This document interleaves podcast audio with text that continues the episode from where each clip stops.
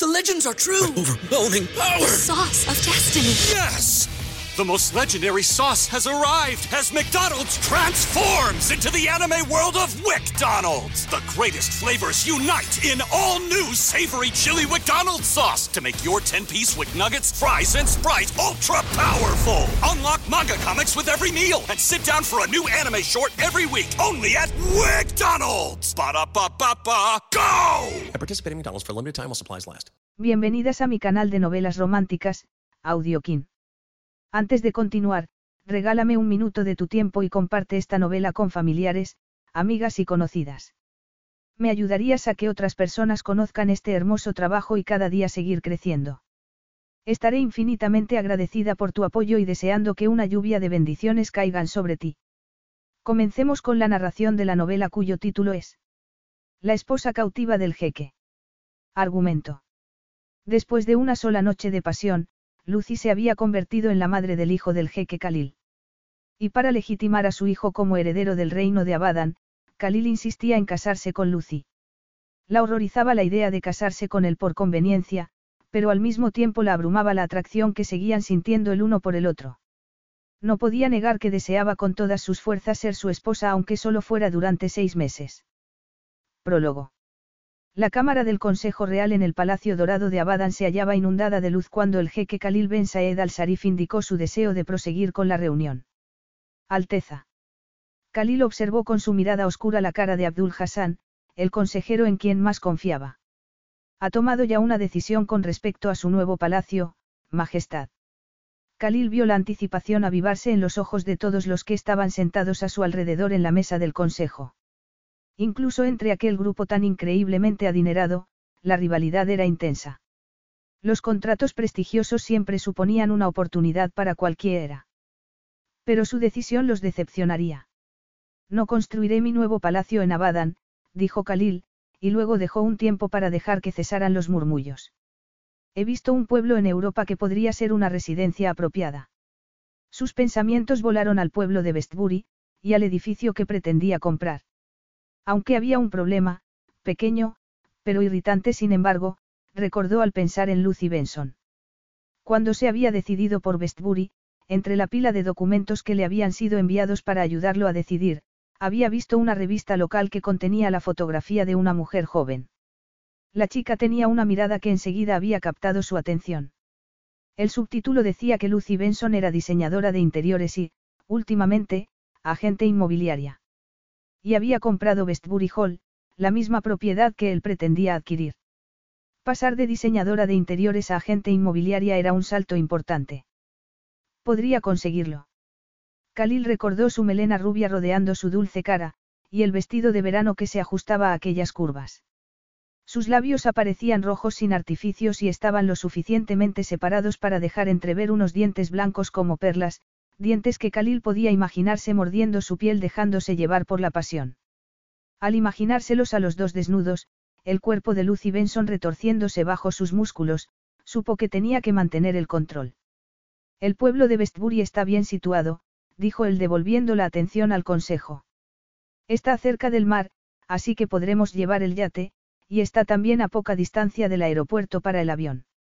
Será una novedad, añadió con un gesto determinante de su mano.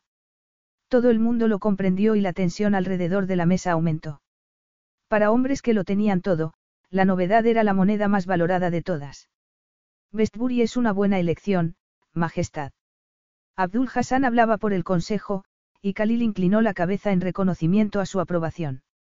El pueblo es próspero y con mucho carácter, continuó Abdul, aunque en algunas áreas necesita mejorar. No en todas las áreas, murmuró Khalil pensando en Lucy Benson. Es cierto, Majestad, convino Abdul inclinando la cabeza respetuosamente. ¿Cómo podemos asistirle con este asunto? Organizando una visita a Westbury, ordenó Khalil, voy a hacer una evaluación del proyecto por mí mismo. Capítulo 1. Por fin estaba sola de nuevo. Colocándose las manos detrás de la cabeza, Lucy Benson miró al techo y dio rienda suelta a su frustración con un sonido furioso y desesperado. Perder Westbury Hall era horrible. Enfrentarse a sus acreedores era peor. Decepcionar a todo el mundo en el último minuto era lo más duro que había tenido que hacer en su vida. Sus planes de renovar la antigua e impresionante casa donde se había criado se habían venido abajo por una simple cuestión de un poco más de dinero. Los constructores habían encontrado unos defectos estructurales bastante serios y costosos y entonces, de pronto, el banco se había echado atrás. Lucy sabía que pasar de ser la hija del ama de llaves a la propietaria era un poco ambicioso, pero por unos pocos meses, había parecido algo tangible. Lo había arriesgado todo para restaurar el edificio y devolverle su antigua gloria para que pudiera convertirse en un tributo viviente hacia la anciana mujer que había vivido allí. Mientras echaba un último vistazo a su alrededor, pensó que le había fallado a tía Grace, y eso le dolía más que nada. Parpadeó para mantener las lágrimas a raya. No podía llorar, no con la luz del sol entrando con optimismo a través de la cúpula de cristal. La lluvia habría sido más apropiada. Algunos de los planes que había opuestos a los suyos incluían derribar el edificio completamente. Pero no podía permitir que aquel elegante lugar fuese suplantado por un bloque de apartamentos sin personalidad. Perdone. Lucy se dio la vuelta sobre sus tacones sintiendo un vuelco en el corazón. Pensaba que estaba sola. Aquella voz masculina era profunda y ligeramente acentuada, y a Lucy le llevó un momento ver de dónde provenía. Pero entonces vio al hombre en pie, medio oculto entre las sombras junto a la puerta principal. Era alto y moreno, y vestido de manera informal, como la mayoría de los acreedores. Aquella no era una ocasión para vestir elegantemente. No pretendía asustarla. Lucy no se quedó convencida. Algo en él sugería que estaba acostumbrado a usar su estatura para ganar ventaja. Parecía demasiado seguro de sí. Creí que se había ido todo el mundo, dijo ella con frialdad. Llego demasiado tarde. No, claro que no.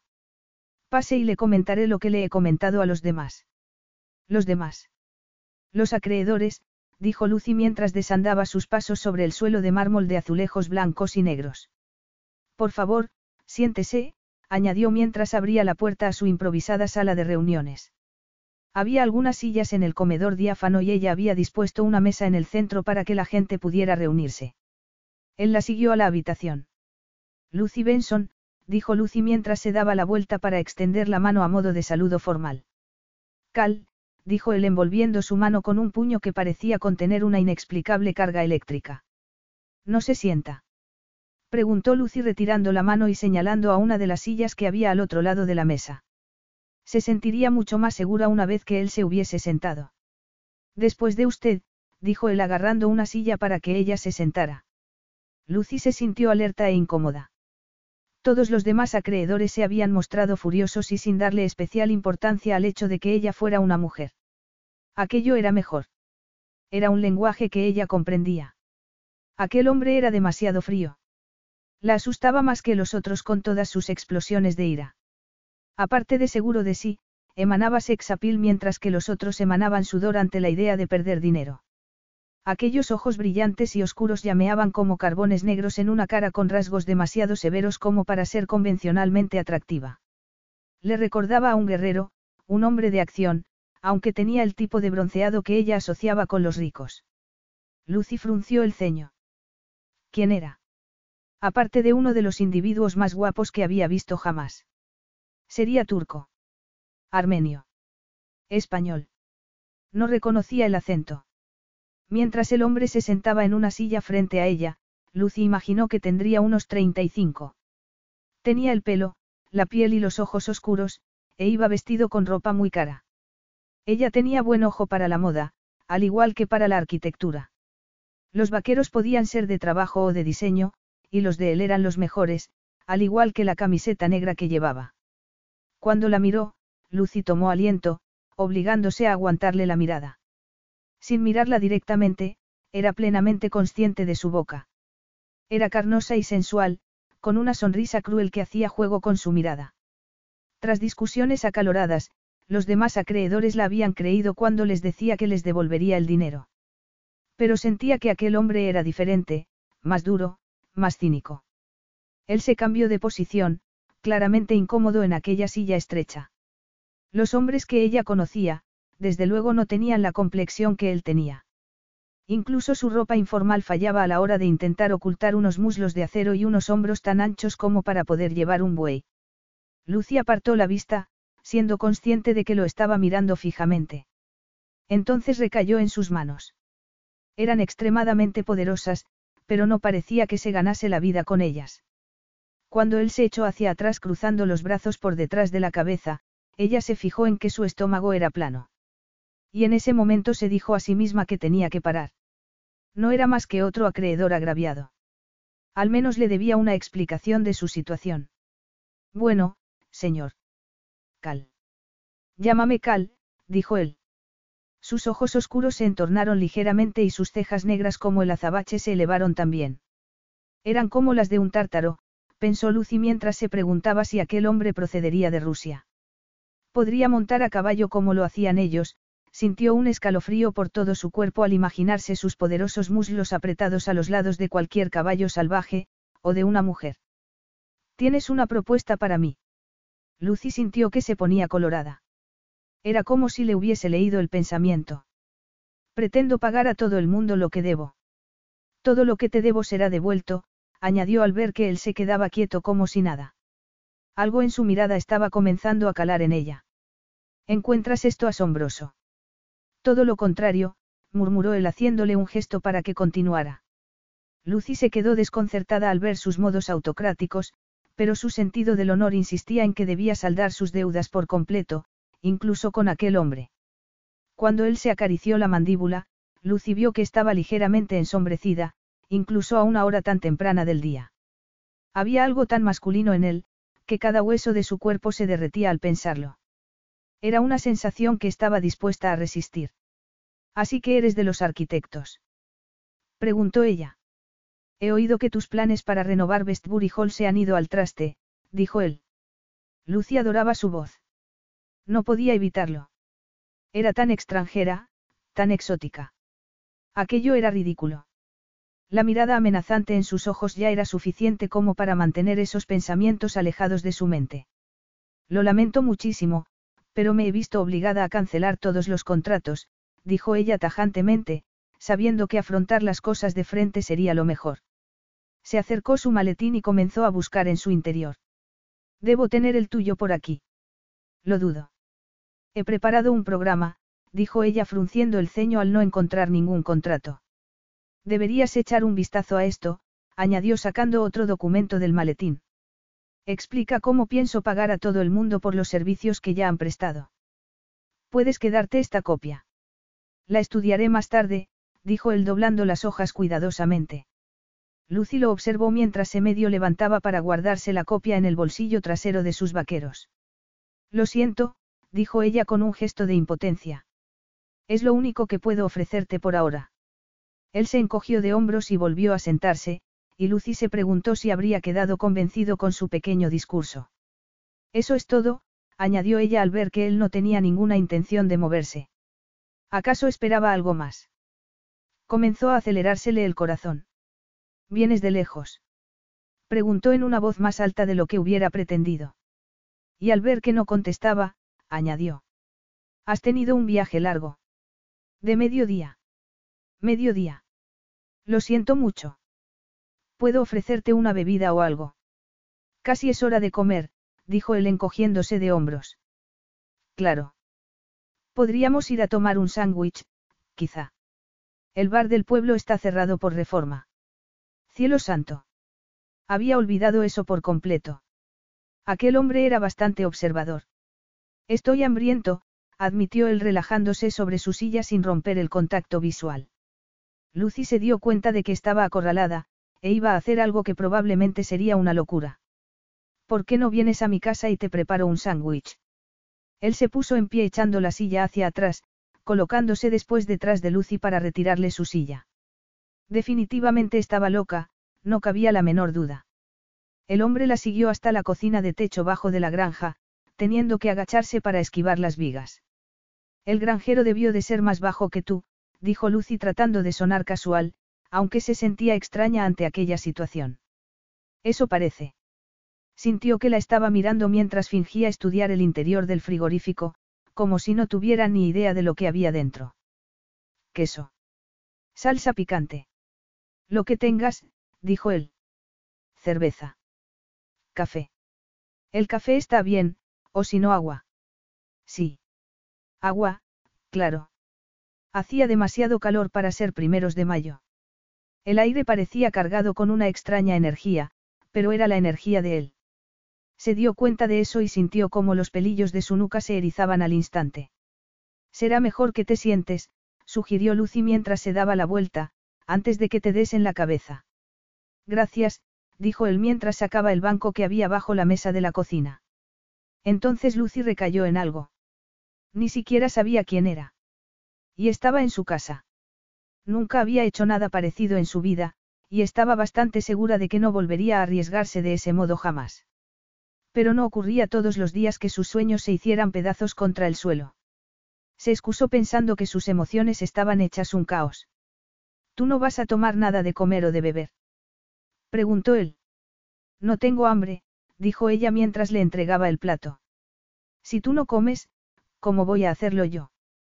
Mira, no pretendo ser grosera, dijo Lucy mientras se pasaba una mano por la frente, pero ¿a qué compañía representas exactamente? No me lo has dicho. ¿Por qué no te sientas? sugirió él llanamente. Y bien. Insistió Lucy tomando asiento sobre un taburete junto a la encimera, bien lejos de él. ¿Para qué compañía dijiste que trabajabas? No lo dije, dijo él recostándose tranquilamente sin dejar de mirarla a los ojos. Invitas a tu casa a muchos hombres que no conoces. No has contestado a mi pregunta. Ni tú has contestado a la mía, señaló él. No a muchos, quiero decir a ninguno. Se preguntaba por qué estaba excusándose ante él. No es seguro. Puedo asegurarte que no lo tomo como una costumbre. Pero. Pero. Interrumpió él. Hoy es diferente. ¿Quieres saber a qué compañía represento? Preguntó él apartando el plato. Sí, dijo Lucy. Él tenía razón, aquello era peligroso. No sabía nada sobre aquel hombre. Me represento a mí mismo. Entiendo. Lo dudo. La atmósfera estaba electrificada y su seguridad era inquietante. Era como si él lo hubiese planeado todo desde el principio. Prepararé café, dijo ella, ansiosa por poner algo de distancia entre ellos. No te molestes. Con el agua fría me conformo. No me llevará ni un minuto, dijo Lucy, y él se encogió de hombros, azúcar, leche. Él contestó que no a ambas. Lucy le entregó la taza y, cuando sus dedos se tocaron, ella se quedó con la boca abierta. Fue como si un rayo le hubiese alcanzado en el brazo. ¿Te has quemado? preguntó él.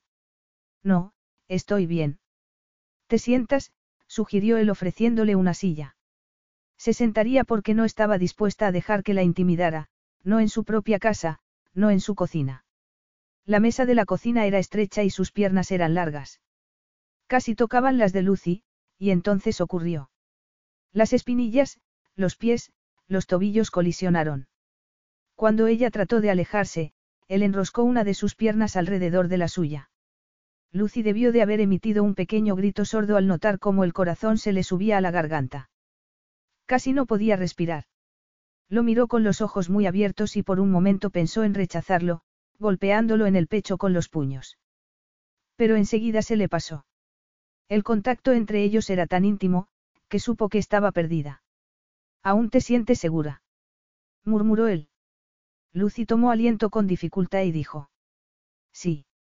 Sabía que podría dominarla en un instante. Pero no lo haría. Estaba segura. No, a no ser que ella quisiera que lo hiciera. El silencio fue tan intenso que, por unos segundos, Lucy no escuchó nada más que el sonido de su corazón retumbándole en la cabeza. Y entonces, gradualmente, fue siendo consciente de otro sonido, bastante ruidoso. Cuando se dio cuenta de que era el sonido de su propia respiración acelerada, sintió que las mejillas se le ponían coloradas. La expresión de aquel hombre era inescrutable.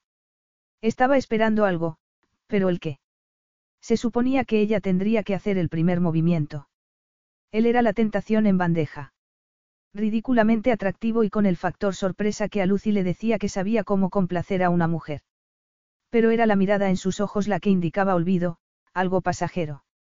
Podría dejar todos sus resentimientos y decepciones de lado durante unas horas. Ambos eran adultos. Él ofrecía una vía de escape, y eso era justo lo que ella necesitaba. La oportunidad de hacer el amor, de tener sexo, con un completo desconocido era absurdamente atrayente. Era territorio desconocido para Lucy. Siempre había pensado en el sexo como algo entre dos personas que se conocen bien la una a la otra, que confían y se sienten seguras.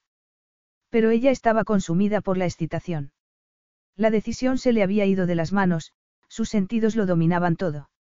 Un leve gesto en los labios de él fue suficiente para que Lucy deseara besarlo y hacer desaparecer su severidad y sentir cómo se derretía bajo su tacto. Era apetito, puro y simple apetito. Incluso las palabras eran redundantes. Se estaban comunicando a otro nivel mucho más básico. Agarrándola de la muñeca, Cal la obligó a ponerse en pie frente a él. Su tacto fue suficiente para hacer que Lucy se estremeciera justo antes de que la acercara a él para que pudiera sentir todo su cuerpo en contacto íntimo con el de ella. Era demasiado tarde para lamentar el hecho de que Lucy llevaba solo un ligero vestido de verano, demasiado tarde para lamentar el hecho de que, en lo que respectaba a ese hombre llamado Cal, ella no tenía fuerza de voluntad en absoluto. Dejó escapar un leve gemido de sorpresa cuando Cal la levantó sin previo aviso para colocarla sobre el borde de la mesa. Entonces, levantándole la falda del vestido, alcanzó su ropa interior mientras se bajaba la cremallera del pantalón al mismo tiempo. Lucy sintió el dulce pase de algo cálido y suave, y entonces un segundo paso antes de que la penetrara, haciéndola gritar de placer. Cuando comenzó a moverse con rapidez, Lucy dejó escapar el aire de sus pulmones y comenzó a sentir el verdadero placer. Era mejor que cualquier cosa que ella hubiese experimentado antes. Cal apartó el plato y la taza y le levantó las piernas para enroscarlas alrededor de su cintura. Entonces pudo profundizar más en ella hasta que los gemidos de placer escaparon a sus labios. Cada vez que la embestía con fuerza, Lucy hundía los dedos instintivamente en sus músculos de acero, hasta que finalmente su cerebro desconectó y solo quedaron las sensaciones. Borracha de excitación, Lucy gritó de pronto y él se detuvo. No. Exclamó Lucy, dándose cuenta de que debía de haber interpretado su grito como algo malo. No te pares. No te pares jamás, y se rió dulcemente cuando Cal comenzó a moverse de nuevo. La llevó con habilidad al lugar al que ella quería ir, conduciéndola al borde de la inconsciencia para que pudiera sentir por unos momentos todo el alivio que necesitaba sentir. Pero la sensación fue tan intensa que casi se desmayó en sus brazos. ¿Estás bien? Él le estaba susurrando las palabras al oído, y sujetando todo su peso con los brazos. Ella hundió la cabeza en su pecho para que no pudiera verle la cara ni notar sus intentos desesperados por recuperar el aliento. Se había acabado, y los exquisitos temblores iban, desapareciendo. Realmente no podía creer lo que acababan de hacer. He dicho que si estás bien, repitió él con suavidad. Y, tras colocarle la mano en la barbilla, le levantó la cabeza para que a Lucy no le quedara más remedio que mirarlo directamente a los ojos. Estoy bien, dijo ella tragando saliva. Pero se sentía desnuda, como si sus ojos tuvieran el poder de arrancarle las defensas de un plumazo. Y se dio cuenta de que esos ojos no eran negros, sino de un siena muy oscuro, con motitas de color cobre alrededor de las pupilas. No apartes la mirada, dijo él haciendo que volviera a mirarlo. Cama. Sugirió levantando una ceja ligeramente. ¿Tienes cama? añadió al ver que Lucy se quedaba callada. Sí, por supuesto, dijo ella. Debes de estar cansado. Nada de eso, dijo Cal con lo que parecía ser una ligera sonrisa. Solo acabo de empezar. Colocándole los brazos alrededor de la cintura, la juntó a su cuerpo, presionando su entrepierna contra sus caderas. Bueno, en ese caso, dijo Lucy sintiendo el ansia en su interior. Ella tampoco había tenido suficiente. Desde luego que no. Tomándolo de la mano, se dirigió hacia el pasillo. Pero el arte de coquetear no iba mucho con ella, y a la altura de la puerta vaciló un instante. Dime si quieres que me marche, murmuró Cal tomándola en sus brazos, y me iré. No, dijo Lucy. No quiero eso. Entonces, si estás segura, dijo él justo antes de bloquear sus sentidos con uno de sus besos lentos. Estoy segura, dijo ella levantando la cabeza. Hubo un momento de nebulosa alegría en el momento de despertar, pero enseguida apareció el horror y la desesperación. Estaba sola. Claro que estaba sola, se dijo a sí misma mientras miraba a su alrededor. ¿Qué esperaba? Un rollo de una noche no era igual a una relación. Tirando de las sábanas para taparse, hundió la cabeza en la almohada, consciente de que cada célula de su cuerpo aún palpitaba por las atenciones del amante mejor dotado de todos. Nunca más habría nadie como Cal en su vida, eso era seguro. Nadie podría ser menos egoísta a la hora de proporcionar placer, nadie podría ser tan tierno mientras la sostuviera entre sus brazos. Y se había ido. Lucy tragó saliva, sintiendo las lágrimas en el fondo de su garganta, sabiendo que la culpa era suya. Nadie la había obligado a acostarse con él. Se había metido de lleno en aquello, con los ojos bien abiertos, proporcionándose a sí misma un desastre más del que recuperarse. Tras salir de la cama, se dirigió hacia el baño. Una ducha larga y caliente sería un comienzo, no muy bueno, pero el resto de su vida no iba a desaparecer sin más.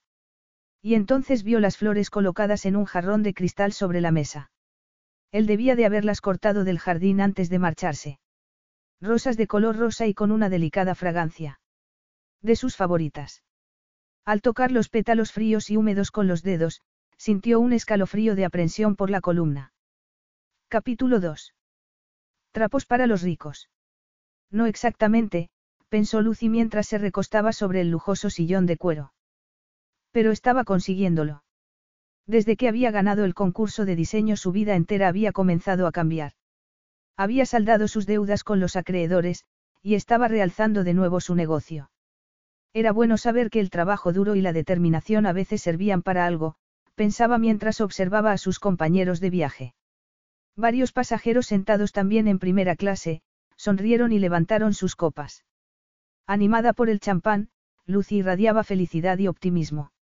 Normalmente le daba miedo volar, y viajaba por otros medios siempre que podía.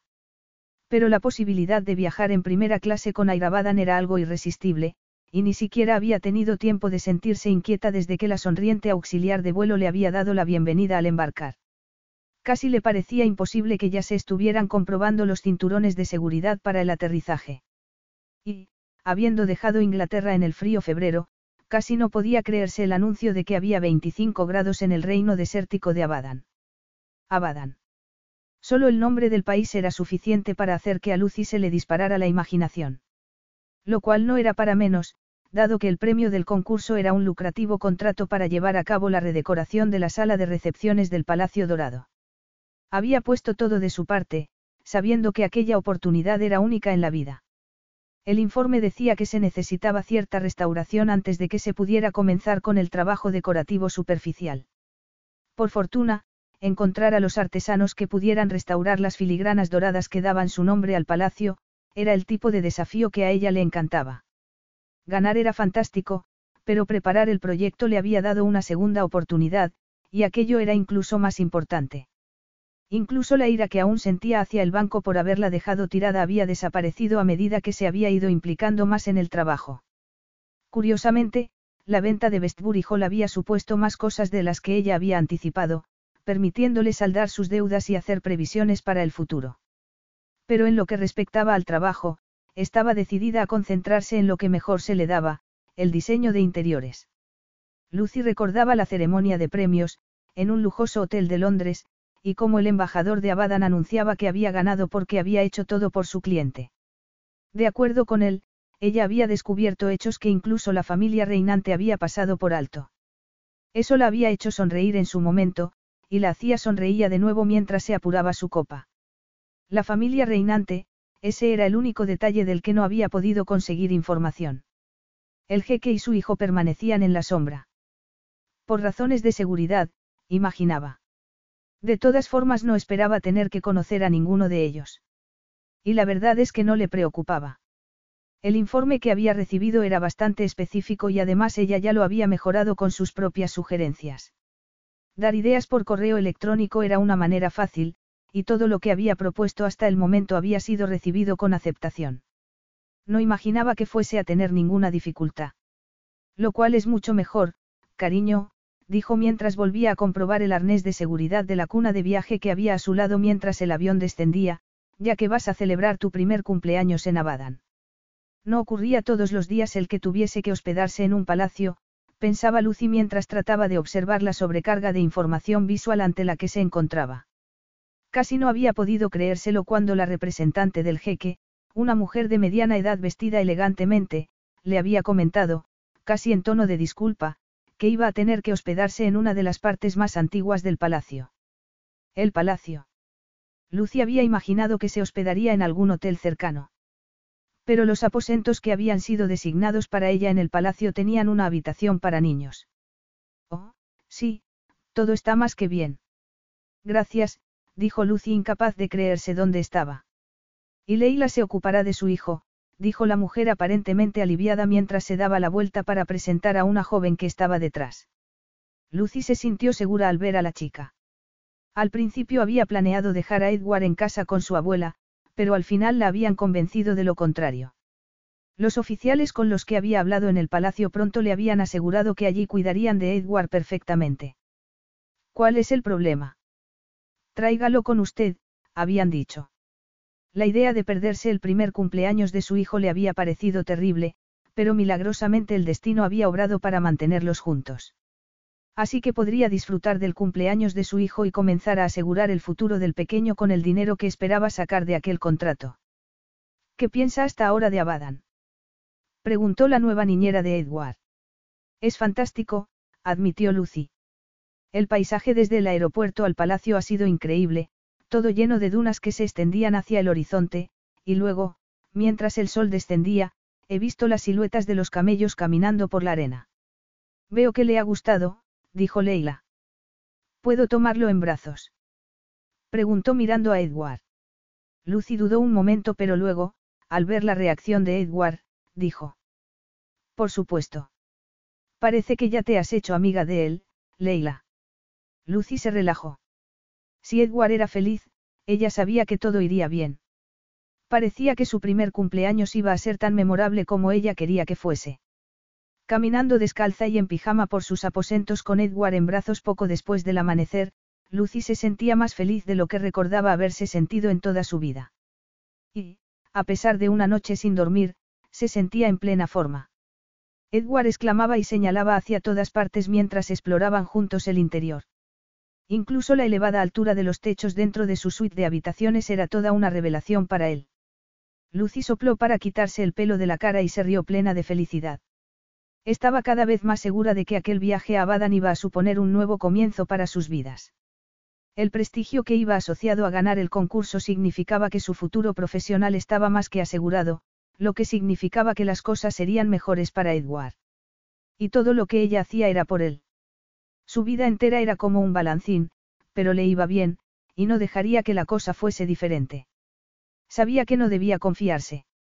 No podía arriesgarse a que algo saliese mal más tarde aquella mañana en la primera reunión. Pero había pocas oportunidades de que eso ocurriese.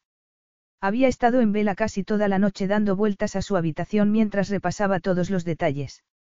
Y recordó al mirar a Edward que no había sido la única madrugadora. En algún momento, algo había atraído su atención hacia una de las ventanas que daban al patio interior, pero para cuando pudo asomarse, solo vio una sombra que desaparecía a través de uno de los arcos que había frente al apartamento. Miraba por la misma ventana en ese instante, hacia el mismo arco, recordando cómo, poco después de eso, todo el palacio se había llenado de vida. Lucy supuso que las altas temperaturas del día harían imposible la actividad más tarde. Entonces se estremeció al volver a pensar en la sombra. La risa de Edward cesó inmediatamente y levantó la cabeza para mirarla. No pasa nada, Cariño, dijo Lucy desviando su atención hacia un par de jarrones más altos que ella, para volver a hacer que se riera. Señorita Benson. Lucy se dio la vuelta sonriendo mientras Leila se apresuraba hacia ella por el suelo de mármol. Hizo falta un rato para convencer a la muchacha de que no llegaba tarde y de que el temprano comienzo del día de Edward se debía enteramente a la excitación de Lucy. Fue divertido organizar el día del niño las dos juntas. Cuando la reunión con los oficiales del palacio hubiera terminado, Lucy estaba decidida a organizar una fiesta de cumpleaños para el día siguiente. Pero mientras las dos hablaban de los detalles, se fue dando cuenta de que el tiempo pasaba y de que aún estaba sin duchar y sin vestir. No se preocupe, dijo Leila. Me ocuparé de todo mientras usted está en la reunión, dejó de hablar cuando Edward comenzó a llamar su atención. Quiere ir a la ventana a tomar el aire, dijo Lucy. Puedes llevarlo a jugar fuera mientras no haga mucho calor. Tiene demasiada energía como para quedarse aquí metido todo el día. Eso haré, contestó Leila. Lucy ya se alejaba por la habitación cuando Leila llamó su atención. Venga a ver esto, insistió la muchacha. Rápido. ¿Qué es? Preguntó Lucy mientras se acercaba a la ventana abierta. Siguió la mirada de Edward hacia el patio. Un grupo de hombres con túnicas marchaban con rapidez. Había algo majestuoso en su porte, algo romántico. Tenían un aire de magnificencia, y el hombre que encabezaba el grupo era especialmente llamativo. Obviamente era el líder a todas luces. Lucy sonrió al ver a un hombre más bajo a su lado, tratando de seguirle el paso mientras tomaba notas en un pequeño dictáfono negro. Ese es el príncipe Khalil Ben Saed al-Sarif, el hijo del jeque reinante, explicó Leila al ver el interés de Lucy. Prácticamente gobierna el Abadan. Su padre se va retirando cada vez más de la vida pública. Se dice que el jeque Khalil va a tomar plena responsabilidad sobre el país muy pronto. ¿Qué más se dice? murmuró Lucy mientras los hombres desaparecían a través del arco. Se dice que Abadan será catapultado al siglo XXI gracias al jeque Khalil, admitió Leila. Ya ha alcanzado un inmenso éxito en el mundo de los negocios internacionales. Y es muy guapo. Será mejor que me prepare para la reunión, dijo Lucy con diplomacia. Tenía que comportarse como una profesional.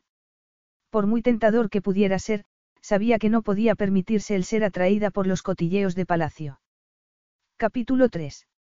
Fría pero elegantemente vestida con una túnica de manga larga y unos pantalones anchos de lino color crema, Lucy supo que estaba tan preparada para la reunión como jamás podría estarlo. Y no tenía excusa para estar nerviosa.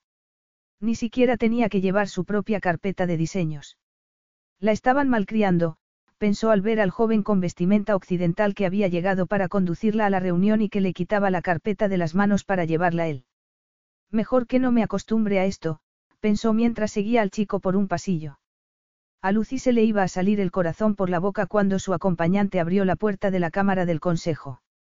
Se hizo el silencio cuando ella entró, luego todo el mundo se puso en pie al tiempo. Caminó con la cabeza alta hacia la mesa alrededor de la cual los hombres vestidos con típicas túnicas de Arabia la esperaban de pie. Lucy sentía la garganta seca. Su anterior optimismo de pronto le parecía prematuro. La seguridad en sí misma se estaba evaporando ahora que se enfrentaba a la realidad del asunto y a la importancia que iba ligada al proyecto.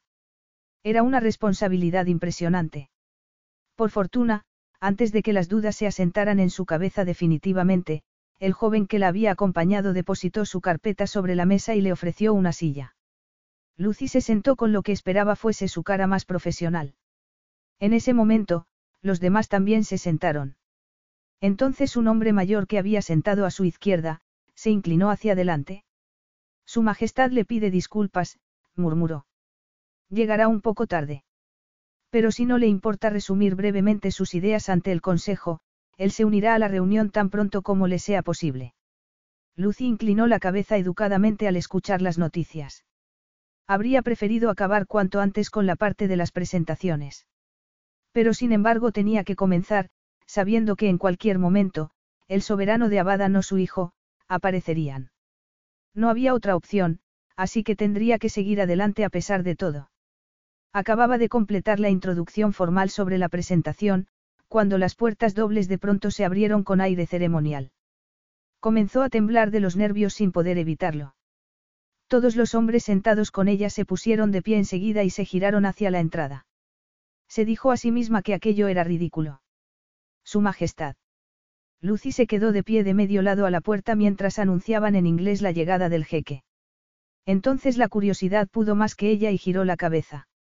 El llamativo individuo que entró en la sala, seguido de un grupo de ayudantes, era demasiado joven para ser el jeque soberano.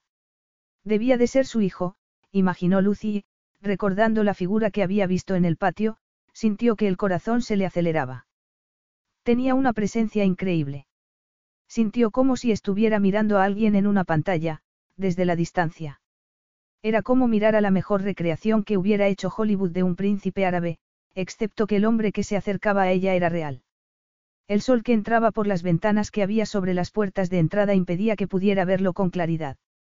Pero no necesitó verlo correctamente para sentir el aura de poder que llevaba consigo. Y era un poder intimidatorio. Debía de ser un hombre duro. El jeque Khalil de Abadan era un príncipe del desierto, un guerrero por los cuatro costados. Sería el tipo de individuo que inspira confianza y miedo al mismo tiempo para ganarse el respeto de su gente. Recorrió en unas pocas zancadas la distancia que los separaba, haciendo que su túnica negra ondeara alrededor de su cuerpo. El gutra negro en su cabeza enmascaraba lo poco de su cara que la cegadora luz del sol le permitía ver a Lucy. Señorita Benson, murmuró él con frialdad extendiendo la mano para saludarla al estilo occidental. Era mucho más alto de lo que ella había imaginado. Estando de pie tan cerca, eclipsaba el resto de la sala. Podían haber estado solos. Automáticamente Lucy le dio la mano. Cuando se tocaron, Lucy sintió un temblor por todo su cuerpo y tuvo que tomar aliento con rapidez para controlar su reacción. Majestad, consiguió decir apartando la mano como si se hubiese quemado. Mantuvo la cabeza agachada, más para evitar su severa mirada que como señal de respeto. Caballeros, dijo él educadamente, por favor, siéntense. No dejen que la distraiga, le dijo a Lucy. Por favor, continúe. Pero hubo algo extraño en su voz al pronunciar aquello, algo indetectable para los demás, pero muy aparente para Lucy. Por un instante se sintió incapaz de hablar. Su mente estaba en caída libre, su corazón detenido. Dejó escapar un gritito involuntariamente y entonces se dio cuenta del interés que estaba generando alrededor de la mesa y trató de recomponerse. Sí, sí, por supuesto, dijo ella. Agua para la señorita Benson, dijo el jeque Khalil inclinándose directamente hacia adelante sobre su asiento para dar instrucciones a sus sirvientes. No podía ser posible, se dijo Lucy a sí misma mientras se tomaba el vaso de agua que alguien le ofreció. Podría el cal que ella conocía tener un hermano gemelo idéntico. Dio unos cuantos sorbos y luego se obligó a sí misma a levantar la cabeza y sonreír. Había oído que todo el mundo tenía un doble en algún lugar del mundo, pero siempre le había parecido una tontería. Aunque quizá, solo en esa ocasión, pudiera ser verdad. Sí, gracias. Estoy lista para continuar, dijo sorprendida al escuchar la frigidez de su voz. Dadas las circunstancias, no era de extrañar. Pero sus pensamientos se tambaleaban de un lado para otro en su mente como un péndulo. ¿Acaso era el jeque Khalil Kal? En su corazón, Lucy sabía la respuesta. El hombre que estaba sentado a solo unos centímetros de distancia, recolocándose la túnica tranquilamente, era el padre de Edward. Y ni siquiera sabía que tenía un hijo. De pronto Lucy se sintió sobrepasada por el miedo. ¿Qué haría un hombre tan poderoso como el jeque Khalil cuando descubriera que tenía un hijo? Ella había puesto a Edward en peligro. Señorita Benson. ¿Le importa continuar? El tono del jeque era neutral, pero la puso de los nervios. Él también la había reconocido, de eso estaba segura. ¿De cuánto tiempo dispondría antes de que le dijera que no había ido sola, que llevaba un bebé con ella? Sí, por supuesto. Discúlpenme, caballeros, el calor. El calor. El aire acondicionado del palacio no permitía que se sintiese ni una pizca de calor. Tendría que hacerlo mejor. Pero Lucy sentía como si estuviera cayendo por un agujero negro y profundo. El corazón le golpeaba con fuerza en el pecho y tenía la mente paralizada por la ansiedad. De algún modo tenía que continuar y salir airosa por el bien de Edward, aparte de por el suyo propio. Cuando la reunión hubiera terminado y estuviera en la seguridad de su habitación, tendría tiempo para pensar en cómo salir de Abadan con Edward. Ahora que sabía la verdadera identidad del hombre que creía que era Cal, buscaría consejo legal. Claro que Edward debía saber quién era su padre. Y ella se lo diría cuando llegase el momento. Lucy miró a su alrededor como si lo estuviera viendo todo por primera vez de nuevo. ¿Cómo iba ella a competir con aquello? ¿Cómo iba a negarle a su hijo una herencia semejante? Aquel pensamiento la atemorizaba, pero fue precavida de no levantar sospechas y centró toda su atención en la reunión. No tuvo ni idea de cómo consiguió pasar el resto de la mañana. En las pocas ocasiones en que Khalil se había dirigido directamente a ella, había sido solo con preguntas referidas al proyecto. Pero aquella amabilidad le preocupaba. Se dio cuenta de que no había tenido en cuenta su intelecto en su primera reunión, había estado más distraída con otras cualidades. Pero en ese momento veía que ningún detalle era lo suficientemente pequeño como para escapar a su atención, y mientras revisaba los detalles de sus planes, sus miedos comenzaron a aumentar. Nunca dejaba que nada le pasara por alto, pensaba Khalil malhumorado. Pero había confiado el concurso y todo lo que conllevaba a uno de sus consejeros.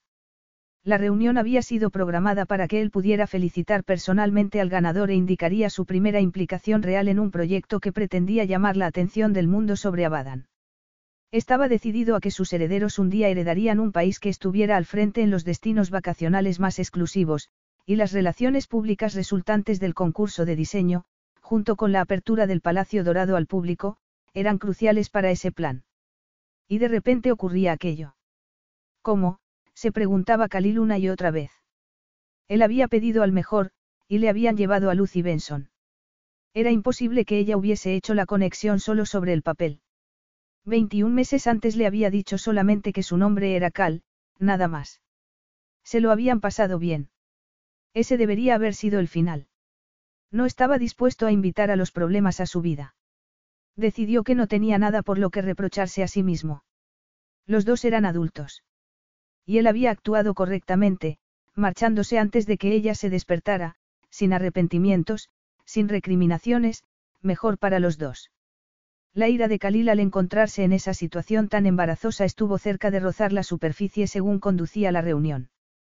A pesar de sus esfuerzos, aquellos pensamientos permanecían testarudamente en su mente. Sería la casualidad o la venganza lo que la habría llevado hasta Abadan. Al fin y al cabo él estaba presente cuando sus sueños se habían hecho añicos. Cada detalle de aquel día debía de estar grabado a fuego en la mente de Lucy.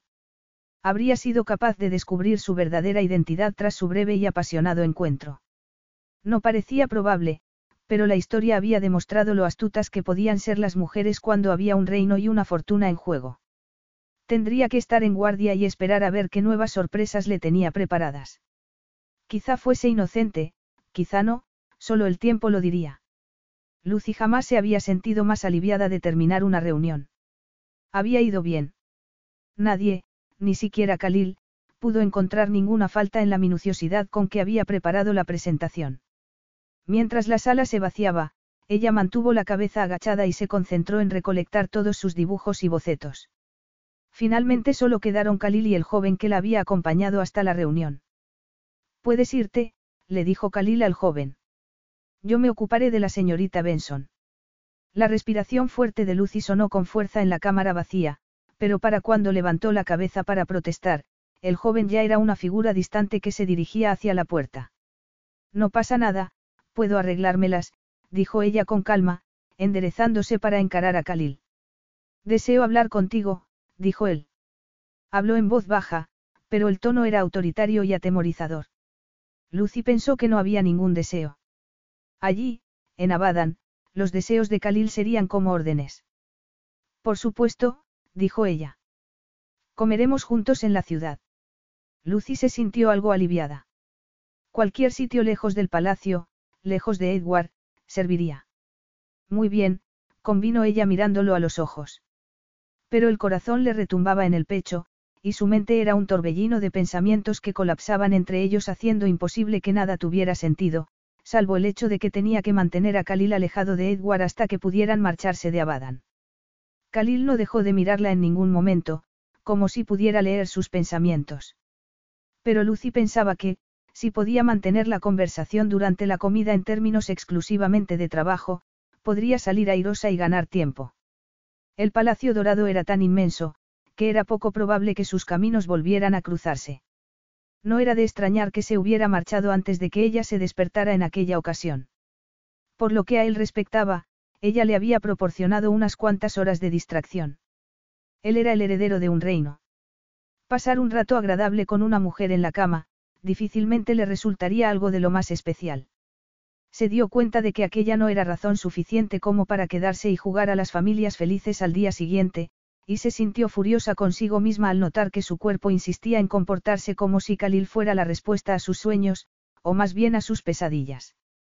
Llevaré mis cosas a mi habitación y me reuniré contigo. Déjalo todo aquí. Lo recogerán y lo llevarán a tu habitación. Confío en que todo sea de tu agrado, dijo él.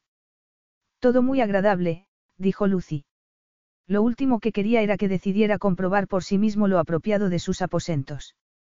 No tengo que cambiarme para la comida. Preguntó buscando una excusa para regresar junto a Edward. Estás perfecta tal como estás. A Lucy le dio un vuelco el corazón. No podía arriesgarse a levantar las sospechas de Khalil. No tenía más opción que ir con él. Las palabras habían salido de su boca antes de que pudiera evitarlo, pensaba Khalil impacientemente. Pero por desgracia era verdad. Como mujer y compañera de cama, Lucy Benson era perfecta. Quizá aquel reencuentro inesperado no fuese tan malo después de todo. Comenzó a sonreír al darse cuenta de la situación. Las fotografías que habían sido tomadas durante la reunión lo mostraban a él entregando un prestigioso premio de diseño a la talentosa señorita Lucy Benson, y eran fotos que darían la vuelta al mundo, pero nadie imaginaría jamás lo que había ocurrido entre ellos. La vida deparaba extrañas sorpresas, pero ella estaba allí, y sería mejor que se aprovechara de eso. Capítulo 4. Suspendido 200 metros sobre el Golfo de Abadan, el restaurante que había elegido Khalil para la comida era excepcional en todos los sentidos, opulento, silencioso, obviamente muy caro y lleno de lo que Lucy catalogó inmediatamente como, gente guapa. Las cabinas separadas con sillones de respaldo alto cubiertos por terciopelo color carmín proporcionaban un cierto grado de privacidad que Lucy encontró alarmante. La gente que comía a aquella misma hora eran hombres con túnicas acompañados de hermosas jóvenes que llevaban la última y más cara joyería. ¿Qué tipo de sitio es este? preguntó ella. Pensé que íbamos a tener una comida de trabajo. Discreto, dijo Khalil. El maitre los condujo hasta una de las mejores mesas que daba al golfo. Un lugar al que traer a tu amante, pensó Lucy. Aquella no era una reunión de negocios, era una negociación, pensó con ira. Khalil recordaba todo sobre su primer encuentro y quería proponerle un trato antes de que regresaran a palacio. Hubo un considerable interés mientras atravesaban la sala en dirección a la mesa, con Khalil delante de ella, y ella con la cara roja de vergüenza al darse cuenta a lo que la estaba sometiendo. Levantando la barbilla un poco más, Lucy sonrió y trató de poner cara de seguridad en sí misma. Saldría de allí a la primera oportunidad que se le presentara. No permitiría jamás que Edward viese a su madre humillada de aquel modo. Lucy dio las gracias al maitre, que le había ofrecido una silla, y se sentó. Entonces se fijó en los guardaespaldas que había apostados en todas las salidas, hombres discretos vestidos de manera occidental con chaquetas diseñadas para ocultar una pistolera. Lucy sintió un escalofrío en la espalda al darse cuenta de que su huida sería considerada de traición. Sacar al heredero del trono de Abadan del país sin el conocimiento ni la aprobación de su padre sería una locura, pero ¿qué otra alternativa tenía? Perder a su hijo no era una opción. El jeque Khalil Ben Saed al-Sarif era el padre de Edward. A Lucy se le encogió el estómago al mirar al hombre sentado al otro lado de la mesa. Khalil era una figura severa con su atuendo árabe. Era sin duda alguna un príncipe, un príncipe guerrero, se corrigió a sí misma viendo las discretas pero reverentes miradas que estaba atrayendo hacia él. Todo el mundo lo reverenciaba. Era como si las voces a su alrededor hubieran bajado de tono al entrar ellos.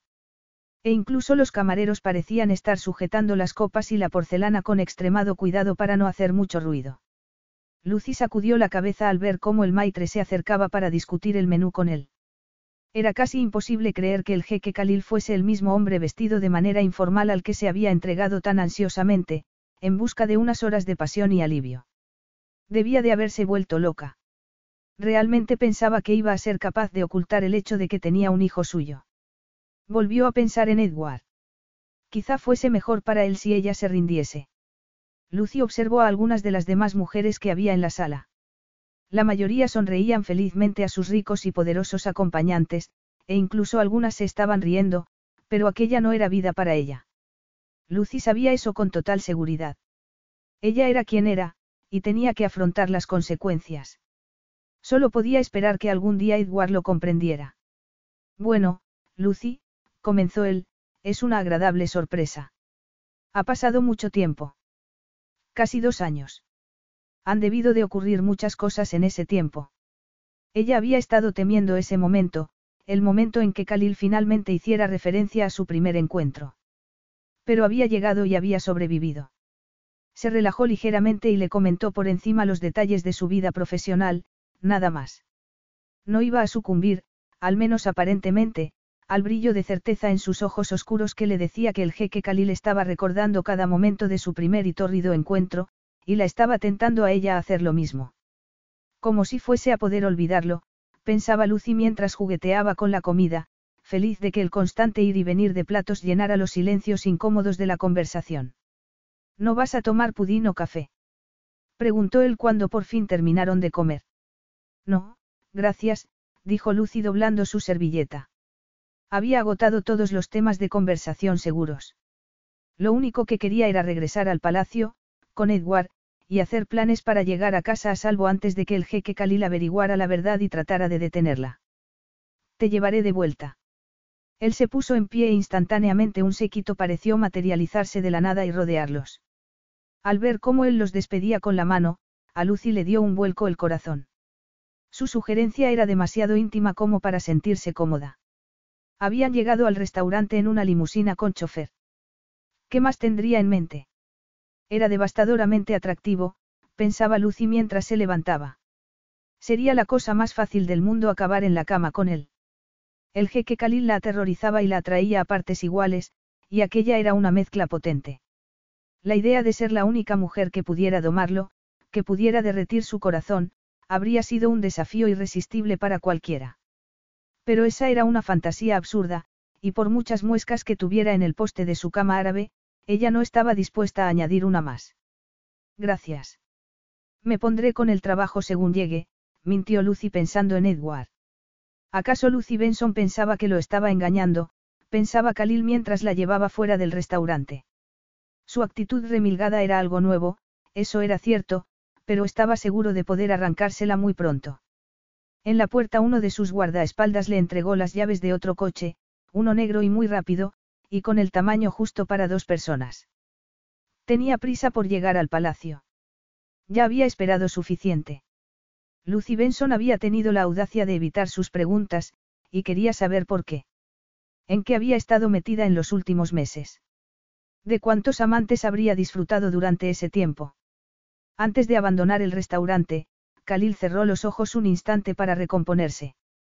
El hecho de que aún deseara a Lucy era un inconveniente, pero uno que no pensaba tolerar durante mucho tiempo más. Ella había despertado sus sospechas. Había algo diferente en ella, algo que no podía averiguar. Se mostraba mucho más compuesta, y más segura de sí misma de lo que él recordaba. Debía de haber encontrado la plenitud. Con un hombre. Aquel ataque de celos lo pilló por sorpresa mientras salía por la puerta con ella. No recordaba haber sentido nada parecido con anterioridad. Lucy se sentó en silencio mientras él ponía en marcha el motor de su Maserati, e imaginó que allí, en su país, Khalil no se inclinaba ante nadie. Pero en lo que respectaba a Lucy, las normas de cortesía tradicionales aún servían. Estaba asustada, por ella misma, y por Edward sobre todo, pero aquella no era razón para dejar que Khalil hiciese lo que le viniese en gana. Cualquier señal de debilidad no haría más que empeorar las cosas para ambos a largo plazo. Tendría que esperar, actuar con cautela hasta que se presentara la oportunidad de escapar. Había sido una sorpresa tremenda encontrar al padre de su hijo en Abadan, y una sorpresa aún mayor al descubrir qué posición ocupaba. Pero tenía que recuperarse de aquello cuanto antes. Aunque el jeque Khalil no era un adversario cualquiera. Representaba un desafío supremo, era el único hombre en el mundo al que no podría tener, el único hombre en el mundo que cualquier mujer desearía. Y ese era su caso. La tensión sexual entre ambos era increíble, pensaba Khalil, y aún más dado que estaban encerrados en un pequeño deportivo. El aire entre ellos estaba cargado de energía, una energía que tendría que buscar la forma de expresarse. Quizá pudiera encargar que le llevaran pudín o tortitas a su apartamento, y entonces darle de comer. Y cuando ella se mostrara nuevamente acostumbrada a aceptar el placer en sus manos, se la llevaría a la cama. Incluso el más fiero de sus caballos había aprendido a confiar en él, y Lucy Benson haría lo mismo. Había mucha similitud entre la mujer que había sentada a su lado y los caballos de su establo. Ambos eran orgullosos e indómitos, y ambos podían ser suavizados y persuadidos para entregar lo mejor de sí, si se tenía la suficiente paciencia. Y Lucy Benson era afortunada, incluso a pesar de su insolencia en el restaurante, iba a dedicarle el resto del día, al final del cual estaría suplicándole que la hiciera suya. Cuando regresaron al palacio, un miembro del consejo de Khalil lo estaba esperando en la entrada principal. Nos encontraremos después, le dijo Khalil a Lucy tras intercambiar unas palabras con el hombre, para terminar nuestra comida y hablar un rato más. ¿Cuándo te veré? Preguntó ella para poder estar preparada, y bien alejada de Edward. En una hora, contestó él. Alguien te llevará hasta mis aposentos, y mi chef nos preparará unos postres deliciosos. Era un alivio saber que no iría él a recogerla, pero también era como la arena corriendo demasiado deprisa en el reloj. Cualquiera podría decirle a Khalil que ella había llevado un bebé consigo. Solo deseaba que tuviera cosas más importantes que hacer que atender a los cotilleos de palacio. Pero el tiempo se estaba agotando. Edward estaba durmiendo cuando entró en su habitación. No, déjalo dormir, le dijo a Leila. No puede hacerle ningún daño. Aún debe de tener jet lag, espero. Queremos que esté despejado para la fiesta de cumpleaños de mañana, convino Leila. Sí, dijo Lucy con un nudo en la garganta. Será mejor que regrese para terminar mi reunión con el jeque. No se preocupe por nosotros, dijo Leila. Estaremos bien, relájese y disfrute de la reunión. Era fácil comprender por qué había sucumbido con tanta facilidad a Khalil, pensaba Lucy mientras observaba cómo pinchaba el último pedazo de tortita para ella. Y quizá no fuese tan malo como ella pensaba. Los duros rasgos de su cara parecían más suaves a la luz de las velas. Aunque aún era por la tarde, perfectamente podían haber estado en una habitación lujosa al caer el sol, porque Khalil había ordenado a sus sirvientes correr las cortinas y encender docenas de velas. Era como un cuento de hadas. El techo estaba cubierto por un exquisito tejido de color rojo y las ventanas que se ocultaban tras las cortinas estaban tintadas para proteger a los ocupantes de la habitación del sol de mediodía. Khalil había hecho una buena elección. Tarde o temprano se enteraría de lo de Edward. Ella quería confiar en él. Habría sido fantástico si hubiera podido. Lucy sonrió tímidamente mientras se echaba hacia adelante para dar otro bocado al pudín, que estaba bañado en salsa con sabor a naranja. Ella se rió y se apresuró a tomar su servilleta, pero él fue más rápido. Te cae por la barbilla, dijo él. Lo siento. No lo sientas. Antes de que Lucy pudiera darse cuenta de lo que estaba haciendo, Khalil ya le había capturado las gotas de salsa de su boca con el dedo. Ha sido muy desconsiderado por mi parte darte ese último tenedor de manera tan brusca. Me sorprende que no me eches una reprimenda. Cuando sus miradas se encontraron, Lucy sintió un escalofrío ante la idea de castigar a Khalil. Sin saberlo había sacado a relucir una de sus fantasías más seductoras. Es mi responsabilidad, continuó él con suavidad, asegurarme de que cuando te dé de comer, todo vaya a parar a tu boca. Lucy tragó saliva con dificultad al ver cómo Khalil se llevaba el dedo manchado de salsa de naranja a la boca. Café. murmuró él sin dejar de mirarla. La pregunta en sus ojos era inconfundible, y no tenía nada que ver con el café. Lucy tomó aliento, pero no le sirvió de nada. El corazón le iba a mil por hora. Aún la deseaba. No podía haberlo dejado más claro. Podrían retomarlo donde lo habían dejado. Era una locura. Ni siquiera podía pensar en ello. No debía pensar en ello, recordó ella dándose cuenta de que su primera preocupación era sacar a Edward de allí. Solo entonces podría buscar consejo legal. Café, dijo ella con firmeza. ¿Por qué te muestras tan tímida? Preguntó Khalil tras darles instrucciones a los sirvientes. ¿No es un poco tarde para la modestia? ¿O es que haya alguien más en tu vida? No hay nadie, confesó Lucy. Nadie. Repitió él levantando una ceja. Entonces, ¿cuál es el problema, Lucy? ¿Por qué te muestras tan reacia a contarme nada sobre tu vida privada? Tengo que regresar. ¿Quieres regresar? Su vacilación duró demasiado. Cuando Khalil estiró el brazo para alcanzar su mano, Lucy se sintió débil, sin estar a su altura. Su tacto era fuerte, cálido y muy familiar. Era como si nunca se hubiesen separado. Entonces se pusieron de pie, mirándose el uno al otro, y ella se encontró a sí misma deseando que la besara, que la tomara en sus brazos para poder olvidar una vez más. Olvidar. No podía olvidar nada.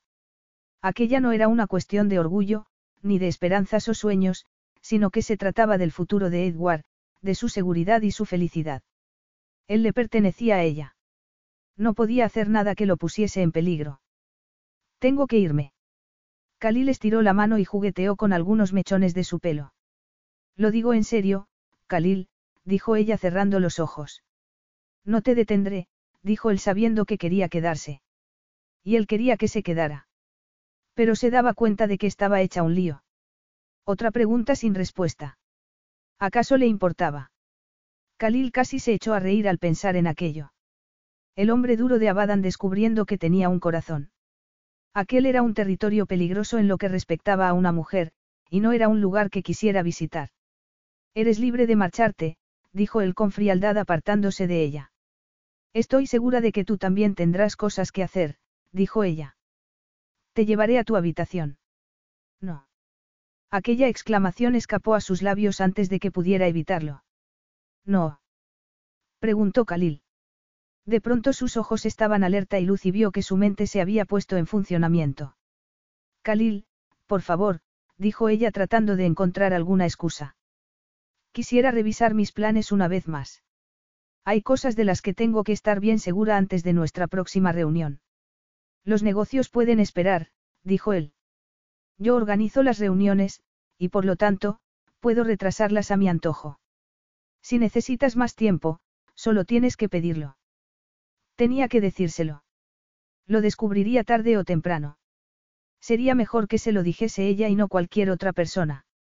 Tengo que regresar ahora porque no estoy sola. No estás sola. ¿De qué hablas? Tengo un niño, dijo Lucy. Mi hijo. Tu hijo. Por un momento hubo completo silencio. Lucy se asustó al ver que Khalil dejaba de mirarla y simplemente miraba por encima de su cabeza. Podía sentir su sorpresa, y cuando su sorpresa comenzara a desaparecer, comenzarían las sospechas.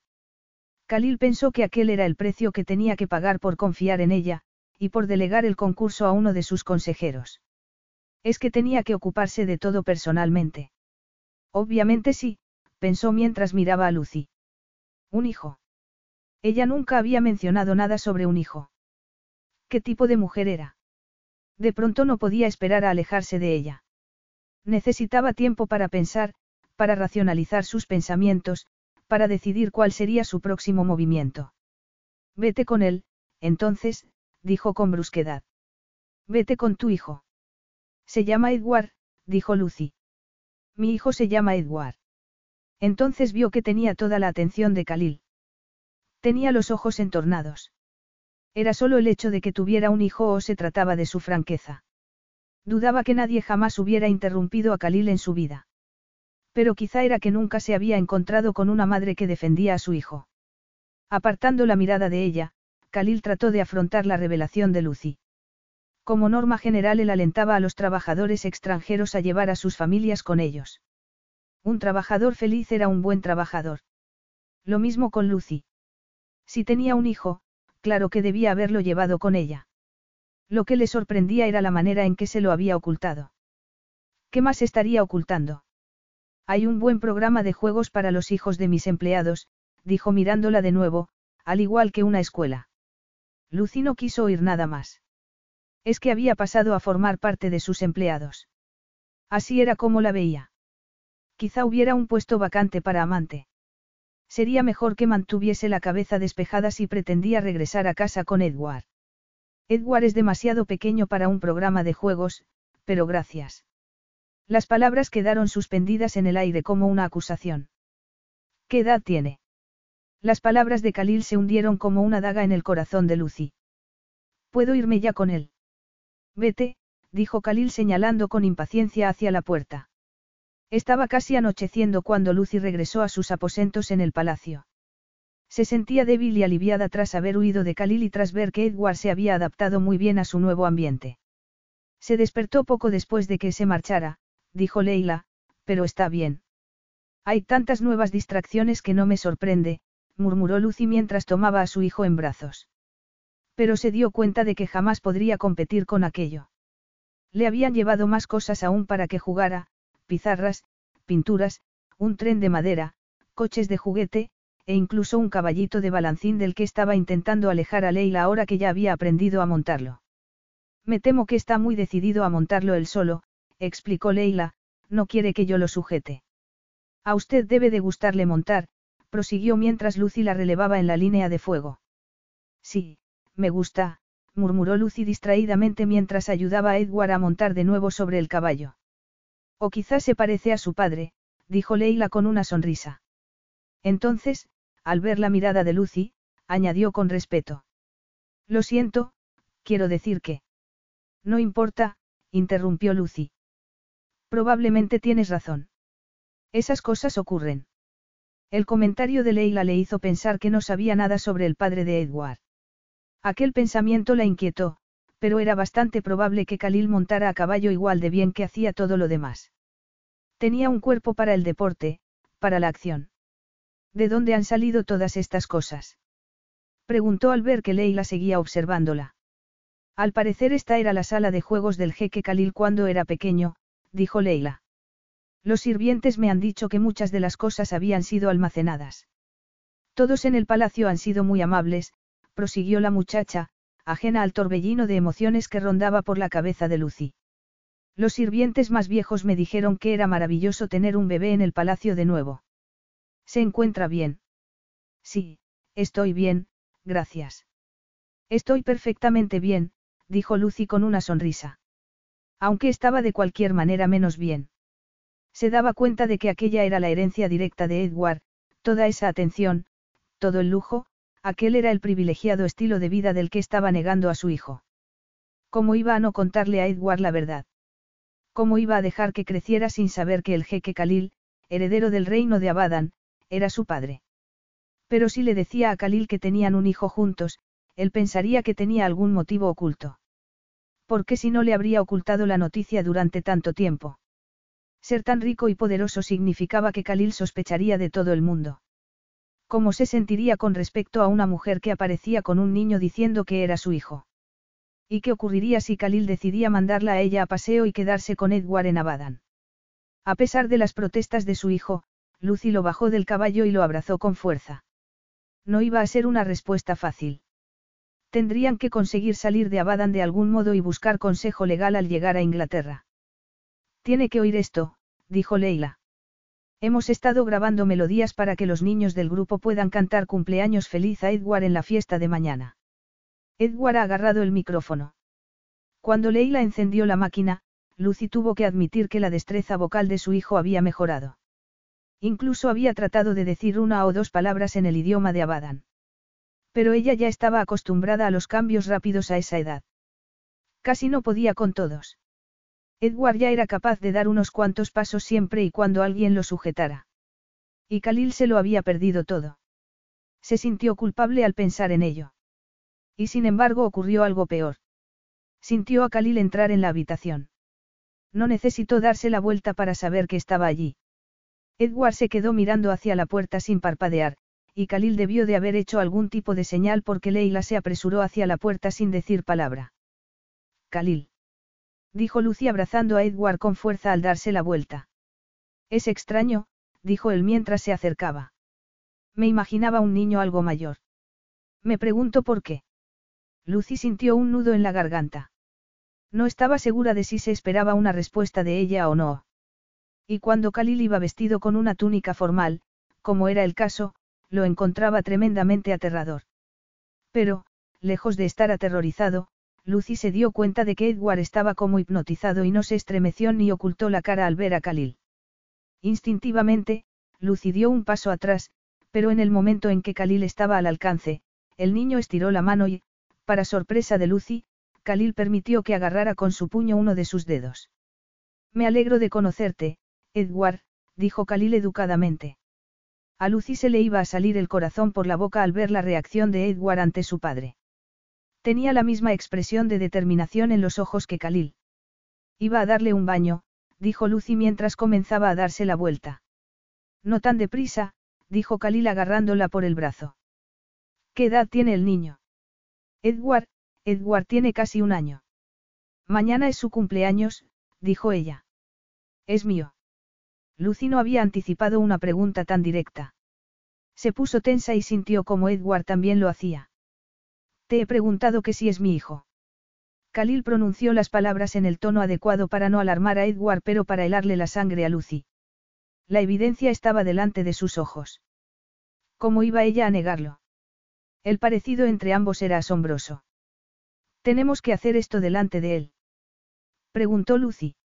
Edward encontraba la situación fascinante, pero Lucy sabía que había muchas emociones a flor de piel y quería protegerlo a toda costa de la furia que estallaría en cualquier momento entre Khalil y ella. ¿Por qué no me lo dijiste? Por favor, Khalil.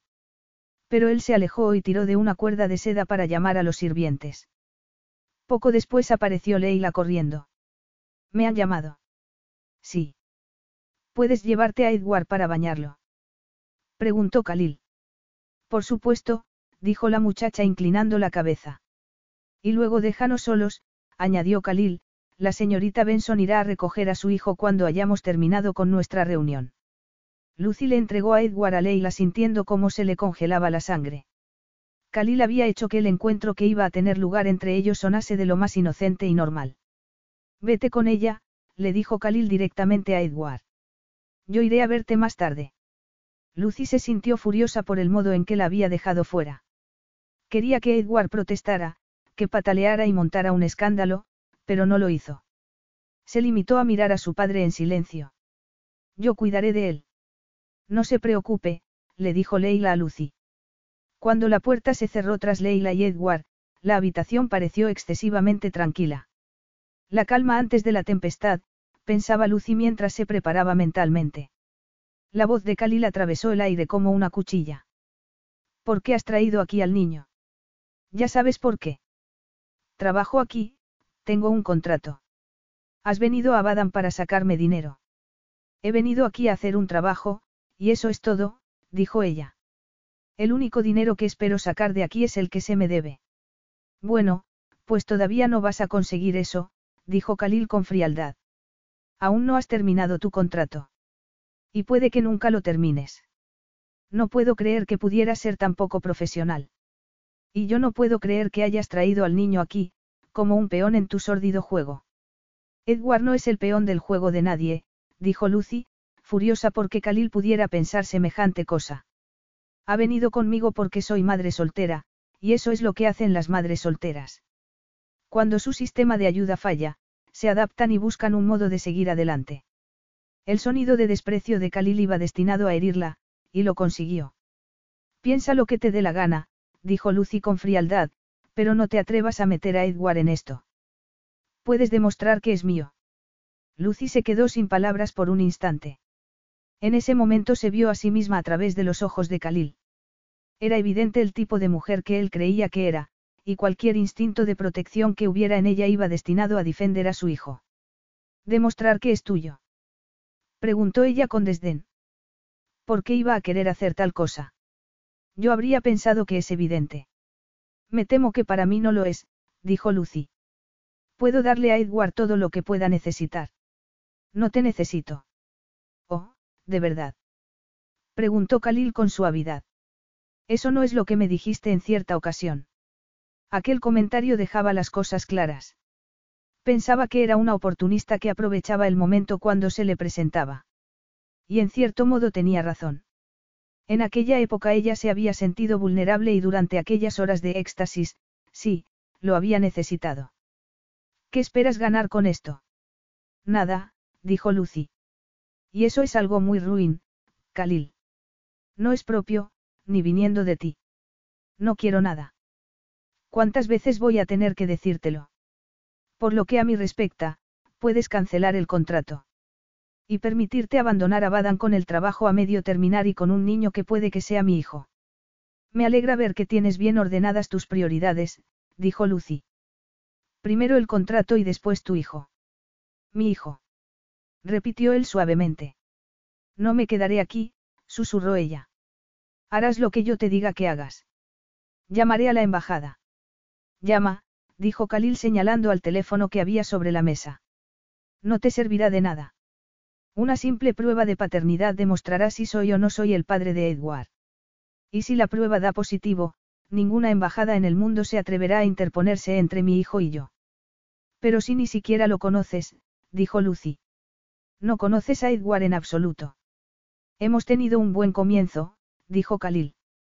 No veo razón para que no podamos hacernos más íntimos. Pero yo soy su madre, interrumpió Lucy. No puedes quitármelo. Este es mi país, y aquí mi palabra es ley. Mi gente me apoya en todo lo que hago. Confían en mí. Si se enteran de que tengo un hijo, se sentirán entusiasmados y no permitirán que salga del país, a no ser, claro, que yo esté de acuerdo. Khalil se dio cuenta de que quería herir a Lucy del mismo modo en que ella lo había herido a él. Pero se había sentido conmovido por el parecido del niño con él. Edward era un Saed al-Sarif de verdad. Con o sin la prueba, él sabía que su primer hijo estaba en el palacio. Era un momento que podría cambiar toda su vida. Llegaría un día en que Edward heredaría el trono de Abadan. Lucy Benson le había negado la posibilidad de conocer a su hijo. ¿Cómo podía quedar semejante traición sin su castigo? Le había privado de un año en la vida de Edward, un año entero durante el cual no había tenido ni idea de la existencia de su hijo. Nunca la perdonaría por eso. ¿Qué estás diciendo? Preguntó Lucy. Si Edward resulta ser hijo mío, se quedará en Abadan, con o sin tu presencia. No. Dijo ella sacudiendo la cabeza. Si te preocuparas lo más mínimo por él, no dirías tal cosa. Si Edward es mi hijo, debería tener las mismas oportunidades que tú de preocuparme por él. Los dos estaban gritando, y la ira flotaba en el aire mientras discutían. Ninguno de los dos oyó abrirse la puerta. Oh, lo siento, dijo Leila. He olvidado algo para Edward. Al oír el nombre de su hijo, tanto Khalil como Lucy se giraron al tiempo. Mientras lo miraban, Edward frunció el ceño y entonces, de pronto comenzó a sollozar. Capítulo 5. Lucy se despertó a la mañana siguiente bastante agitada. Por un breve momento se sintió eufórica, sabiendo que era el cumpleaños de Edward, pero entonces recordó los acontecimientos del día anterior. Estaba en peligro, y lo que era peor, había puesto a Edward en peligro.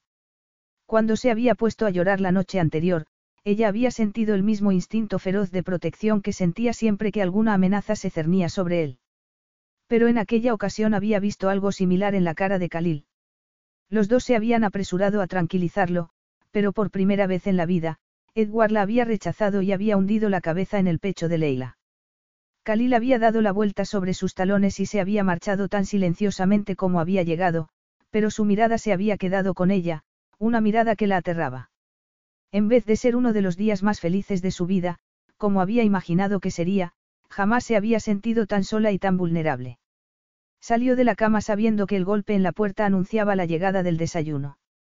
En otras circunstancias habría sido una distracción agradable, pero con unas pocas palabras de agradecimiento, Lucy lo rechazó.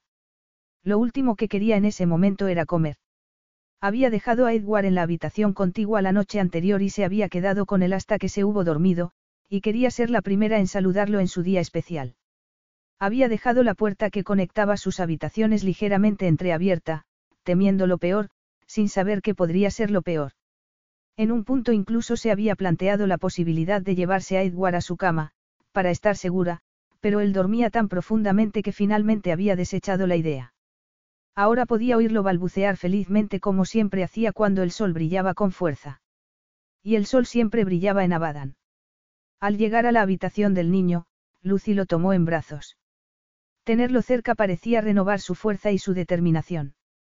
Se dio la vuelta para dirigirse hacia la ventana y descorrer las cortinas correctamente, y entonces emitió un ligero sonido de sorpresa al ver a Khalil en las sombras junto a la puerta, con los brazos cruzados, observándola.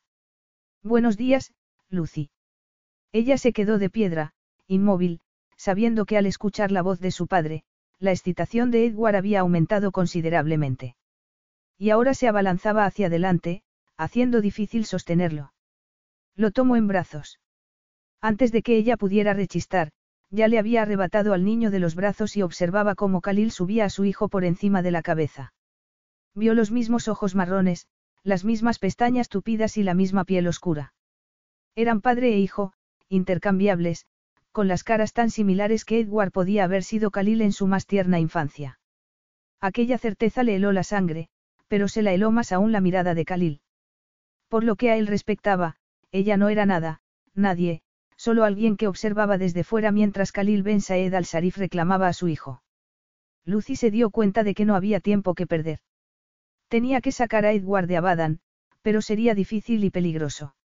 Vestido para montar, con un polo color negro, pantalones bombachos y botas, Khalil tenía todo el aspecto del príncipe del desierto, el príncipe guerrero, y a Lucy se le encogió el estómago al darse cuenta, mientras él la miraba.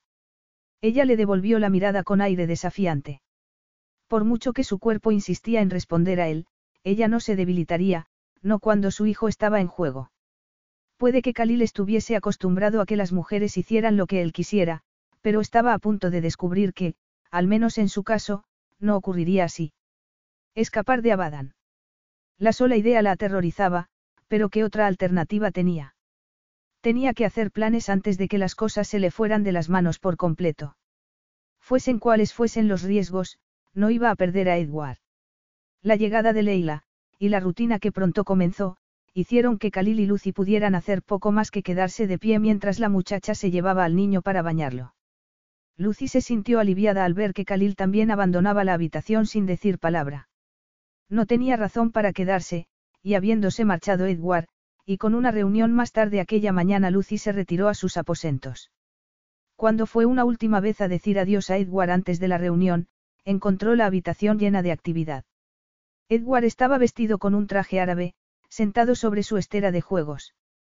Parecía muy diferente, y sin embargo no había nada de malo en que Leila lo vistiera con la ropa local. Así estaría más fresco.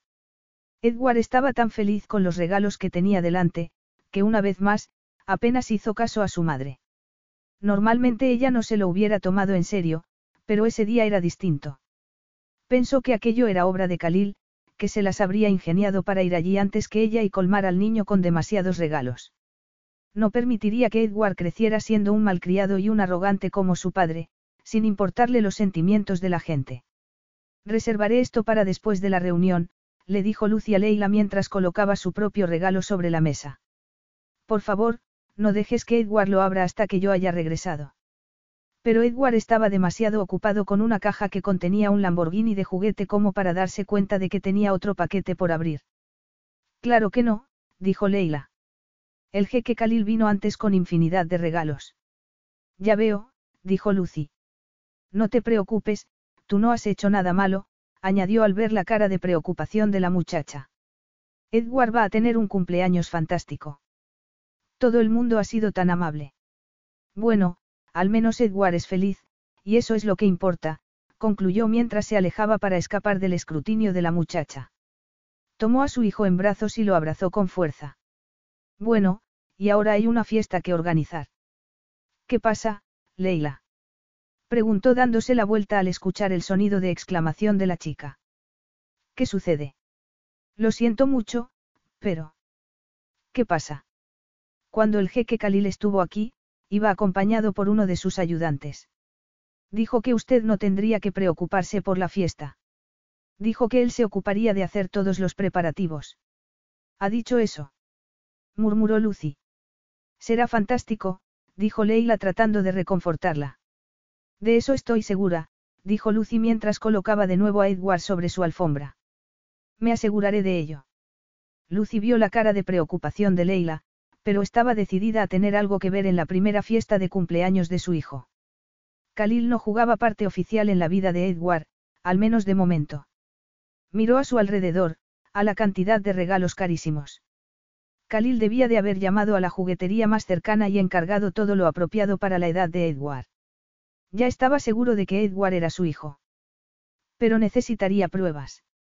Alguien ha tocado a Edward mientras yo estaba fuera. No, Claro que no, dijo Leila. Excepto. Sí. El jeque Khalil jugó con él, por supuesto, y lo tomó en brazos. Y Edward se sintió a gusto con él. Claro, dijo Leila. Edward adora al jeque. Lo que quiero decir es que el jeque lo hace reír. Lucy se obligó a sonreír. Pero nadie más lo tocó. ¿Estás segura? La posibilidad de que se llevara a cabo una prueba de ADN sin su consentimiento rondaba por su cabeza. No, claro que no, dijo Leila. Sabe que yo no dejaría que nadie se acercara a él, aparte del jeque. No pretendo criticarte, dijo Lucy rápidamente. Es solo que estamos en un país extraño, y tengo que estar segura de que Edward está a salvo. Lo comprendo, y no lo dejaré solo ni un momento. Te creo, dijo Lucy. Y quizá esté siendo un poco pesada con lo de la fiesta. Seguro que los empleados del jeque sabrán de dónde sacar todo lo que necesitamos. Absolutamente, convino Leila. Incluso están hablando de la posibilidad de montar una feria con atracciones para todos los niños del palacio. Eso sería fantástico, dijo Lucy. Se sentía un poco mejor sabiendo que la fiesta de Edward sería una excusa para una celebración general donde todos se lo pasarían bien. Me llevo a Edward para que usted pueda prepararse para la reunión. Sugirió Leila. Ya estoy lista. Lo que realmente me gustaría es pasar unos minutos a solas con él, si no te importa. Claro que no me importa, dijo Leila mientras le daba un toque cariñoso en el brazo. Aquel gesto de amabilidad hizo que a Lucy casi se le saltaran las lágrimas. Tuvo que parpadear deprisa para ocultarlas antes de que Leila lo viera. Pero notaba que la chica ya sabía que algo iba mal. Durante la reunión Lucy se sintió aliviada de poder hablar en profanidad sobre el proyecto. Era un cambio radical que necesitaba desesperadamente. Todo fue correctamente en la Cámara del Consejo, donde Khalil se comportó como si no hubiera nada más que negocios entre ambos. Incluso le permitió desarrollar el programa con rapidez, como si él también tuviera prisa por marcharse. Y cuando la reunión terminó, abandonó la sala antes de que ella tuviera tiempo de ordenar sus papeles. Lucy sintió disminuir la tensión en el momento en que la puerta se cerró tras él. Tenía tiempo de ayudar a preparar la fiesta. Lo único que tenía que hacer era cambiarse y ponerse algo más apropiado para una fiesta infantil. Lucy se quedó quieta, asombrada en lo alto de unas escaleras de mármol que daban al jardín del palacio. Gran parte del terreno había sido transformado en una feria, compuestos, una bolera, e incluso un carrusel, todo protegido del sol por enormes carpas. Los payasos se paseaban repartiendo banderas y serpentinas a las multitudes de niños con sus padres y profesores mientras la música salía por diversos altavoces. Se dio cuenta de que, cuando el dinero no importaba, cualquier cosa era posible. Se había puesto unos vaqueros, playeras y una camisa azul. Estaba lista para la acción, lo cual era lo mejor dado que varias de las atracciones eran apropiadas para Edward. De momento el niño estaba sentado pacientemente en su carro junto a ella, pero Lucy sabía que su tranquilidad aparente no duraría mucho. Lucy se dio cuenta al entrar en una de las carpas, que tenían aire acondicionado. El jeque Khalil piensa en todo, comentó Leila. Sí, la verdad, dijo Lucy. No sé por dónde empezar. ¿Qué tal con el carrusel? Lucy dio un brinco al oír la voz de Khalil. Había estado segura de que no aparecería. En la reunión le había dado la impresión de que tenía algún lugar al que ir.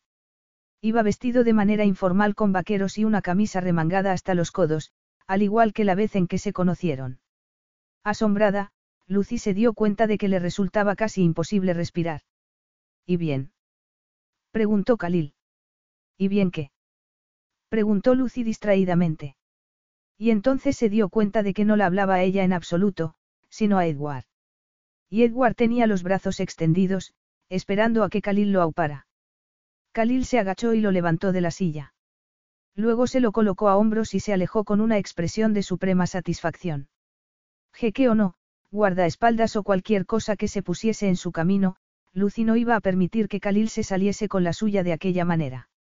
Abriéndose paso entre la multitud, ya casi lo había alcanzando cuando unos guardias de seguridad se pusieron delante bloqueándole el camino. Dejadla pasar, dijo Khalil. No puedes hacer esto, Khalil, dijo ella.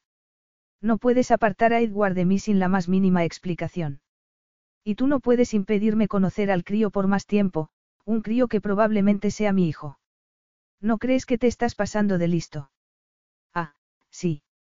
Solo hay una manera de salir de dudas, dijo él mientras colocaba a Edward sobre uno de los caballitos del carrusel. ¿Y cuál es? preguntó Lucy, aliviada al ver que Edward estaba demasiado excitado como para prestar atención a la discusión. Haremos una prueba de ADN. No. exclamó Lucy. Sabía que tarde o temprano llegarían a eso, pero quería que fuese lejos de Abadan, donde pudiera tener algún control sobre las repercusiones. No estropees su cumpleaños, por favor, Khalil. Déjalo por hoy. Khalil pareció considerar la propuesta y las esperanzas de Lucy resurgieron. Ella no quería negarle a Khalil el derecho a conocer a su hijo, ni quería apartar a Edward de su padre. Solo quería un poco más de tiempo. Entonces la música del carrusel comenzó a sonar y se quedó sola mientras Khalil y Edward se alejaban lentamente de ella. Mientras el carrusel se detenía lentamente, Khalil se dio cuenta de que casi había olvidado que era posible pasarlo también de una forma tan inocente. Era un alivio para él ser simplemente uno más de los adultos que llevaban a sus hijos a montar en el carrusel. Se sentía eufórico. No había sentido nada parecido antes. Apretó los dientes al ver que Lucy seguía en el mismo sitio en que la habían dejado. A él no le quedaba duda de que Edward y él eran iguales. Miró a su alrededor preguntándose si alguien más lo habría notado. Pero su vínculo con el chico era más profundo que cualquier apariencia, pensaba mientras se disponía a desmontar. Había verdadera química entre ellos, y se dio cuenta de que su carácter era idéntico al ver que Edward se negaba a bajar de su caballo. Quizá más tarde, le dijo al niño. Tu madre te está esperando. Al ver la cara de Lucy, Khalil sintió algo parecido a la pena. Tenía un aspecto temeroso, tenso y ansioso. Pero pronto borró ese sentimiento de su mente. Al fin y al cabo ella lo había mantenido apartado de su hijo durante un año, y por fin el destino había intervenido a pesar de su mentira. No tenía nada que agradecerle a Lucy Benson. Nadie tocará a Edward sin tu consentimiento, le dijo a Lucy.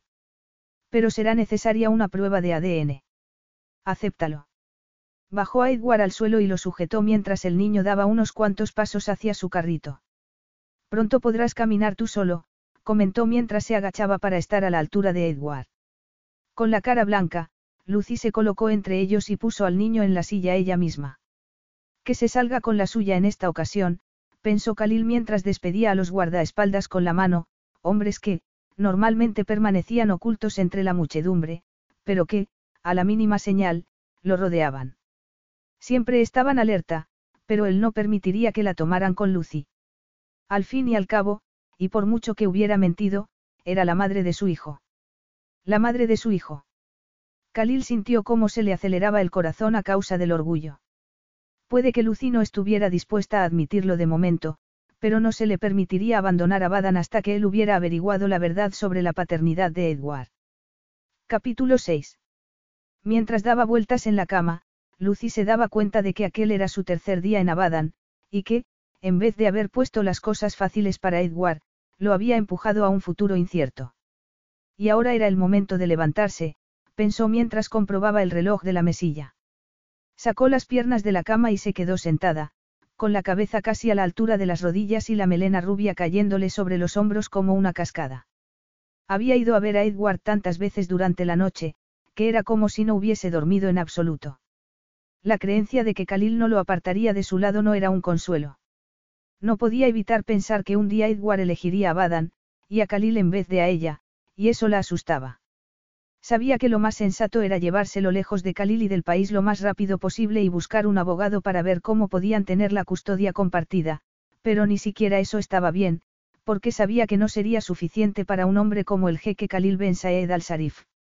Se apresuró a la habitación del niño y sonrió al ver a Edward esperando impaciente, con los brazos levantados, para ser liberado de su cuna. Si se quedaban en Abadan, eso significaría tener que aceptar todas las restricciones que Khalil les pusiera, y Lucy no estaba dispuesta a dejar que eso ocurriera. Nunca, cariño, le dijo a Edward mientras lo levantaba por el aire. La tensión era palpable en la habitación del jeque de Abadán. Retírense, ordenó el padre de Khalil a sus cortesanos. Puede que la edad le hubiera impuesto ciertas restricciones, la más importante de las cuales era la indignidad del bastón de ébano que se veía obligado a usar, pero Khalil aún se estremecía al escuchar la voz firme de su padre. Quería ser el primero en decírtelo antes de que los rumores lleguen a tus oídos, le dijo Khalil tras explicarle lo de Edward. Si tienes la más mínima duda sobre la paternidad del niño, han de traerlo aquí inmediatamente, dijo su padre. Por su propia seguridad, Khalil, nada más. Si alguien se Estoy seguro de que nadie lo sabe todavía. Todavía, repitió su padre. Dices que el parecido entre los dos es evidente. Creo que en tu corazón ya sabes la verdad. No puedo estar seguro. Hasta que se realice la prueba. Debes permitirme hacer esto, dijo Khalil con firmeza. Lucy nunca permitiría que la prueba se realizase en Abadan. No confía en nosotros. Deduzco que te estás refiriendo a la madre, dijo el viejo jeque mientras sacudía la cabeza al ver la ironía de la situación. También veía la voluntad evidente en los ojos de su hijo, y estaba seguro de que había emociones de por medio. Y las emociones empañan el juicio. Actuaría en representación de su hijo si tenía que hacerlo. ¿Hay algo que no me has dicho?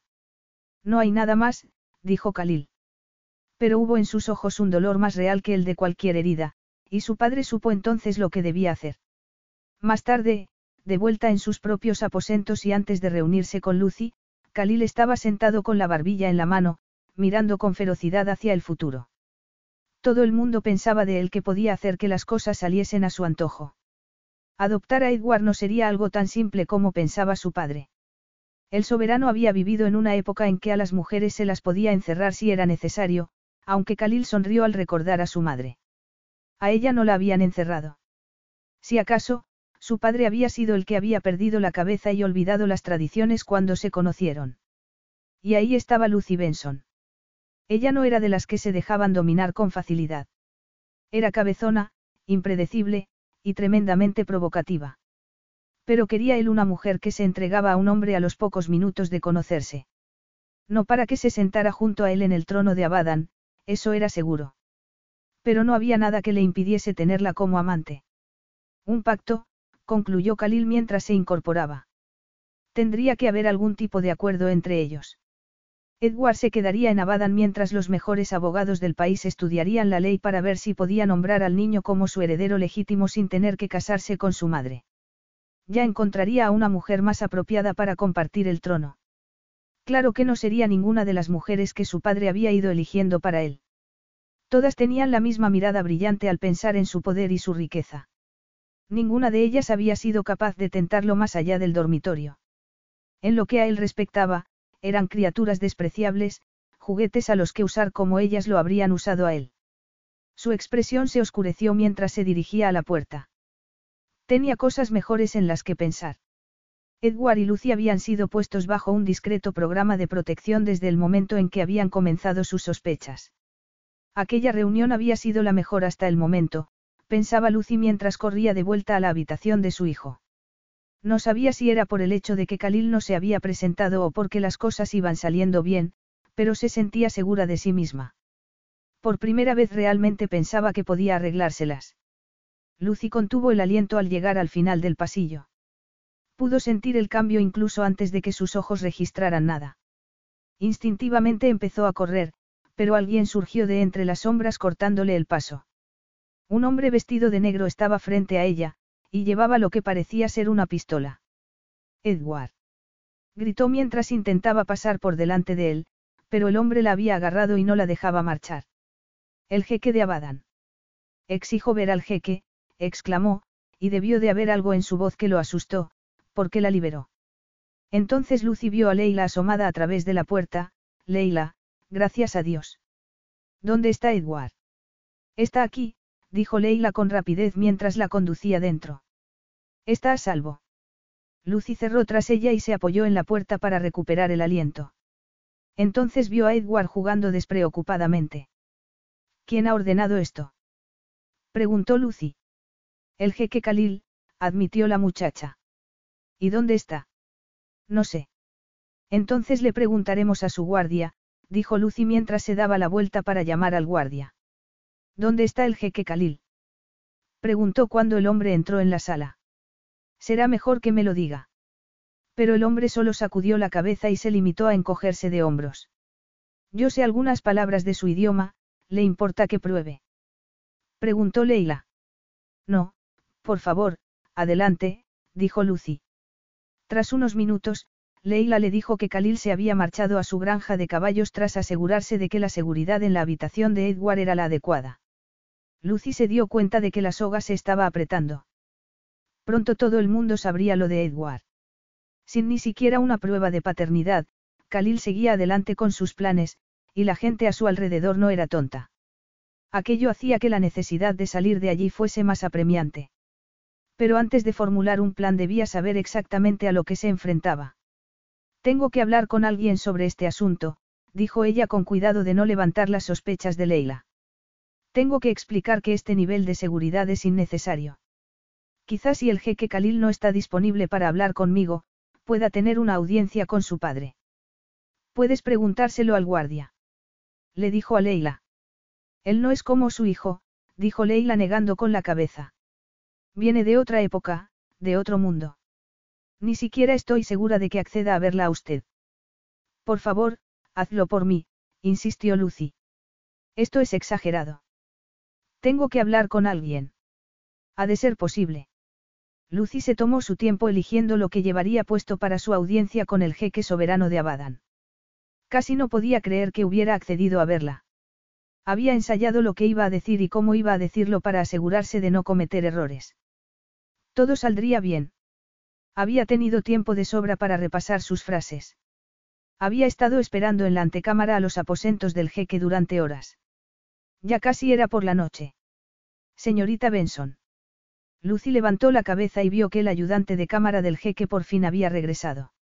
Gracias, dijo ella poniéndose en pie con rapidez. Quizá la habían hecho esperar con la intención de hacer desaparecer el aire de indignación antes de la entrevista. Pues si ese era el caso, no había funcionado. El padre de Khalil estaba sentado al otro lado de la mesa. Debía de tener por lo menos 80 años, y Lucy inclinó la cabeza ligeramente en deferencia a su edad. Acérquese más para que pueda verla a la luz, dijo él. Lucy vio entonces que la silla en la que estaba sentado era más un trono brillante con cojines de terciopelo. Sobre su cabeza había un dosel de terciopelo púrpura, y tenía toda la pinta de ser un antiguo rey guerrero de Abadan. Lucy se dio cuenta de que la confrontación no sería el camino a seguir. No podía ganarse la enemistad de todo Abadan, ni de su soberano. Tenía que jugar con sus reglas, al menos mientras estuviese en el país. Y, a pesar de su reputación y de su apariencia, había algo cortés en el anciano sentado frente a ella. Dio un paso al frente hasta colocarse bajo una lámpara increíblemente antigua que había situada al lado de él.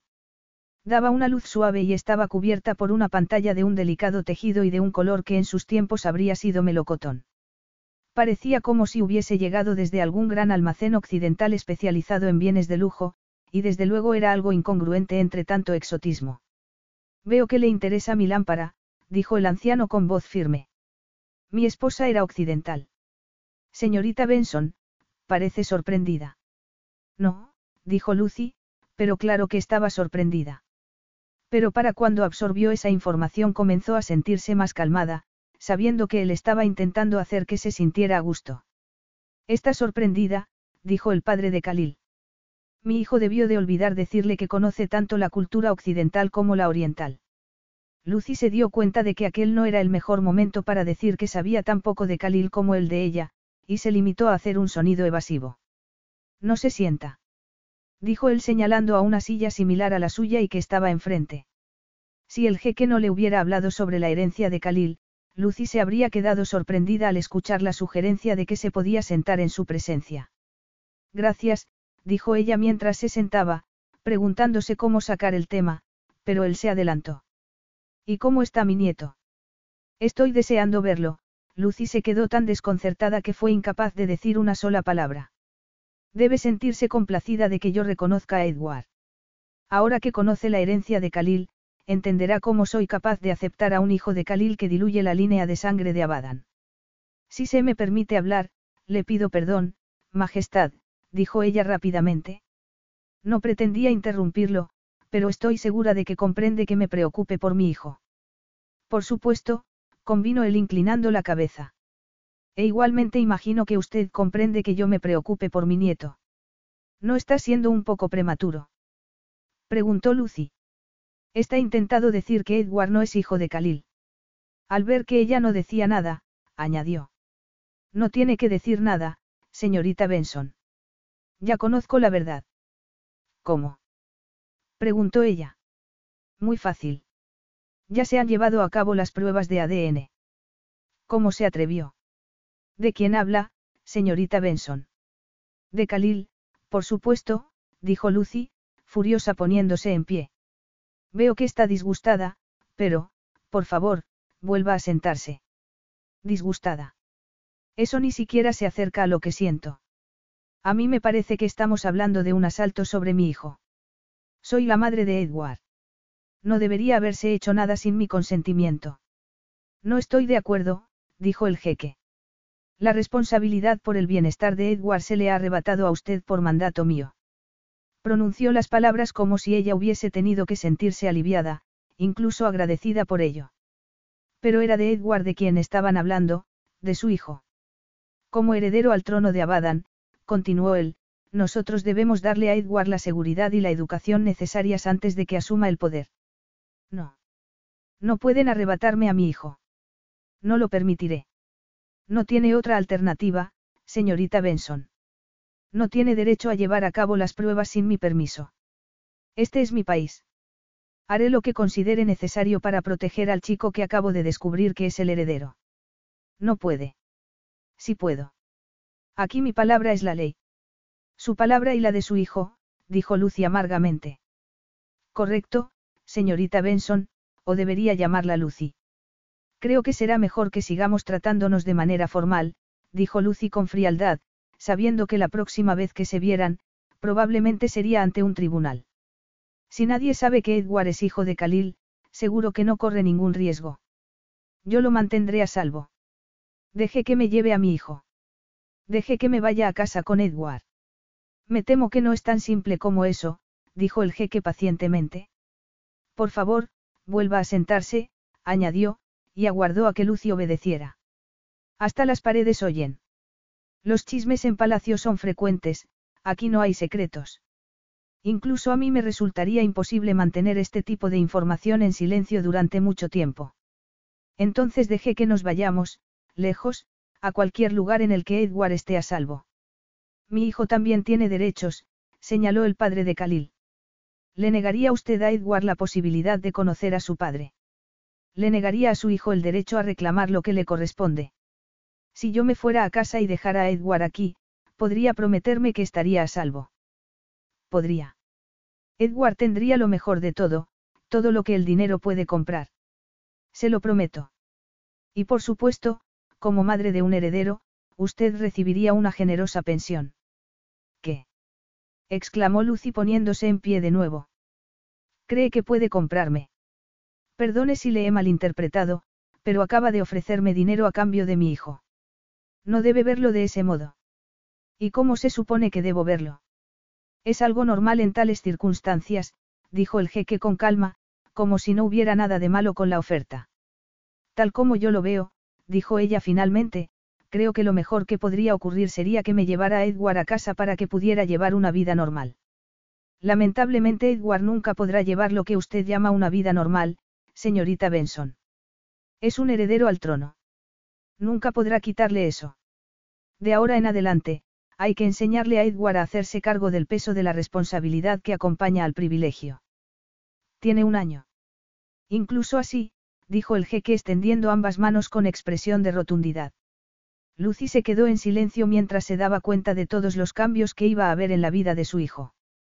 De ser un niño feliz y libre, se había convertido en alguien que requeriría protección por el resto de su vida. ¿Podría ella darle eso? Lo dudaba. Necesitaría apoyo, y la única persona que podría proporcionarle ese apoyo era Khalil, que ni siquiera se había molestado en regresar a palacio ahora que ya había asegurado las puertas de su jaula dorada. Colocar un guardia en la puerta y marcharse. Eso era lo que significaba para Khalil aceptar la responsabilidad de su hijo. La idea de dejar a Edward en tales manos no era una opción. Se quedarían juntos. Eso lo tenía claro. Si pudiera irse a casa con él para pasar a estar bajo la protección de los servicios de seguridad de su propio país. Era como una locura que crecía dentro de ella. Ya no podía pensar en otra cosa, en otra cosa más que en escapar. Capítulo 7. Ha sido convocada a una reunión por el jeque Khalil Ben Saed al-Sarif. Bien. ¿A qué hora? Le preguntó Lucy al cortesano. En una hora, dijo él, y agachó la cabeza antes de salir de la habitación. Había sido llamada en presencia de Khalil como miembro de sus empleados. Para Khalil y su padre ella no era nada, nada más que un embarazoso estorbo. Había estado en pie casi toda la noche después de su reunión con el padre de Khalil, esperando a que Khalil regresara a palacio. Aún estaba recuperándose de la certeza de que alguien hubiera entrado a hurtadillas en el cuarto del niño para llevarse su cepillo del pelo. Ella sabía que un solo pelo era lo único que hacía falta para probar la paternidad. Ella nunca le hubiera negado a Khalil la oportunidad de conocer a su hijo. Era solo que nunca había imaginado volver a encontrarse con el hombre que un día había conocido como Cal. Y jamás hubiese imaginado verlo en Abadan, como heredero al trono de uno de los países más ricos del mundo. Puede que Khalil fuera un jeque, muy poderoso en su país, pero eso no hacía que su determinación disminuyera. Ella aceptaría los derechos de la custodia compartida, pero basados en las leyes de su propio país, no las de Abadan. Lucy apretó los labios al pensar en la cantidad de dificultades que tendría que superar para escapar. No tenía más que pensar en los guardias armados de la puerta de la habitación para saber que estaba corriendo un riesgo enorme. Pero al recordar la escandalosa oferta del jeque sobre ofrecerle dinero a cambio del niño, fortalecía su determinación. Puede que fuese un anciano agradable, adorado por su gente, pero no tenía ni idea de cómo una madre podía salir en defensa de su hijo. Lucy pensaba que tendrían que haber ocurrido situaciones similares con anterioridad. Habría maneras de salir de aquello, y gente que pudiera aconsejarla una vez en casa. Pero primero tenía que prepararse para la reunión con Khalil. Primero se ocuparía de los negocios y luego ultimaría su plan de escape. Era el momento perfecto. Khalil y su padre estaban convencidos de que ella doblegaría su voluntad, que se dejaría manipular. Se mostraban seguros de sí mismos y sería el mejor momento para contraatacar. Khalil deambulaba por sus aposentos con las manos unidas detrás de la espalda, en un estado de furia controlada. Su padre era como un tigre al que nunca se podía domar. Se veía obligado a admirar su coraje y determinación para mandar como si aún fuera el mismo rey guerrero de hacía 50 años, pero era evidente que en esa ocasión se había pasado.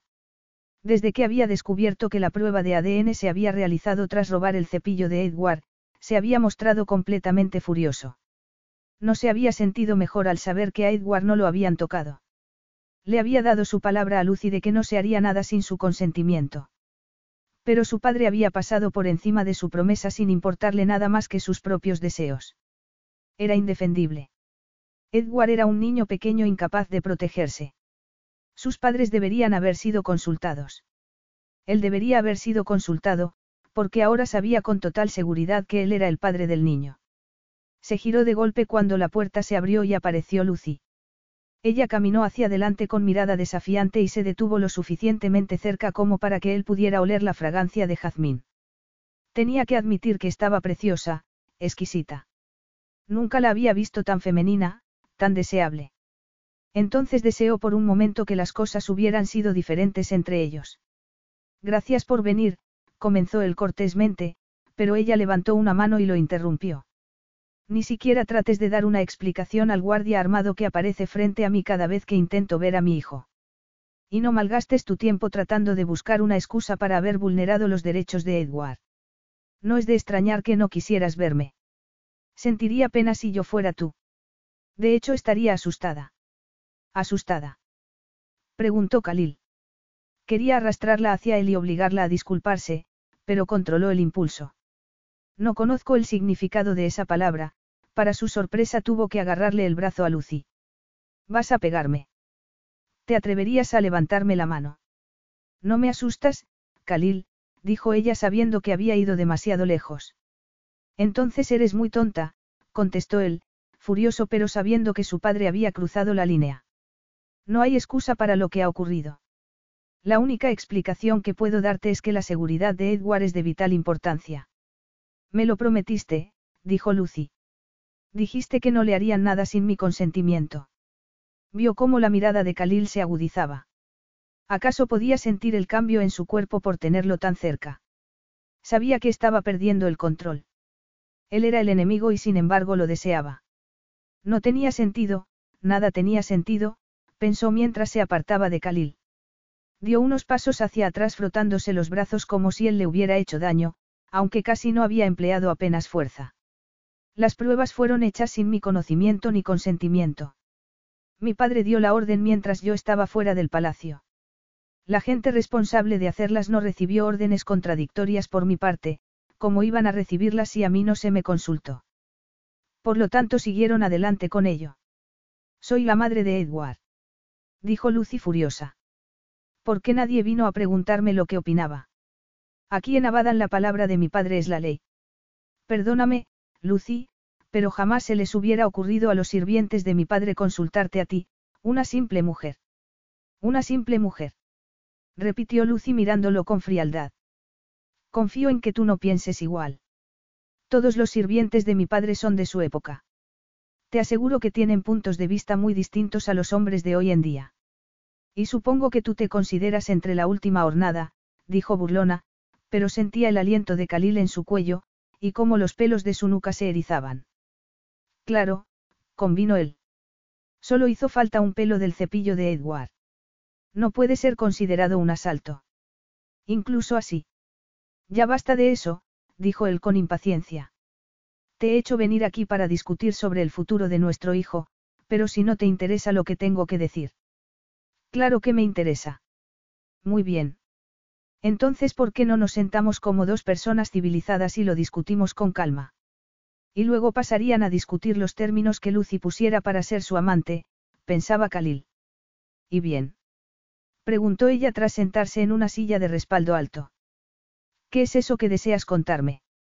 Pero te advierto que no estoy de humor para llegar a muchos acuerdos después del modo en que se ha traicionado mi confianza. Los dos queremos lo mejor para Edward, señalé Khalil. Él había llegado a un acuerdo con su padre. Lucy se quedaría en Abadan. Como consecuencia podría quedarse con Edward. Si se negaba, Edward se quedaría sin ella. Las soluciones simples eran siempre las mejores. Su gente no pediría otra cosa. Pero no había razón para pensar en eso.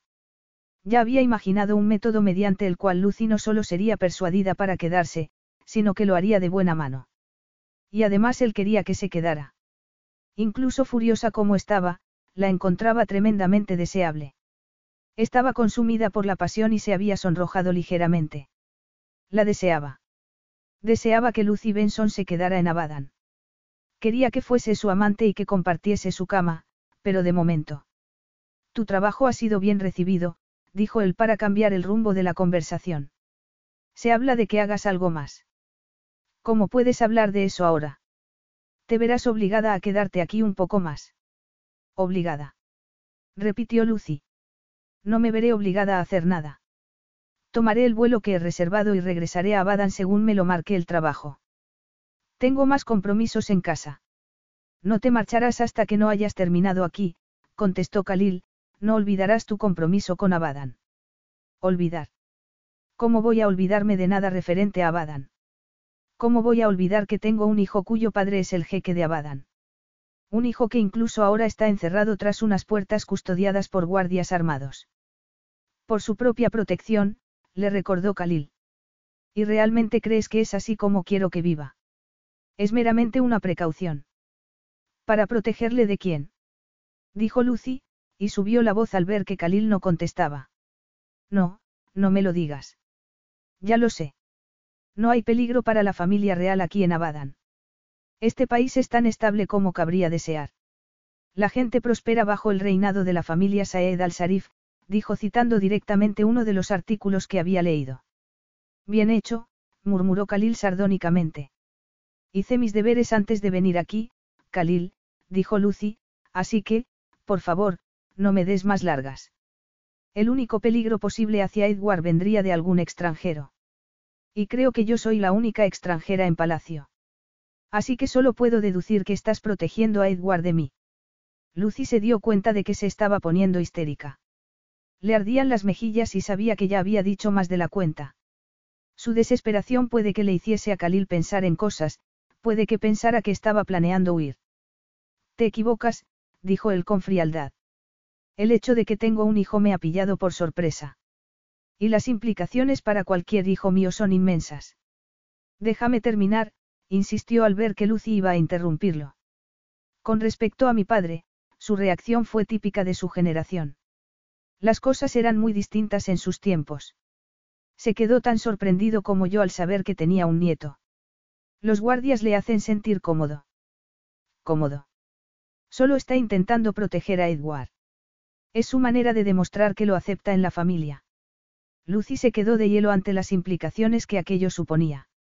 Sentía como si tuviera agarrado a Edward con las uñas mientras una armada de Saed al-Sarif tiraban de él hacia el otro lado. Los dos queremos lo mejor para Edward, dijo Khalil reclamando su atención. Era irónico. Iban a discutir sobre el futuro de Edward, lo único que los unía, y sin embargo Lucy jamás había sentido tanta distancia entre ellos. Sí, eso es, dijo ella. Tendrás libertad absoluto mientras estés en Abadan, dijo él tras tomar asiento frente a ella. Libertad. Repitió ella. Durante toda su vida había dado por hecha su libertad. Ahora se daba cuenta de lo preciada que era. Por supuesto, tendrás un guardaespaldas en todo momento. Ah, murmuró ella sintiendo que estaba cayendo en una trampa. Debes ser paciente, confiar en mí. Confiar en ti. ¿Acaso había olvidado lo que había ocurrido en su primer encuentro? Cómo la había dejado y había desaparecido de su vida sin dejar huella. Por supuesto, dijo él con impaciencia. Tengo billetes de avión para irnos a casa. Esta es la casa de Edward. Tú podrás marcharte cuando desees. Lucy sintió un escalofrío por el cuerpo. Khalil había dejado claro su mensaje. Ella podría irse si quería, pero Edward se quedaría. Se daba cuenta de que ella no significaba nada para él. Tras haberle proporcionado un heredero, ya no le era necesaria. Lo que veía era un hombre duro y frío. En cuanto a él respectaba, la idea de reclamar a su hijo era evidente, con o sin ella. Tenía que apartar a Edward de allí. Los dos tenían que irse lo antes posible. Si tienes negocios importantes de los que ocuparte en casa, por supuesto eres libre de marcharte cuando tu contrato haya terminado. ¿Con Edward? Preguntó ella, pero Khalil no contestó. Nunca abandonaré a Badan sin mi hijo. Entonces nunca abandonarás a Badan. Sus palabras fueron como un martillo que aplastaba sus esperanzas, pero tenía que mantenerse fuerte por Edward. Estoy seguro de que podremos encontrar muchas cosas para mantenerte feliz aquí, dijo él. Lucy se sentía incapaz de hablar o razonar. Podía ver que Khalil se estaba poniendo cada vez más impaciente. Al fin y al cabo, pensaba ella amargamente, era algo tan nimio como su libertad y la de su hijo aquello de lo que estaban hablando. ¿Por qué iba a perder el jeque Khalil demasiado tiempo en ello? Entonces Khalil se levantó y Lucy supo que no tenían nada más que decirse. La conversación había acabado y solo le quedaban las medidas desesperadas. Puede que haya otro contrato para ti, dijo él. Seguía hablando de negocios. Es que no pensaba en otra cosa. No te molestes en inventarte trabajo para hacer que me quede. Khalil. No necesito tu caridad. Me refería a un trabajo remunerado. Recordar al amante tierno que un día había sido no le serviría de nada. Aquel hombre había desaparecido, dejando al jeque Khalil de Abadan en su lugar. Y necesitaría dinero pronto si pretendía escapar. No había llevado mucho en efectivo consigo y, en ese caso, no podía permitirse el ser orgullosa. Quizá algo en efectivo como adelanto del trabajo que ya he terminado. En efectivo. Sería fantástico. ¿Dónde lo gastarías? Puedes cargar todo lo que necesitéis Edward y tú a mi cuenta. Ser comprada. Ni hablar. Pero Lucy no dijo nada. Era mejor dejar que él pensara que se había quedado satisfecha con su parte. Decidió ignorar su oferta personal de financiarla. Quizá parte de lo que se me debe pueda ser ingresada en mi cuenta de Inglaterra y la otra parte se me puede pagar en efectivo aquí, dijo ella distraídamente. Me gustaría hacer algunas compras, para Edward y para mí. Sería bueno para los dos abandonar los confines de palacio, y me gustaría ver la ciudad. Muy bien, convino Khalil. Eso parece razonable. Debía de pensar que el palacio era opresivo, y si ella lo sentía, probablemente su hijo también. El palacio dorado era su hogar y lo adoraba, pero entendía que para Lucy pudiera tener otras asociaciones.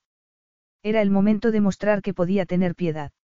Hay un centro comercial en la ciudad, no muy lejos de aquí. Podría llevaros. Lucy sintió un nudo en la garganta y tuvo que esforzarse en hablar. No quiero molestarte. No sería molestia, dijo Khalil. Quería mostrarle a su hijo los lujos del centro comercial. No, de verdad, con un guardaespaldas bastará, dijo Lucy. Entonces Khalil comenzó a pensar en otra cosa. Un viaje a la ciudad para un miembro de la familia real no era ninguna excursión. Tendría que reforzar las medidas de seguridad para mantener controlada a la gente. Eso no sería divertido para Edward. Muy bien, convino él finalmente. Haré que uno de mis guardaespaldas personales os acompañe. Pero antes deja que te dé algo de dinero. No. Exclamó ella al ver que se dirigía por su cartera. Claro que no. Has aceptado un adelanto por tu trabajo, le recordó él. ¿Quién sabía el dinero que necesitaría? pensó Lucy entonces. Y no precisamente para compras. De acuerdo, dijo ella. Un adelanto que te devolveré. Y pensaba hacerlo, por mucho tiempo que le llevase, y desde allá donde tuviera que mandarlo. Bien, me alegro de que haya quedado aclarado, dijo él caminando hacia la puerta. Las tiendas abren hasta tarde por las tardes. Estate lista en una hora. La acompañó hasta la puerta con la misma distancia que si hubiese sido una empleada. Una vez que cerró tras ella y Lucy se quedó sola en el pasillo, sus pensamientos comenzaron a acelerarse ante la oportunidad que Khalil acababa de ofrecerle en bandeja. Por fin tenía los medios y la oportunidad para escapar. Apretó el puño con aire triunfante y exclamó. Sí. Lucy se miró una última vez en uno de los espejos de palacio. Iba vestida de manera informal y poco llamativa para no captar la atención de la gente mientras empujaba a Edward en su carrito por el largo pasillo que conducía a la entrada principal. Si los sirvientes supieran lo que había planeado, pero por fortuna sus habilidades a la hora de leer los pensamientos no eran tan buenas como las de su jefe, porque si no jamás la habrían dejado salir. Pero aún así Lucy sentía que el corazón le iba a estallar. La mera idea de lo que iba a hacer le parecía aterradora. Miró por encima de su hombro al hombre que Khalil había escogido para acompañarla. Era un miembro de confianza del equipo de seguridad del palacio, y parecía inteligente. Pero eso no podía evitarse. Tendría que encontrar un modo de despistarlo. Tenía que salir de Abadan. Era su única esperanza. Tenía que negociar con la familia real desde una posición de superioridad. Tenía que seguir adelante con el plan sin importarle los impedimentos que Khalil pudiera poner en su camino. Mientras el guardaespaldas cargaba el carrito en el maletero del Range Rover, ella comprobaba por segunda vez el cinturón de la sillita de Edward, de manera que pareciese natural que se hubiera sentado a su lado en el asiento de atrás. De ese modo podría tomar nota de todas las señales que pasaran sin levantar sospechas. Tenía el pasaporte a salvo en su bolso. Lo único que necesitaba era la oportunidad de tomar posesión del coche. Luego planeaba ir hasta la embajada en busca de refugio hasta que pudiera encontrar un vuelo de vuelta. Lucy recordaba que aún había algunas cosas por ultimar en su contrato en Palacio, pero eso no podía evitarse. La felicidad futura de Edward estaba en juego, y la libertad de ambos. Nada importaba comparado con eso. Ya afrontaría cualquier consecuencia que pudiera producirse a raíz de su ruptura de contrato, pagaría el dinero que debiera y haría lo que fuera necesario. Tratando de calmarse, Lucy recordó que tenía que observar las señales de la carretera según se acercaban al centro de la ciudad, ya se había perdido algunas. Dejando las demás preocupaciones de lado, trató de concentrarse en la dirección que habían tomado. Divisó la bandera de la embajada y se relajó un poco. No sería difícil volver a encontrarla, incluso aunque fuese de noche cuando abandonaran el centro comercial. Había muchas luces en la carretera y el centro de la ciudad estaba bien señalizado. El centro comercial de Abadan era fantástico, y tras una hora más o menos Lucy se dio cuenta de que jamás había gastado dinero tan libremente. Pero tras la diversión de ver a Edward dando palmas emocionado, seguía la preocupación ante su inminente huida. El guardaespaldas profesional no iba a dejarlos solos ni un minuto, y en ese momento ella no tenía ni idea de cómo iba a escapar.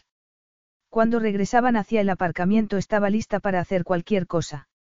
Y se le ocurrió una idea arriesgada. El carrito estaba cargado de paquetes de colores a los que Edward no había querido renunciar.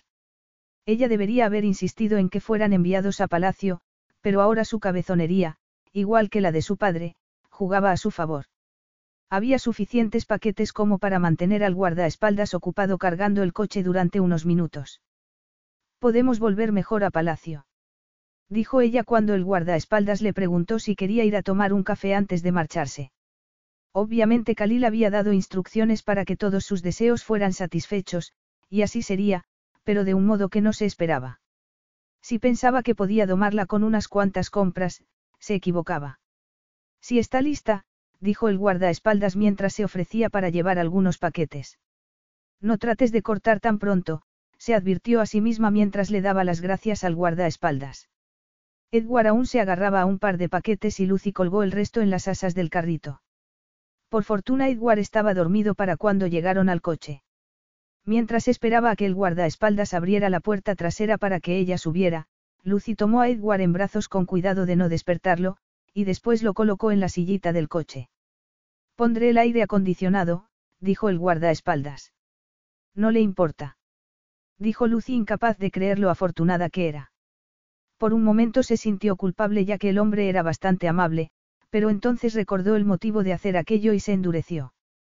Tras cerrar la puerta de Edward, Lucy observó cómo el guardaespaldas subía al asiento delantero para encender el motor.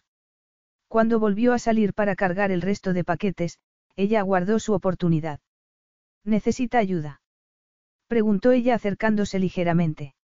No, me las apaño bien, dijo él. Usted entre, no me llevará mucho tiempo. Oh, no, exclamó Lucy. Se me ha caído algo junto a la puerta. Mire, puede verlo. No hay problema. Yo lo alcanzaré, dijo él dándose la vuelta. Lucy se colocó en el asiento del conductor cuando él le dio la espalda. El maletero aún estaba abierto, pero no se podía hacer nada. Pisó el acelerador con fuerza y el coche echó a andar, golpeando el bordillo y casi golpeando al guardaespaldas cuando se dio la vuelta al darse cuenta de que lo había engañado. Mirando a través del parabrisas mientras el Range Rover salía del aparcamiento y se unía a la carretera principal, Lucy hizo un giro brusco en la autovía de doble sentido y se subió al césped antes de tomar velocidad hacia las afueras de la ciudad, donde había divisado la embajada. Había tenido suerte de encontrar la embajada antes de que los guardias de Khalil le dieran caza, pero se dio cuenta de que tendría que parar pronto para cerrar el maletero. Ya estaba llamando la atención, conduciendo a toda velocidad con la parte de atrás abierta de par en par. La gente tocaba los claxon y hacía gestos en su dirección para advertirla. Miró hacia atrás, donde estaba Edward, y vio con alivio que estaba dormido. Perdiéndose la diversión.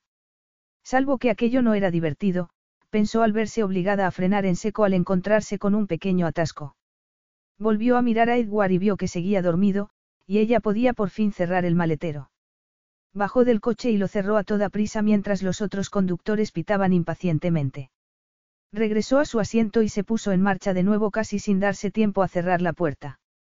Le llevó un rato volver a calmarse y, para cuando hubo transcurrido ese tiempo, se dio cuenta de que se había pasado la salida. Y ya era de noche y los focos de los demás coches la desorientaban constantemente. Además, Khalil debía de haberse enterado ya de lo ocurrido. Su tiempo se estaba agotando. Cielos. exclamó mientras salía por la siguiente desviación que encontró. Si pudiese adivinar el camino de vuelta a la ciudad quizá pudiera tomar la carretera apropiada. Pero ¿dónde estaba ahora? No tenía ni idea. No había luces para ayudarla. Miraba a izquierda y derecha tratando de decidir hacia dónde ir, pero habiendo salido de la carretera principal, ya no sabía en qué dirección iba. Además, como se encontraba en una pendiente, las luces de la ciudad habían desaparecido por completo. Totalmente desorientada, continuó dando vueltas por la rotonda, buscando alguna señal, cualquier cosa que pudiera ayudarla. Pero no había nada. Y dos de las salidas de la rotonda estaban cortadas por obras. Eso disminuía sus opciones a dos carreteras más pequeñas, ninguna de la cual estaba iluminada ni correctamente señalizada. Se dio cuenta de que tendría que elegir una de ellas y confió en que la llevase de vuelta a la ciudad, o al menos a la autovía de doble sentido. ¿Qué otra opción tenía? Tendría que seguir en las carreteras secundarias por el momento y confiar en su sentido de la orientación. Capítulo 8. Una vez que estuvo a más altura, Lucy pudo ver las luces de la ciudad en la distancia y supo que, si las mantenía frente a ella, nada podía salir mal. Pero la carretera estaba llena de agujeros y no podía ir muy deprisa. Entonces el cielo se despejó y la luna comenzó a iluminar su camino, aunque vio que la carretera se había estrechado considerablemente y que no había lugar donde girar si algún vehículo se acercaba hacia ella. Tras una curva amplia en la carretera, la grava se convirtió en arena y una superficie rocosa apareció tapando la ventanilla del copiloto, bloqueando las luces en la distancia. Volver atrás parecía la opción más razonable, pero cuando se detuvo y miró por la ventana, vio que había una caída impresionante. No podía arriesgarse, y menos con Edward en la parte de atrás. Tenía que seguir adelante. La carretera comenzaba a ensancharse de nuevo y Lucy imaginó que no tardaría mucho en poder dar la vuelta. Khalil sentía la rabia como un torbellino dentro de él. Los helicópteros ya habían salido y se habían establecido controles de carretera. A él no le había llevado más de cinco minutos cambiarse y ponerse ropa del desierto y conseguir el equipo necesario, mientras el todo, terreno lo esperaba con el motor en marcha en el patio, con el guardaespaldas que había acompañado a Lucy en el asiento del copiloto. Debería haberlo destripado allí mismo, pensaba Khalil mientras se subía al coche dando un portazo, aunque tenía que admitir cierta admiración por aquel hombre por haber tenido el valor de regresar a Palacio sin ninguno de los dos. Imagino que el mecanismo de seguimiento funciona, dijo Khalil mirando por la ventanilla. Todos los vehículos reales tenían ese mecanismo, cosa que esperaba Lucy no supiera. Siempre cuando funcionara y el tiempo fuera bueno, sería fácil encontrarla. Funciona, Majestad, dijo el guardaespaldas. Pero los informes meteorológicos son malos. Entonces tendremos que esperar llegar hasta ellos antes de que se levante la tormenta de arena, murmuró Khalil. ¿Viste hacia qué lado fueron? Preguntó cuando se acercaron al centro comercial. Cruzó el carril de doble sentido y se dirigió hacia la rotonda. ¿Dónde las obras? Preguntó, y antes de que el hombre contestara añadió. Ahí hay dos carreteras cortadas. Solo espero que no se dirija hacia el desierto. El guardaespaldas comenzó a llamar a sus colegas por radio mientras Khalil se concentraba en la conducción. Estaba furioso. Lucy había osado desafiarlo y se había llevado al heredero del trono consigo. Ningún castigo podría ser suficiente. Pero cualquier pensamiento de castigo habría de esperar, pensó al ver cómo las nubes comenzaban a agruparse cubriendo la luna. Lo importante era encontrar a Lucy y a Edward antes de que fuera demasiado tarde. ¿Qué camino? dijo él tras llegar a la rotonda. Lo siento. ¿Qué? preguntó de golpe. Es un poco tarde para eso. Según las noticias que acabo de recibir, Lucy Benson se dirige al desierto. Aún podemos seguirla. De momento. Pero se avecina una tormenta de arena. ¿Qué carretera tomó? Hacia la frontera. Alerta a las patrullas de la frontera. Que detengan el vehículo. Los helicópteros tendrán que regresar por el tiempo, pero nosotros podemos seguirlos por carretera. Se sintió ansioso de pronto. Una tormenta de arena podía detener al vehículo y cubrirlo por completo en cuestión de minutos, y podía transformar el paisaje en la misma cantidad de tiempo.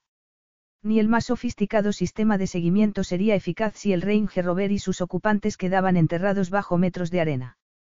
Imaginaba que Lucy ya estaría desorientada y asustada. Solo le quedaba esperar que hubiera tenido el suficiente sentido común como para buscar un lugar elevado y parar el coche antes de que quedara sepultada. El torrente de adrenalina inicial que había acompañado a Lucy en su huida hacía tiempo que había desaparecido. El tiempo había cambiado rápidamente y sin avisar. Tan pronto había estado conduciendo por una noche clara y con estrellas, y de repente se encontraba en un apagón. Recordando el precipicio que había aparecido antes a su izquierda, trató de mantener la velocidad lo más lenta posible. Había conseguido dar la vuelta, pero no lograba encontrar el camino que la había llevado hasta el valle. Las luces de la ciudad habían desaparecido y el viento era más fuerte a cada minuto que pasaba. Además la arena cubría el parabrisas porque los limpiaparabrisas habían dejado de funcionar. Y ahora se daba cuenta de que casi no les quedaba carburante en el depósito. Pero al menos se movían. Pronto encontrarían alguna forma de civilización. Apretando el volante con fuerza, Lucy dio un pequeño grito de ansiedad, y al notar que el coche se detenía, se dio cuenta de que habían pinchado. No podía arriesgarse a cambiarlo con el mal tiempo y el viento golpeando el vehículo a cada minuto. Miró hacia atrás y vio aliviada que Edward seguía dormido, pero no tenían luces, ni carburante, y su móvil estaba sin batería. Lo único que podía hacer era apagar el motor y esperar a que la tormenta cesara. Khalil vociferó en voz alta al ver que la pantalla del satélite se quedaba en blanco. Sigamos, dijo. Pero ¿hacia dónde, Majestad? ¿Qué camino? Ya hemos elegido una dirección. Nos quedaremos en ella. La carretera se bifurca después de llegar al valle. Puede que ella no se haya dado cuenta si ha intentando dar la vuelta.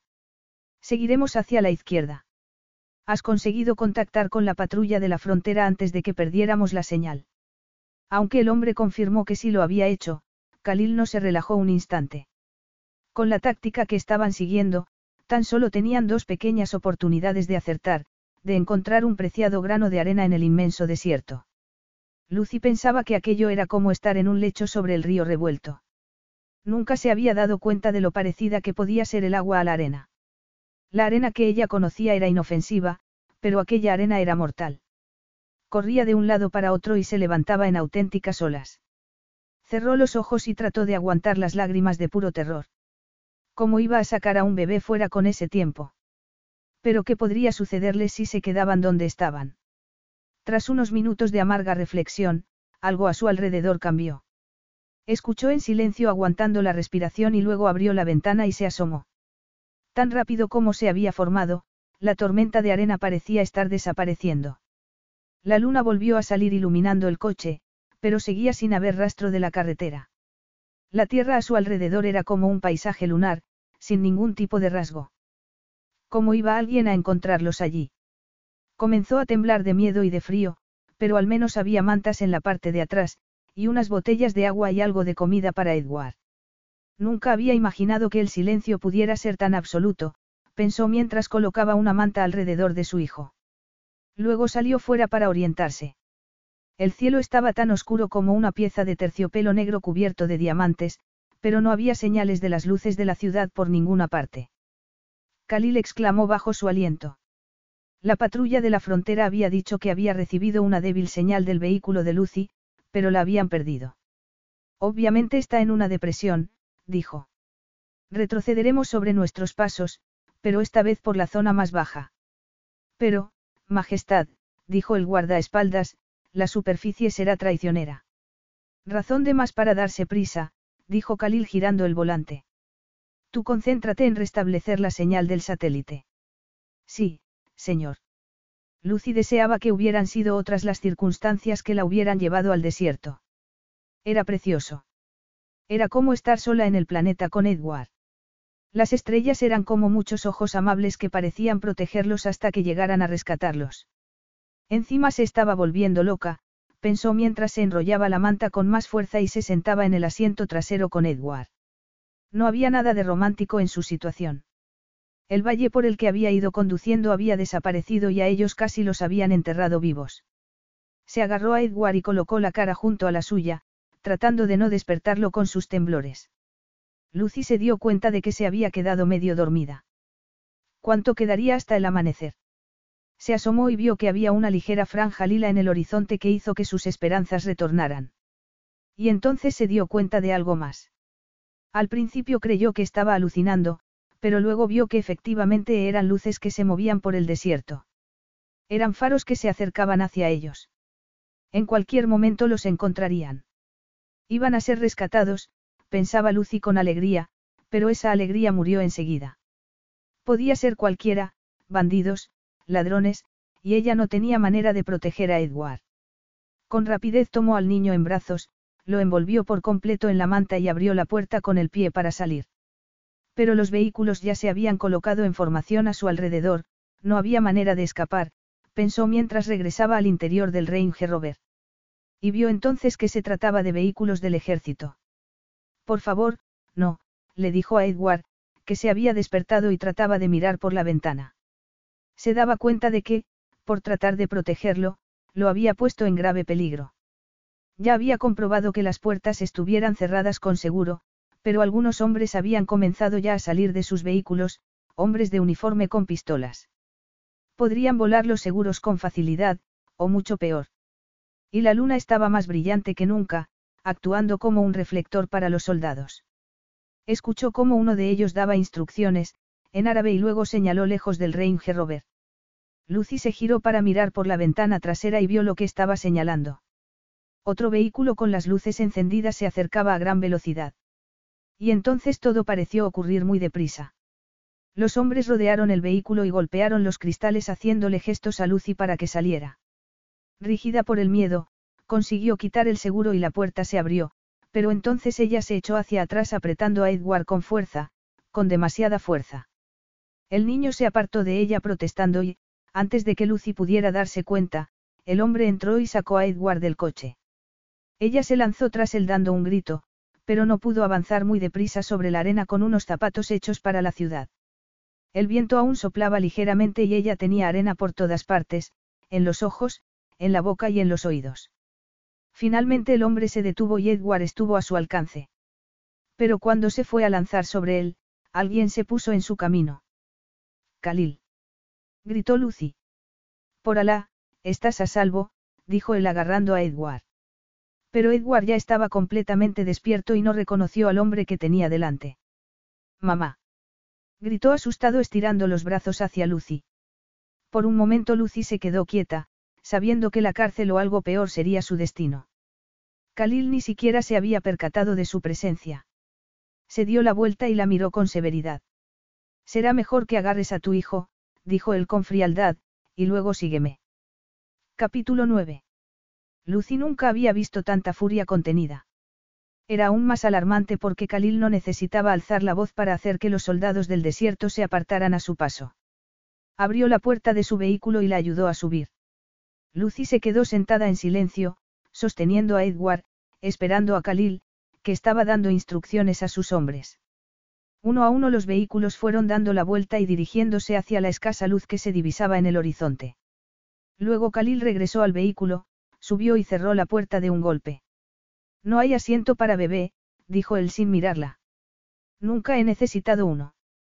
Imagino que puedes mantener a mi hijo seguro durante el viaje. No veo razón para no hacerlo, dijo ella.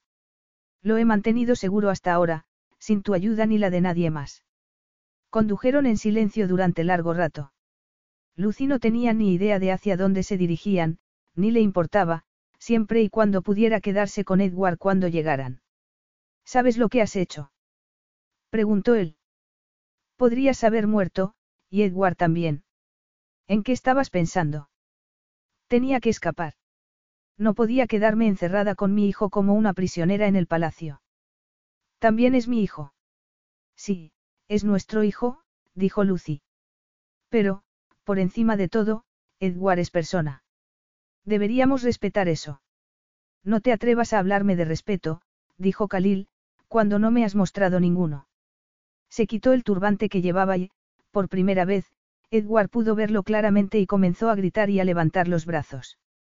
La cara de Khalil se suavizó al instante y, sin dejar de mirar la carretera, tomó la mano de su hijo y le dio un beso. Menuda aventura, hombrecito, murmuró. ¿Dónde ibas con él? Preguntó mirando a Lucy. ¿Qué pensabas que hacías dirigiéndote al desierto sin los instrumentos necesarios en mitad de la noche? Era a última hora de la tarde cuando nos fuimos, y no tenía intención alguna de ir al desierto. Una carretera estaba cerrada. Me desorienté, dijo Lucy, pero se detuvo. ¿Por qué iba a tener que defenderse a sí misma? De pronto se sintió muy cansada. No podía embarcarse en el tipo de debate que Khalil quería. Lo único que le preocupaba ya era que Edward no estuviese en peligro. Solo quería abrazarlo y dormir. Puede que nunca os hubiésemos encontrado. Debí darme cuenta de que no podía confiar en ti. Eso es algo horrible. Hiéreme si quieres, pero recuerda que fuiste tú el que me colocó en una posición en la que me sentía como una prisionera, donde pensaba que ibas a llevarte a Edward.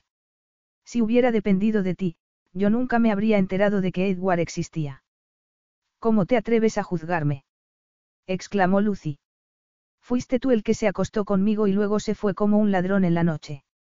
Ni siquiera tuviste la decencia de revelar tu verdadera identidad, por no hablar de dejar un número de teléfono.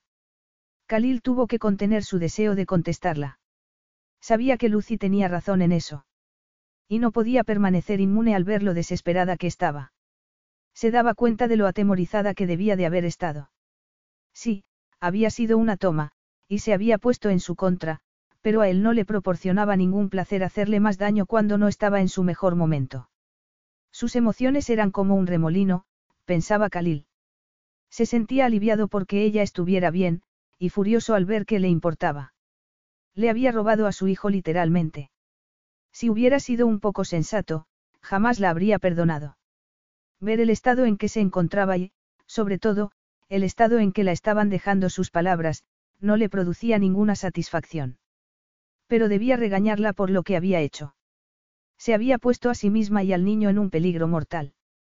Tenía que aprender a respetar el desierto como él hacía. Hay agua y comida en la parte de atrás, dijo él al verla exhausta. Gracias, murmuró ella. ¿Dónde nos llevas? Preguntó tras saborear la fruta y el queso. La luna había vuelto a desaparecer tras una nube, y sin puntos fijos de referencia, no podía imaginar cómo Khalil podía orientarse. Vamos a mi refugio de caza, dijo él. Está más cerca que el palacio. Nos llevará mucho tiempo. Preguntó ansiosa por mantener la conversación. No nos llevará mucho ahora que hemos salido del valle. Toda la arena suelta se concentra allí y nos ha hecho ir más despacio. Ya veo. Ahora vamos a quedamos tranquilos. Mi hijo debe dormir. Su hijo. Khalil la hacía sentir como a una extraña, mientras que él era el que lo hacía todo bien. Pero la culpa no era más que de ella misma. Tratando de escapar del palacio había perdido el derecho a cuidar de Edward. La posibilidad de sacar al niño del país ahora era nula. No se dio cuenta de que se había quedado medio dormida hasta que el coche disminuyó la velocidad poco después y se despertó. La primera visión que tuvo del refugio de caza de Khalil fue sorprendente. Había estado esperando algo en la línea del Palacio Dorado, algo enorme y vasto, impresionante. Pero se dio cuenta de que, lo que estaba contemplando en ese instante, reflejaba la otra cara, quizá la verdadera, de la familia de Khalil. Lucy pensó mientras miraba a su alrededor que nada debía de haber cambiado en cien o doscientos años. El cielo, como un arco sobre sus cabezas, era de color gris y rosa, con destellos naranjas por donde el sol comenzaba a aparecer. Pero docenas de luces seguían encendidas alrededor del campamento, iluminando los pabellones cubiertos por lonas y agrupados alrededor de un oasis. Era una escena mágica, como algo que hubiese soñado. Pero había un aire de fugacidad en todo ello, como si, al igual que todas las señales del desierto, el campamento pudiera cambiar o desaparecer en cuestión de minutos. Khalil detuvo el vehículo junto a una de las tiendas. Había un guardia vestido con ropa árabe esperándolos, acompañado de dos mujeres. Los tres se inclinaron cuando Khalil salió del coche. Y entonces el guardia se colocó en el lado del coche en que estaba Lucy y tomó en brazos a Edward antes de que ella pudiera darse cuenta. No tuvo tiempo de protestar, y tuvo que quedarse mirando cómo Khalil recibía a su hijo en brazos. Cerrando los ojos por un momento, Khalil levantó la cara hacia el cielo y en ese momento Edward se despertó. Pero en vez de romper a llorar, como Lucy esperaba, sonrió a Khalil con total seguridad, e incluso trató de agarrar de la barba al guardia mientras su padre se lo llevaba. Lucy sintió una angustia repentina mientras iba tras ellos. Veía lo felices que estaban padre e hijo de haberse reencontrado. Y Khalil era tan tierno con el niño, que ella no podía evitar sentirse amenazada. Pero entonces, para su sorpresa, Khalil se detuvo, despidió a los sirvientes y la esperó. Solo una cosa, dijo él agachando la cabeza para hablar con discreción. Aquí tenemos la oportunidad de discutir sobre nuestra situación antes de que se haga pública. Es que tenemos que discutir de esto siempre en frente de Edward. Quizás si las cosas hubieran sido diferentes. Quizás si tú hubieras permitido que lo fueran, Khalil, o Escal. ¿Crees que lo he olvidado? Le preguntó Khalil en voz baja. ¿Y crees que he olvidado algún detalle sobre Edward desde que sé que es mi hijo? También es mi hijo. A ti ni siquiera te conoce. ¿Es que no has hecho ya suficiente daño? Preguntó él agarrándola del brazo mientras se dirigía hacia la entrada de una de las carpas. No trates de confundirme, Lucy. Has sido tú la que ha puesto a Edward en peligro. Tú la que ha intentado arrebatarme a mi hijo. Lucy sabía que aquello era cierto, pero nada de eso habría ocurrido si él se hubiera quedado con ella un poco más para poder intercambiar detalles personales 21 meses antes. La culpa era de los dos. Pero lo único que importaba ya era que Edward estuviese a salvo. Lucy sonrió a su hijo y él le devolvió la sonrisa. Pero mientras Khalil la guiaba al interior del pabellón, era su hombro sobre el que Edward reposaba la cabeza. Tras dejar al niño sobre un banco de cojines, Khalil bajó la cortina de la entrada para proteger el lugar del viento y de la arena. Mientras encendía la llama de una antigua lámpara de aceite, Lucy vio el brasero brillando en una esquina. La tienda era bastante confortable. El frío del desierto parecía lejano estando allí, pero aún así, seguía habiendo representación del mundo moderno, viendo cómo Khalil hablaba con su móvil. Una vez más su expresión se tornó dura y severa. Lucy imaginó que la llamada era para confirmar la retirada de las tropas ahora que ya había sido encontrada. Pero cuando la llamada terminó y él se giró para mirar a Edward, vio que su cara cambiaba completamente. Se volvió cálida y llena de humor, e hizo reír a Edward. Entonces la miró a ella y volvió a adoptar la expresión anterior, sus ojos eran fríos y fijos, como si estuviera advirtiéndola de que no esperara nada parecido al perdón por su parte. Khalil lucharía por su hijo. Lucy estaba más segura que nunca de aquello. Y cuando Edward fuese lo suficientemente mayor para comprenderlo, lucharía por el derecho a ver a su padre. Ella ya estaba fuera, justo donde Khalil la quería. El mismo guardia que los había recibido a la llegada entró en la tienda e hizo una reverencia a Khalil. Los dos sonrieron e incluso Lucy sonrió al ver que Edward se estiraba como queriendo volver a agarrar la barba del guardia. No necesitaba conocer el idioma para notar el orgullo en la voz de Khalil. Voy a mandar a Edward a dormir a una de las tiendas para mujeres, dijo Khalil mirándola finalmente, para que pueda descansar. Cuidarán de él, añadió al ver que Lucy iba a protestar. Y tú podrás verlo en cuanto se despierte. Ahora nos bañaremos y hablaremos. Khalil había asumido el control de la situación, de su vida, pensaba Lucy. Normalmente ella habría peleado por su posición, pero en ese momento se sentía exhausta tanto mental como físicamente. En cuanto se despierte me llamarán. Preguntó ella. Te llamarán, dijo Khalil. Lucy se dio cuenta mientras Edward se iba con el guardia de que ya había una nueva vertiente en su vida. No podía evitar pensar que Khalil había establecido un nuevo régimen en la vida del niño, un régimen duro y exigente propio de un príncipe del desierto. Le dirigió, una mirada de angustia a Khalil. ¿Cómo podía él saber lo que era necesario para Edward? Su hijo era aún un bebé. ¿Qué es eso que lleva Edward en la mano? Preguntó ella dando un paso adelante justo antes de que la cortina se cerrara. Mi guantelete, dijo Khalil despreocupadamente. Por supuesto, tú cazas con halcones, murmuró ella dándose cuenta de que Edward debía de haberlo encontrado entre los cojines. Y cuando fuese mayor, el jeque Khalil le daría a su hijo un halcón, y le enseñaría a montar sin silla, y a disparar apropiadamente, todas las cosas que ella no podría esperar enseñarle. ¿Cómo iba a negarle a Edward la otra mitad de su herencia? Llevárselo de Abadan lo privaría de sus derechos. Cuando creciera la culparía por su pérdida. Y cuando eso ocurriera, lo perdería para siempre. Tenía que buscar un acuerdo, tenía que ser posible. Ya te han preparado el baño, dijo Khalil señalando hacia otra apertura de la tienda que Lucy imaginó conduciría a una sala secundaria. Yo regresaré enseguida y hablaremos. Lucy tuvo que resistir el impulso de aplaudir. Si la situación no hubiese sido tan seria, puede que lo hubiese hecho. Estaba agotada, pero gracias a Dios no había perdido el sentido del humor. Se giró al escuchar una discreta tos y vio a dos sirvientas en la puerta a la segunda habitación. ¿Iba a ser preparada para el jeque? se preguntó Lucy con cinismo al ver la bañera. La superficie estaba cubierta de pétalos de rosa y la esencia era sublime. Pero las mujeres seguían esperando a que diese alguna respuesta, y no dieron la impresión de ir a dejarla sola mientras sostenían en sus brazos pilas de toallas blancas. Lucy se inclinó y sonrió. La perspectiva de poder bañarse y quitarse toda la arena que había acumulado durante la noche era placentera, pero no pensaba darse un baño con público. Tomó una toalla y luego se dirigió a la entrada y se colocó a un lado para que no hubiese malentendidos. Las mujeres se miraron y, tras señalar una bata de seda azul, se marcharon. Era un alivio saber que no iba a tener que llevar más tiempo su ropa, pensaba Lucy mientras se sumergía en la bañera. Sus pensamientos entonces se desviaron hacia Khalil.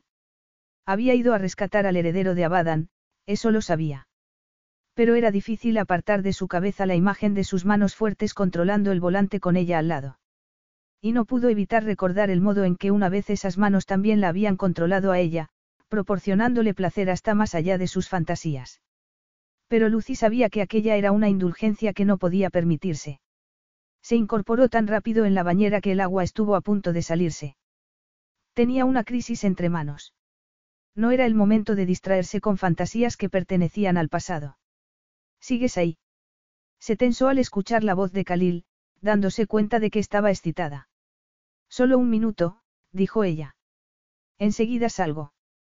El agua se derramó por todas partes cuando ella salió de la bañera para agarrar las toallas.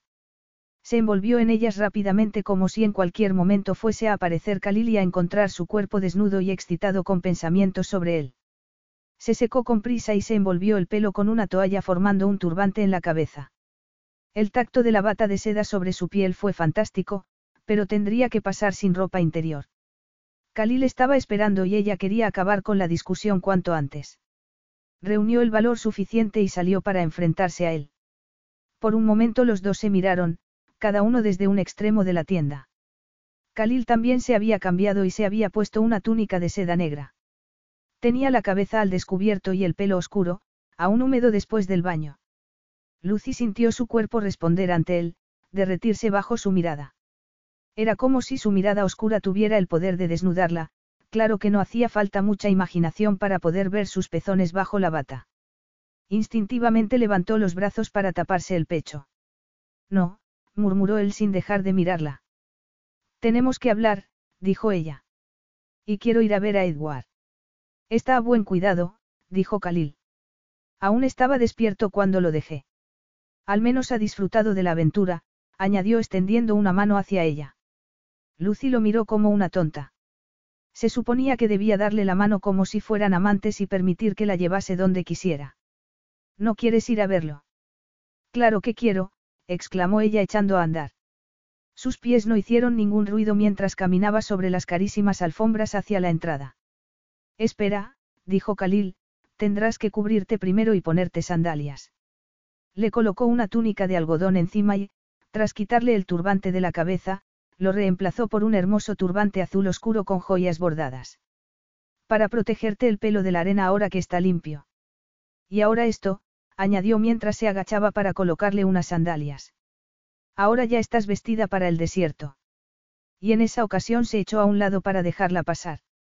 Mientras que ella había esperado toda su ira, no recibió más que su respeto.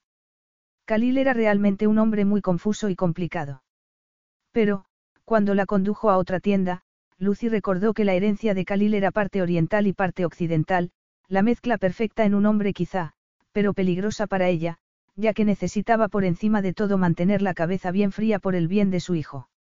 Safia cuidará de Edward por ti, dijo Khalil. Habla muy buen inglés. Lucy sonrió a la mujer y vio que Edward por fin se había quedado dormido, obviamente exhausto tras tantas aventuras. Tú también debes de estar agotada, observó Khalil, colocado al otro lado de la cuna. ¿Prefieres dormir antes de que hablemos? No podría dormir, dijo ella honestamente. Entonces, ¿por qué no dejamos aquí a Safia y a Edward? Sugirió él. Mi tienda está cerca. Sí. Lucy sabía que no podría descansar hasta que no hubiese averiguado cómo pretendía proceder Khalil, cuando lo supiera, podría pensar en sus propias acciones. Pero se sentía un poco más segura ya que Khalil parecía más razonable allí. El desierto parecía tener un efecto calmante en él. Cuando salga el sol, murmuró Khalil junto a la cuna mirando a su hijo, podrás ver las montañas que señalan la frontera de tu reino desde esta ventana. Lucy sintió como si le hubiesen dado una bofetada, como si hubiera sido sacada de sus fantasías de un golpe. Había sido una tonta por pensar que Khalil se suavizaría. Seguía siendo tan duro y tiránico como siempre. Ella había confundido sus buenas maneras con el perdón. Pero, en cuanto a lo que a él respectaba, el futuro de su hijo parecía estar escrito sobre piedra. Capítulo 10. Khalil hizo que les llevaran té a sus lujosos aposentos. Lucy se dio cuenta de que estaba excesivamente caliente cuando se lo llevó a la boca y sintió que le ardía la lengua.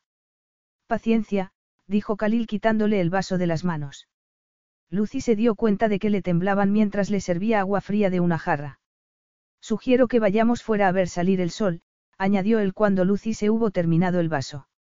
Se estaba comportando educadamente, pero ella sabía que tenía que andar con cuidado. Sabía que su desconfianza habitual había quedado cancelada por el cansancio.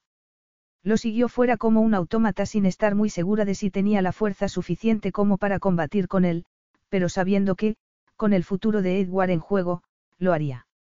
Hago esto siempre que vengo aquí, dijo él mientras la conducía hacia la barandilla del pabellón, donde había sido colocado un banco con cojines. Lucy se quedó sin aliento cuando se fijó por primera vez en todo. El desierto estaba frente a ellos como si fuera una playa. Se extendía hacia las montañas de las que Khalil le había hablado a Edward. El efecto de la luz sobre la arena y las rocas era magnífico y las montañas en la distancia aún estaban semiocultas por la neblina de la mañana, pero según fue saliendo el sol, la niebla fue desapareciendo y revelando la cordillera en todo su esplendor. Lucy miró a Khalil. Era muy alto, y su túnica se ajustaba a la perfección a su cuerpo, resaltando su maravilloso físico. Ella ansiaba tocarlo. Entiendo por qué te gusta tanto esto, dijo ella impulsivamente. Realmente lo entendía, se preguntaba Khalil. Podría llegar a amar esa tierra como él lo hacía. Se detuvo en sus pensamientos. Aquello era irrelevante. Entonces vio cómo Lucy se estremecía de nuevo, así que se terminó el té y regresó dentro para buscar algo caliente para ella. Lucy se quedó mirándolo mientras Khalil le colocaba una manta de seda tejida a mano sobre los hombros. Debes de estar exhausta si todavía sigues temblando, dijo él. Ahora hace mucho calor. Su roce era electrizante. Apenas la tocó, pero eso no tenía relación con la intensidad de su respuesta. Estoy un poco cansada, dijo Lucy para explicar su reacción. El azul definitivamente es tu color, añadió él. Y me encanta el velo. Es muy femenino. Inmediatamente Lucy se lo quitó de la cabeza y se lo colocó alrededor del cuello a modo de bufanda. Tenía el pelo seco y revuelto alrededor de la cara, como un nimbo dorado, y le encantaba ver de nuevo el desafío en su mirada. Era una pena que hubiera tantas complicaciones, pero acabaría por poseerla, sin importar las dificultades. Lucy se puso roja mientras Khalil la miraba. Ella sabía que tenía que mantener las líneas de comunicación abiertas entre ellos. Un enfrentamiento no iba a servir de nada. Tenía que ser sutil y parecer maleable. Estos colores son preciosos, dijo ella admirando el chal que él le había llevado. ¿Te importa si me uno a ti? Preguntó él mirando los cojines sobre los que ella estaba sentada. Ver al jeque Khalil pidiendo permiso para hacer algo debía de ser un principio. ¿Y cómo iba a negarse ella? Era su refugio, sus cojines, su reino. Claro que no me importa. Se quedaron sentados en silencio y poco a poco Lucy notó que se relajaba cada vez más. En el fondo sabía que debía estar tensa, alerta, en guardia, pero no lo estaba. Debería estar exigiendo respuestas, buscando estrategias para doblegar la voluntad de Khalil, pero no podía, aún no. Por un rato quería pensar que todo saldría bien. Quería que la belleza del desierto los inundara a los dos. Sabía que era muy iluso por su parte, pero en ese momento, reclinada sobre unos cojines de seda, con Khalil tan cerca, todo parecía posible. Despierta, despierta, Lucy. Vacilante, Lucy abrió los ojos. Entonces se incorporó rápidamente. Se había quedado dormida en brazos de Khalil, con la cabeza sobre su hombro. Su piel aún ardía al sentir su tacto. Sería un sueño. Estaba segura de poder sentir la sombra de un beso en sus labios. ¿Qué hora es? Casi la hora de comer, dijo Khalil. No quería despertarte. Pero le había quitado el chal de los hombros y Lucy vio que habían colocado un toldo sobre sus cabezas para mantenerlos en la sombra. Aún no hemos hablado, dijo ella. Todavía no, convino Khalil mientras se ponía en pie. Tendrá que esperar. Edward estará listo para comer. Edward. ¿Dónde está? ¿Dónde lo dejamos? dijo él. Claro, dijo Lucy relajándose un poco. No sé en qué estaría pensando. Está a buen cuidado, te lo aseguro. Supongo que ya te habrán lavado la ropa, por si quieres cambiarte antes de comer. Sí, la verdad es que quería ponerse algo más convencional. Y, en cuanto a la comida, Khalil había hecho que sonara todo muy civilizado y normal, aunque no había nada de normal en la situación.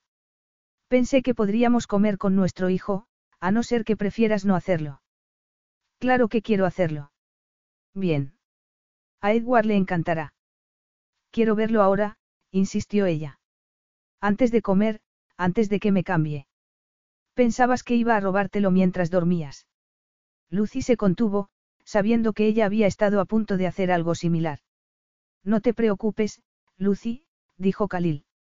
Yo no funciono de ese modo. Cualquier decisión que tome con respecto a mi hijo, será de conocimiento público para que todos lo vean, para que todos lo juzguen. La idea de Khalil emprendiendo acciones legales contra ella con el sistema judicial de Abadan a su favor aterrorizaba a Lucy. Entonces Khalil la agarró de los brazos y la miró fijamente a los ojos. No me conoces en absoluto, ¿verdad? Edward está bien. Safia está cuidando de él, como ya te dije. Y cuando estés lista para comer, lo verás por ti misma. Era sutil pero seguía allí. Khalil estaba dictando cuando no podía ver a su hijo y cuando sí. Se le contrajo el estómago con miedo y resentimiento. Su intento de escapar no solo había fracasado, sino que había empeorado las cosas.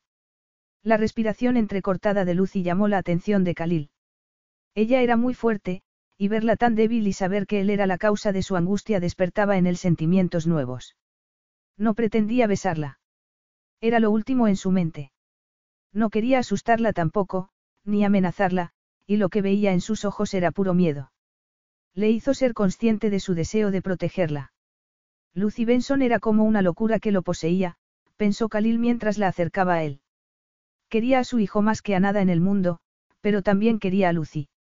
A uno se lo entregarían las leyes de Abadan, a la otra tendría que seducirla, pero los tendría a los dos. Incluso en ese momento, ella lo rechazó.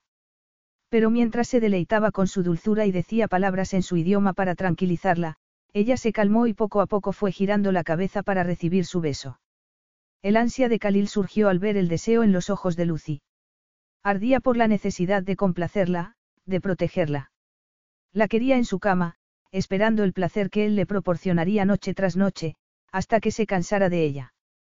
Se había visto obligado a reconstruir su plan de hacerla su amante. La constitución de Abadan requería que Edward fuese un heredero legítimo, para lo cual él se tendría que casar con Lucy. Se dio cuenta de que no sería un problema al ver el ansia de Lucy. Convendría con cualquier cosa que él sugiriera. Además era una mujer de éxito. Estaba seguro de que ella también vería sentido a poner fecha de caducidad a su unión. Tenía muchas cosas que ganar, dinero, prestigio, el trono de Abadan para su hijo. ¿Qué más podría desear? Aunque el matrimonio con una mujer como Lucy Benson normalmente sería impensable, era oportuno en ese caso, y legitimaría a su hijo como la ley exigía. ¿Y el amor? Khalil emitió un sonido gutural desde su garganta cuando ese pensamiento lo invadió de pronto. El aliciente de un trono, una fortuna y un título sería más que suficiente para Lucy. Él había visto muchas cosas similares en otras casas reales. El sello de la realeza era lo único necesario para convencer a la más cínica de las mujeres de que estaba enamorada. Pero en ese momento Lucy respondió a su gemido con un pequeño sollozo y Khalil frunció el ceño, apartándose por un momento. Por un instante la había visto demasiado confiada, demasiado indefensa. Amor.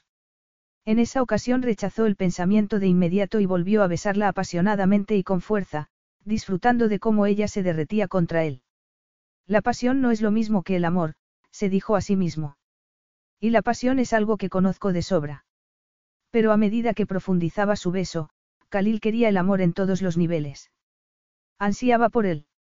Quería perderse en el cuerpo de Lucy y dejar de pensar por un rato. La comida, dijo Lucy cuando la soltó. Comeremos tarde, dijo él tomándola en sus brazos. Pero Edward. Están cuidando de él, dijo él, y le dio un beso en la frente antes de llevarla a través de la habitación. Había pasado demasiado tiempo, y la atracción sexual entre ellos era explosiva, sus apetitos insaciables. Pero los dos sabían que el tiempo pasaba, y la promesa que habían hecho de comer con su hijo como una familia. En un movimiento rápido, y antes de que llegaran a la cama, Khalil ya la había penetrado. Le había levantado las túnicas para que ella pudiera envolver sus piernas alrededor de sus caderas. Casi no era consciente de ninguna otra cosa más que de la total y absoluta posesión de su cuerpo. Sin dejar de darle placer, Khalil consiguió quitarse la túnica y subir los peldaños que conducían al lugar en el que se acostarían. Lucy gimió cuando la colocó sobre el colchón. Ya estaba situada en un ángulo perfecto, y emitió un pequeño grito de alarma cuando él le colocó las piernas encima de sus hombros para poder tener un mejor acceso a su cuerpo.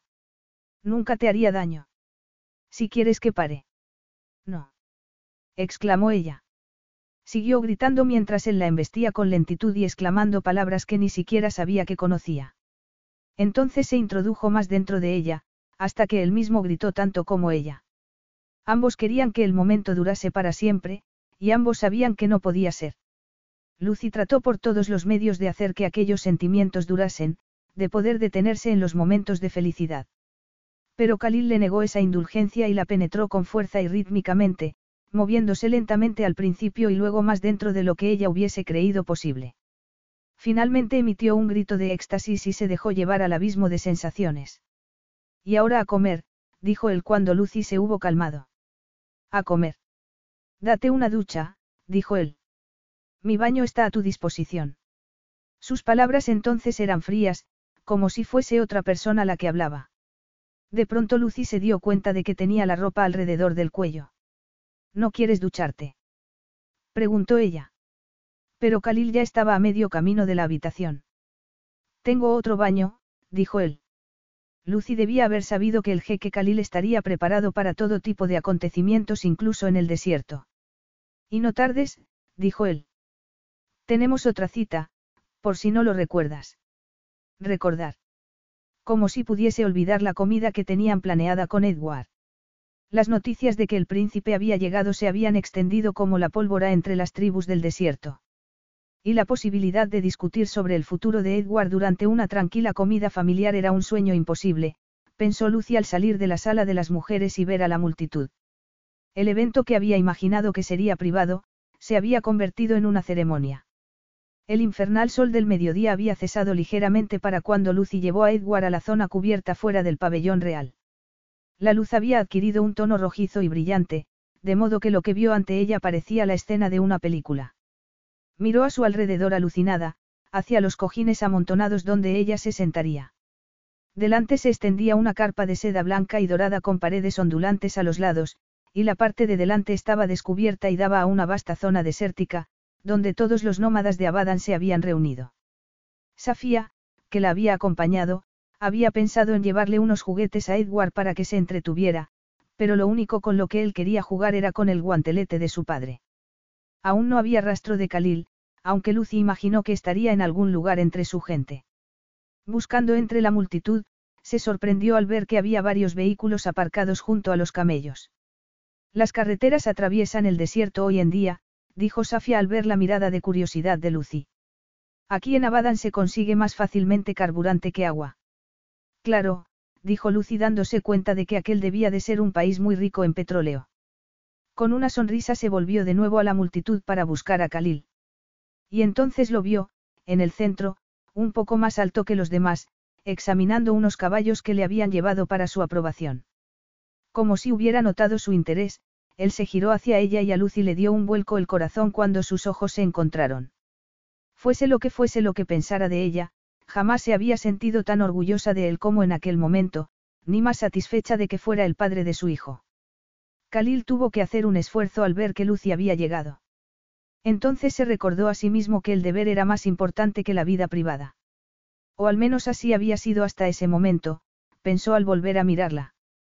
Su similitud con el archivo fotográfico de su familia no se había hecho tan patente hasta ese momento, pero era bastante increíble.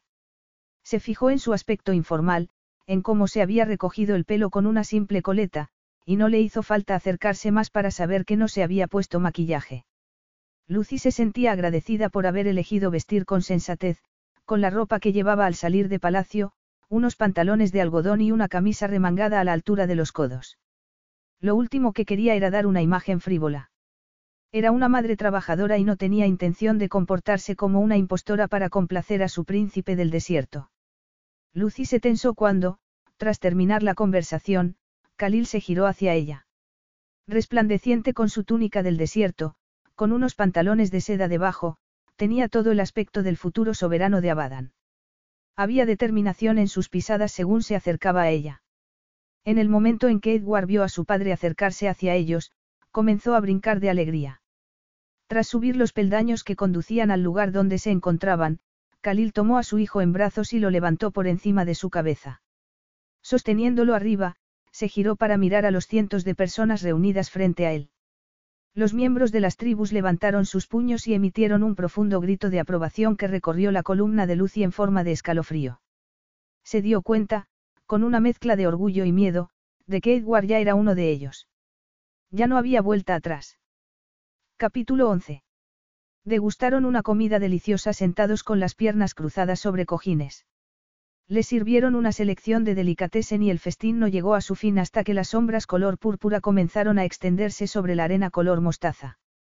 Khalil dedicó casi todo su tiempo a Edward y, a pesar de que Lucy se lo pasaba bien viéndolos juntos, cada vez se sentía más frustrada, segura de que Khalil estaba evadiendo deliberadamente sus intentos de sacar el tema de su futuro. Hay algunas personas con las que debo hablar cuando hayamos terminado de comer, dijo él mientras servían el café. Edward debería irse. Será aburrido para él tener que quedarse sentado y en silencio. Pero pensé que nosotros íbamos a hablar, dijo Lucy viendo que la sirvienta ya se acercaba para llevarse a Edward. Se sintió mal al ver lo cansado que estaba el niño, pero sabía que nunca podría aceptar las órdenes de Khalil en lo que a él respectaba. Preparándose para ir con él, Lucy se quedó perpleja al notar que Khalil la tocaba en el brazo, deteniéndola. Edward está cansado, dijo él. Las mujeres cuidarán de él. Tú podrás ir después a verlo. Pero tú tienes cosas que hacer aquí, señaló ella. Sería mejor si me fuera con Edward. Aún tenemos cosas de las que hablar, y Edward necesita dormir. No hay nada más que puedas hacer por él hoy. Pero yo preferiría ir con él. Siéntate, por favor, Lucy. Sin querer montar una escena delante de todo el mundo, Lucy se sentó junto a Khalil mientras veía cómo Safia se llevaba a Edward a la tienda de las mujeres. Antes de que hablemos, debo saludar a algunos de los ancianos de la tribu, explicó Khalil. Compartiré un vaso de té con ellos como manda la tradición. ¿Cuándo hablaremos? insistió Lucy. Tan pronto como termine. Si lo prefieres, puedes esperarme dentro del pabellón. No, aquí estoy bien. Me quedaré aquí. ¿Quieres que me vaya atrás para que puedas hablar en privado? No tengo nada que ocultar, dijo Khalil con sequedad, ni mi gente tampoco. Puedes quedarte donde estás. Lucy sintió un escalofrío al ver que sus labios se tornaban en lo que parecía ser una sonrisa. Y él no tuvo prisa por apartar la mirada. Fue ella la que rompió el contacto visual, sintiendo cómo se le aceleraba el corazón al recordar la pasión que habían compartido. Quería creer que hubiera algo más entre ellos aparte de un hijo y la atracción sexual. Entonces Khalil se giró y le hizo una señal a uno de sus ayudantes. A la señal, la fila de hombres que esperaban al pie de los escalones, comenzaron a caminar hacia ellos. ¿Qué quiere decir? Le preguntó Lucia Khalil cuando el último de los ancianos se inclinó ante ellos. ¿Quién es la enfermera Clemmy? Preguntó mientras sonreía al anciano según se iba reuniendo con los demás. El hombre había estado observándola durante toda la audiencia con Khalil, exclamando cosas en su idioma, y entonces, cuando había estado hablando con Khalil no había cesado de repetir el nombre de, enfermera Clemmy. La enfermera Clemmy era mi madre, dijo Khalil. Ahmed Mediva ya ha notado el parecido entre vosotras dos, como muchos de los demás. Me parezco a tu madre. Eres el mismo tipo de mujer, dijo él en un tono que Lucy no pudo evitar preguntarse si aquello sería bueno o malo. Así que tu madre era enfermera. Sí, lo era. No pretendo fisgonear, si no quieres hablar de ella, dijo Lucy al ver la expresión en los ojos de Khalil. Por supuesto que quiero hablar de ella. Pregunta lo que quieras. ¿Cómo conoció a tu padre? Preguntó Lucy. Lo atendió en el hospital, contestó él. Suena a cliché, pero ahí es donde termina cualquier cosa predecible y comienza la verdadera historia de amor. Tenía a Lucy completamente enganchada. Casi no era consciente de que los sirvientes se habían retirado y de que los hombres de la tribu ya se dirigían hacia sus coches y camellos, de modo que estaban absolutamente solos. Continúa, dijo ella sin dejar de mirarlo. Ella era mayor que mi padre, dijo él mirando la puesta de sol. Rompió todas las convenciones cuando mi padre la trajo aquí. No solo era mayor, sino que insistió en seguir con su trabajo durante su matrimonio con el jeque soberano de Abadan, algo que nunca se había oído antes de que apareciese la enfermera Clemmy. Parece que fue toda una mujer. Lo fue. ¿Qué ocurrió? Preguntó Lucy con suavidad, pero viendo la mirada en los ojos de Khalil, ya temía la respuesta. Un accidente en el desierto, dijo él. Estaba intentando salvarle la vida a un niño que había caído por un barranco. Nunca debió haber salido al desierto ella sola. La ira había comenzado a teñir su voz, y Lucy sintió una puñalada de culpabilidad al saber que su propia acción temeraria habría revivido los mismos sentimientos en él. Lo siento, dijo sabiendo que no sería suficiente. Pensé que mi padre nunca lo superaría. Nuestra gente ahora piensa que es un ángel que los observa desde el cielo, protegiéndolos del dolor, incluso concierta sus matrimonios por ellos. Parece una santa. Una santa con los pies en el suelo, y con un retorcido sentido del humor. Siempre decía que necesitaba el sentido del humor para sobrevivir a su nombre. Su nombre. Clementine Vallantine. Parece que los que tenían el sentido del humor eran sus padres, dijo Lucy con una sonrisa. Insistió en que se la llamase Clemmy, y consiguió llegar a la universidad, donde estudió para ser enfermera. Entonces se enamoró de mi padre y vino a vivir a Abadan. Has dicho que continuó trabajando. Revolucionó nuestro sistema médico, y adelantó la causa de las mueres de Abadan en varios cientos de años. Entonces, ¿qué había ocurrido? ¿Cómo se había permitido que semejante legado hubiera desaparecido? Qué tragedia que nadie hubiese tomado el relevo de Clemmy. Y ahora era demasiado tarde, pensaba Lucy mirando a Khalil. Ni él ni su padre permitirían que las cosas volvieran a ser como eran cuando la enfermera Clemmy estaba viva. Parece que fue una gran mujer, dijo Lucy con total sinceridad. Ojalá la hubiera conocido. Fue una gran mujer, murmuró Khalil. Realmente grande. Lucy no supo bien cómo acabaron el uno en brazos del otro. En un momento estaba siguiendo la mirada de Khalil hacia el horizonte, y de pronto lo estaba besando como si fuera la cosa más natural del mundo, algo que ambos deseaban y necesitaban igualmente. Hablaremos. Susurró ella cuando la soltó al fin.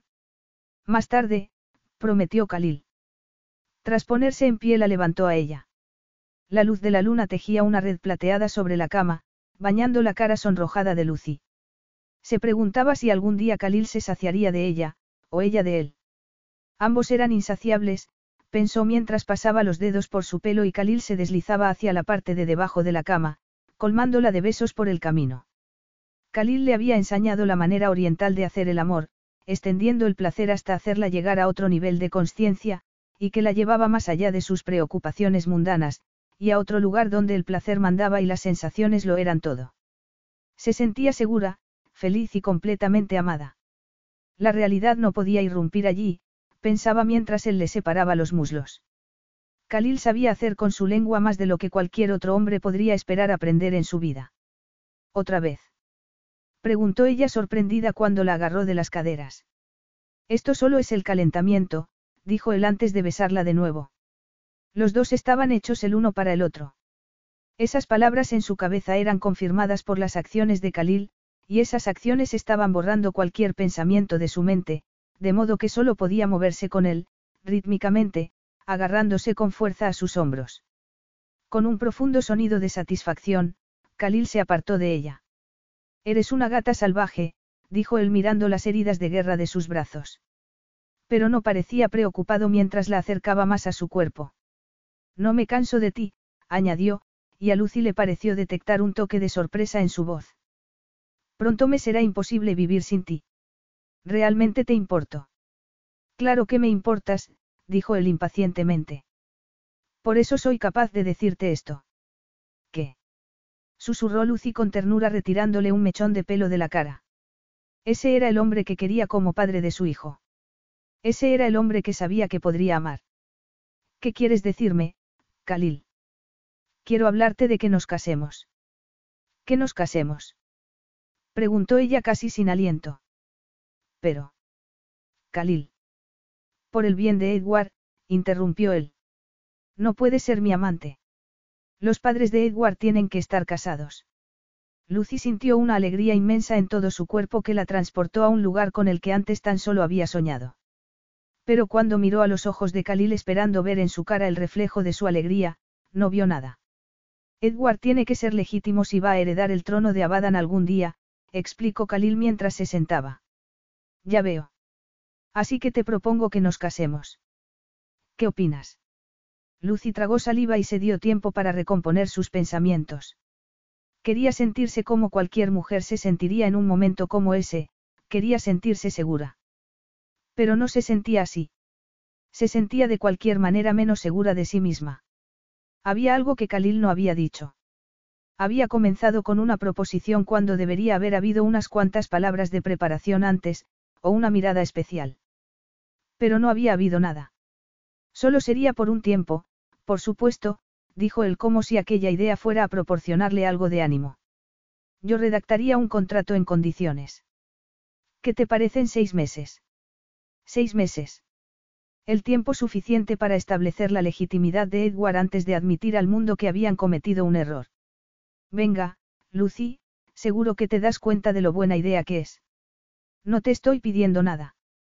Que no, que no me estás pidiendo nada. Repitió ella sintiéndose casi incapaz de respirar, ¿es eso lo que piensas, Khalil? Salió de la cama envolviéndose con la sábana para alejarse de él. ¿Y después de seis meses? ¿Qué pasaría entonces, Khalil? Entonces es cuando te libero, dijo él saliendo de la cama para ir a reconfortarla. Apártate de mí. Le advirtió Lucy dando un paso atrás. Agarró la túnica de Khalil y se la lanzó. Ponte eso. No puedo soportar mirarte. Khalil frunció el ceño y se dio cuenta de que él también estaba desnudo. Se colocó la túnica por encima de la cabeza y miró a Lucy. ¿Por qué no escuchas lo que tengo que decir antes de seguir lanzándome acusaciones? Te escucharé, dijo Lucy con firmeza, encarándolo. No iba a darle la satisfacción de derrumbarse. Nos casaremos, dijo Khalil. Edward será legitimado y reconocido por el Consejo como mi heredero. Y entonces, en seis meses, te garantizo un divorcio. Serás libre, Lucy libre de hacer lo que desees. Sabes que nunca impediría que vieses a Edward. Comprendo lo mucho que lo amas.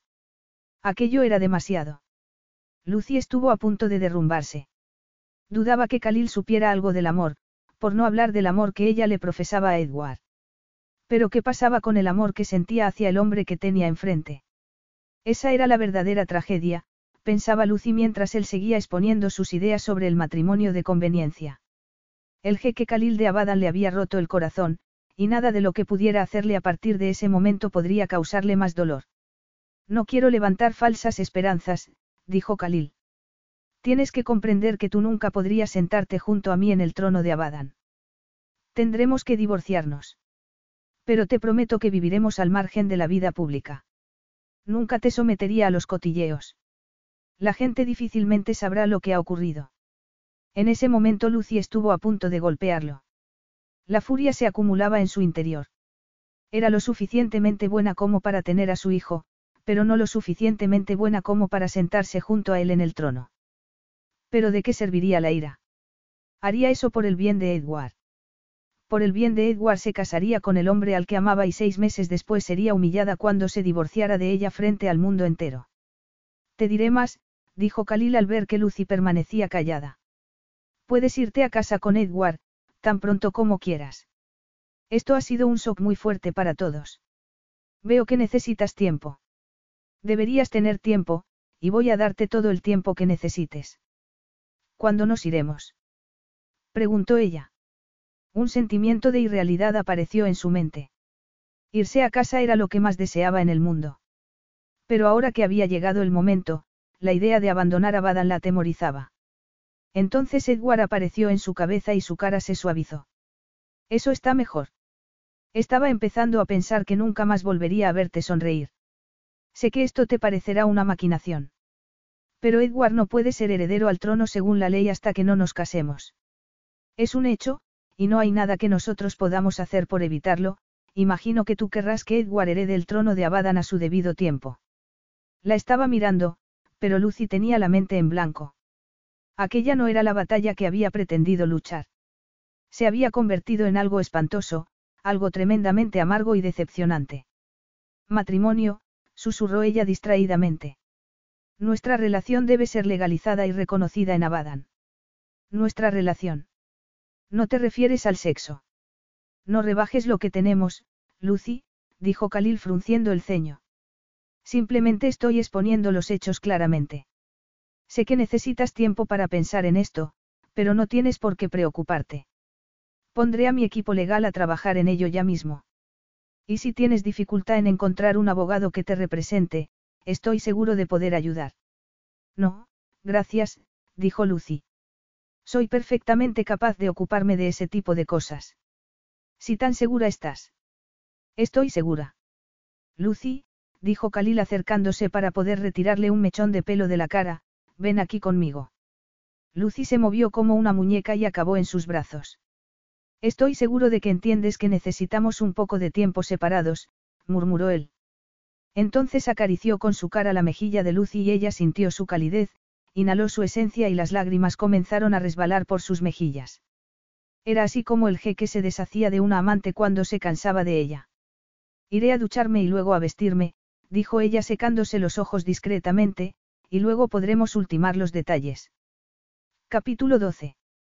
La casita de campo de Lucy en Westbury en una fría mañana de marzo era un mundo completamente diferente al romance sensual que había vivido en el desierto. Y en cuanto al Palacio Dorado, no parecía más que un espejismo en el desierto, como todo lo demás en Abadan. Descorrió las cortinas y observó la calle principal que atravesaba el pueblo. La carretera brillaba a causa del hielo, haciendo que el desierto pareciera más lejano que nunca. Abadan no parecía más que un reino de fantasía con el que hubiera podido soñar el más creativo de los directores de cine. Al menos Westbury Hall parecía magnífico después de su lavado de cara. El trabajo en el edificio estaba casi acabado. Puede que sus propios sueños se hubieran hecho añicos, pero se sentía contenta de que alguien hubiera aceptado el desafío. Los rumores decían que había sido transformado en un hotel de lujo y en un balneario, y era la explicación más probable al complejo de ocio que había sido levantado. Incluso había un helipuerto en el tejado. Al ver que Edward reclamaba su atención, se dio cuenta de que el niño estaba ya cerca de dar sus primeros pasos sin ayuda, y se sintió algo culpable de que Khalil no pudiera estar allí para verlo. Pero Khalil había tomado una decisión y tendría que vivir con ella, al igual que ella tendría que enfrentarse a la perspectiva de un matrimonio sin amor. Sin amor pero no por su parte, pensaba con frustración. Ella tenía el control de todos los demás planos de su vida, pero en lo que respectaba a Khalil, parecía haber perdido el contacto con la realidad. Él no tenía amor que ofrecerle, y ya iba siendo hora de aceptarlo. El suyo sería un matrimonio de conveniencia. Y gracias a Khalil también tenía visitantes silenciosos con los que enfrentarse. Sus agentes de seguridad estaban siempre alrededor, y no solo el hombre que estaba alojado en su habitación de invitados. Se dio cuenta de que había más aparcados al otro lado de la carretera en un sedán negro. Era fácil reconocerlos. Tras apartarse de la ventana para prepararle el desayuno a Edward, Lucy no pudo evitar pensar en el matrimonio que se avecinaba. Se había convertido en algo parecido a una celebridad en el pueblo, y en la envidia de todas sus amigas. Solo que ella sabía la realidad de la situación. No había nada de romántico en un matrimonio de conveniencia. Y con los guardaespaldas a su alrededor, se sentía tan prisionera en Westbury como se había sentido en Abadan. Pero tenía que disimular sus sentimientos delante de Edward. Estaba decidida a que el niño nunca sufriera porque no hubiera amor entre sus padres, ni que supiera la humillación que sentía al no ser considerada una consorte apropiada para el príncipe de la corona de Abadan. Lucy dio un brinco al escuchar el timbre de la puerta, y por un momento estuvo segura de que sería Khalil. Se apresuró a mirar por la ventana del hall y vio que se trataba únicamente del cartero, que llevaba un paquete para ella. Realmente había imaginado que el jeque Khalil de Abadan se presentaría en su puerta sin avisar como el más común de los mortales. ¿Qué es esto? Preguntó mientras el hombre llevaba el enorme paquete al hall. Ni idea, dijo él. Firme aquí, por favor. Tengo tres más para usted en la furgoneta. Tres más. Cuando el hombre se hubo marchado, ella se hundió en el suelo junto a las cajas. La única cosa por la que no se hundió allí mismo fue Edward. Estaba decidida a no dejar que el niño la viera llorar ante lo que estaba segura que sería su vestido de novia con los accesorios. En la primera caja encontró un fabuloso velo cubierto de perlas, levantándolo para verlo bien, supo que debía de estar destinado a otra persona, porque era muy hermoso. Incluso con la evidencia de las ropas que llevaría el día de su boda, el matrimonio con Khalil jamás le había parecido más irreal. Tras haber abierto las otras cajas, Lucy se sentó en el suelo. Después de todo Khalil la había comprado, y por el precio de un vestido y unas cuantas baratijas. Para las fotografías. No sería bueno para Edward saber que el matrimonio de sus padres fue algo pactado, decía la nota adjunta. Khalil tenía razón una vez más. No había razón por la que Edward debiera sufrir las consecuencias de los errores de su madre. Lucy siguió leyendo y descubrió que Khalil llegaría al día siguiente. Se sentía débil solo de pensar en su llegada. Nunca sabía qué esperar de él, o lo que estaba pensando. Quizá algún día alguien llegase a atravesar su coraza y a conocer al verdadero hombre, pero no sería ella, por mucho que lo deseara. Lo había intentado y había fracasado en conseguir atravesar su fachada de acero. Vamos, jovencito, dijo ella girándose hacia Edward, que ya estaba fisgoneando en las cajas. No hay nada para ti aquí. Mientras llevaba a Edward a la cocina para preparar el desayuno, siguió leyendo. Khalil había escrito que se celebraría una discreta ceremonia civil en Westbury Hall. Por lo que parecía, si iba a ser un hotel, pensó Lucy mientras miraba por la ventana de la cocina. No pudo evitar pensar en la ironía de la situación. Tanto los planes de, Cal, como los suyos para Westbury Hall habían resultado ser un desastre, y ahora iba a casarse allí con Cal. Desde prácticamente todas las ventanas de su casa, Lucy podía ver Westbury Hall. Así era como la idea de renovar el edificio había surgido en su cabeza hacía tiempo. En ese momento no podía apartar la vista, sabiendo que su boda iba a celebrarse allí. Esperaba que los decoradores acabaran a tiempo, pero sabiendo la influencia que tenía Khalil no solo en Abadan, estuvo segura de que los nuevos dueños se asegurarían de que todo estuviese listo. Mientras calentaba la leche de Edward vio cómo otra furgoneta giraba y atravesaba las imponentes puertas del edificio, y entonces sintió una punzada de remordimiento. Había deseado con todas sus fuerzas poder restaurar el edificio, pero el desafío se le había ido de las manos, igual que el otro desafío que había encontrado allí, y que se había hecho llamar Cal. El resto del día pasó como un torbellino de actividad. Lucy tenía hora en el salón de belleza para una manicura y un masaje. Puede que fuera una pérdida de tiempo, pero no tenía razón para no estar guapa cuando el jeque Khalil de Abadan se presentara en su puerta. Más tarde, mientras Edward dormía, Lucy subió las escaleras y fue a la habitación del niño para observarlo. Parecía inocente y despreocupado, con sus manitas apretadas como si le estuviera apretando el dedo, o el de su padre. Los únicos momentos en que veía a Khalil suavizarse eran cuando estaba con su hijo. Entonces veía la otra cara del jeque, un hombre que podría haber sido un buen hombre de familia. No seas ridícula. murmuró Lucy con impaciencia. Ya era hora de dejar de comportarse como una tonta romántica en lo que a Khalil respectaba. Tras abandonar la habitación de puntillas y dejar la puerta entreabierta, regresó abajo y fue a su estudio y corrió las cortinas. Todos sus papeles importantes estaban todavía sobre el escritorio, donde los había dejado. El contrato matrimonial que sus abogados le habían pedido que firmara ocupaba un lugar de honor. Ella se había negado a que le pagaran nada que pudiera necesitar, y Khalil lo había respetado. Pero sabía que cualquier cosa que Edward pudiera necesitar sería subvencionada. Habría continuos viajes entre Abadan y Westbury, y pasarían más tiempo en Westbury de lo que Lucy habría imaginado. Leila iba a conseguir el trabajo de niñera a jornada completa, lo cual significaría una mayor estabilidad para Edward. Khalil había pensado en todo, excepto en el amor, pensó ella dejando el bolígrafo que tenía en la mano. No quería leer aquello, no podía firmar un documento tan frío e impersonal.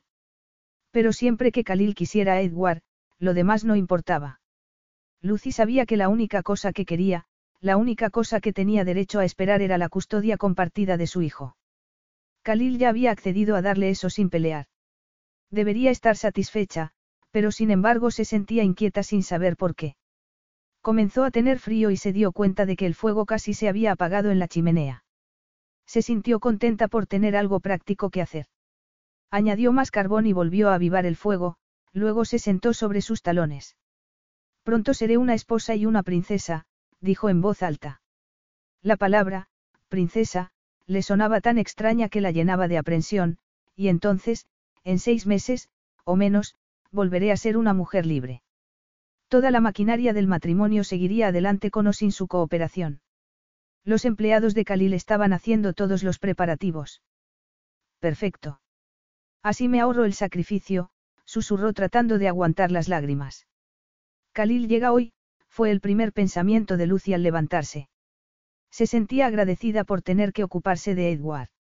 Así tenía otra cosa que hacer en vez de mirar por la ventana cada cinco minutos. En la carta había dicho que llegaría a las nueve.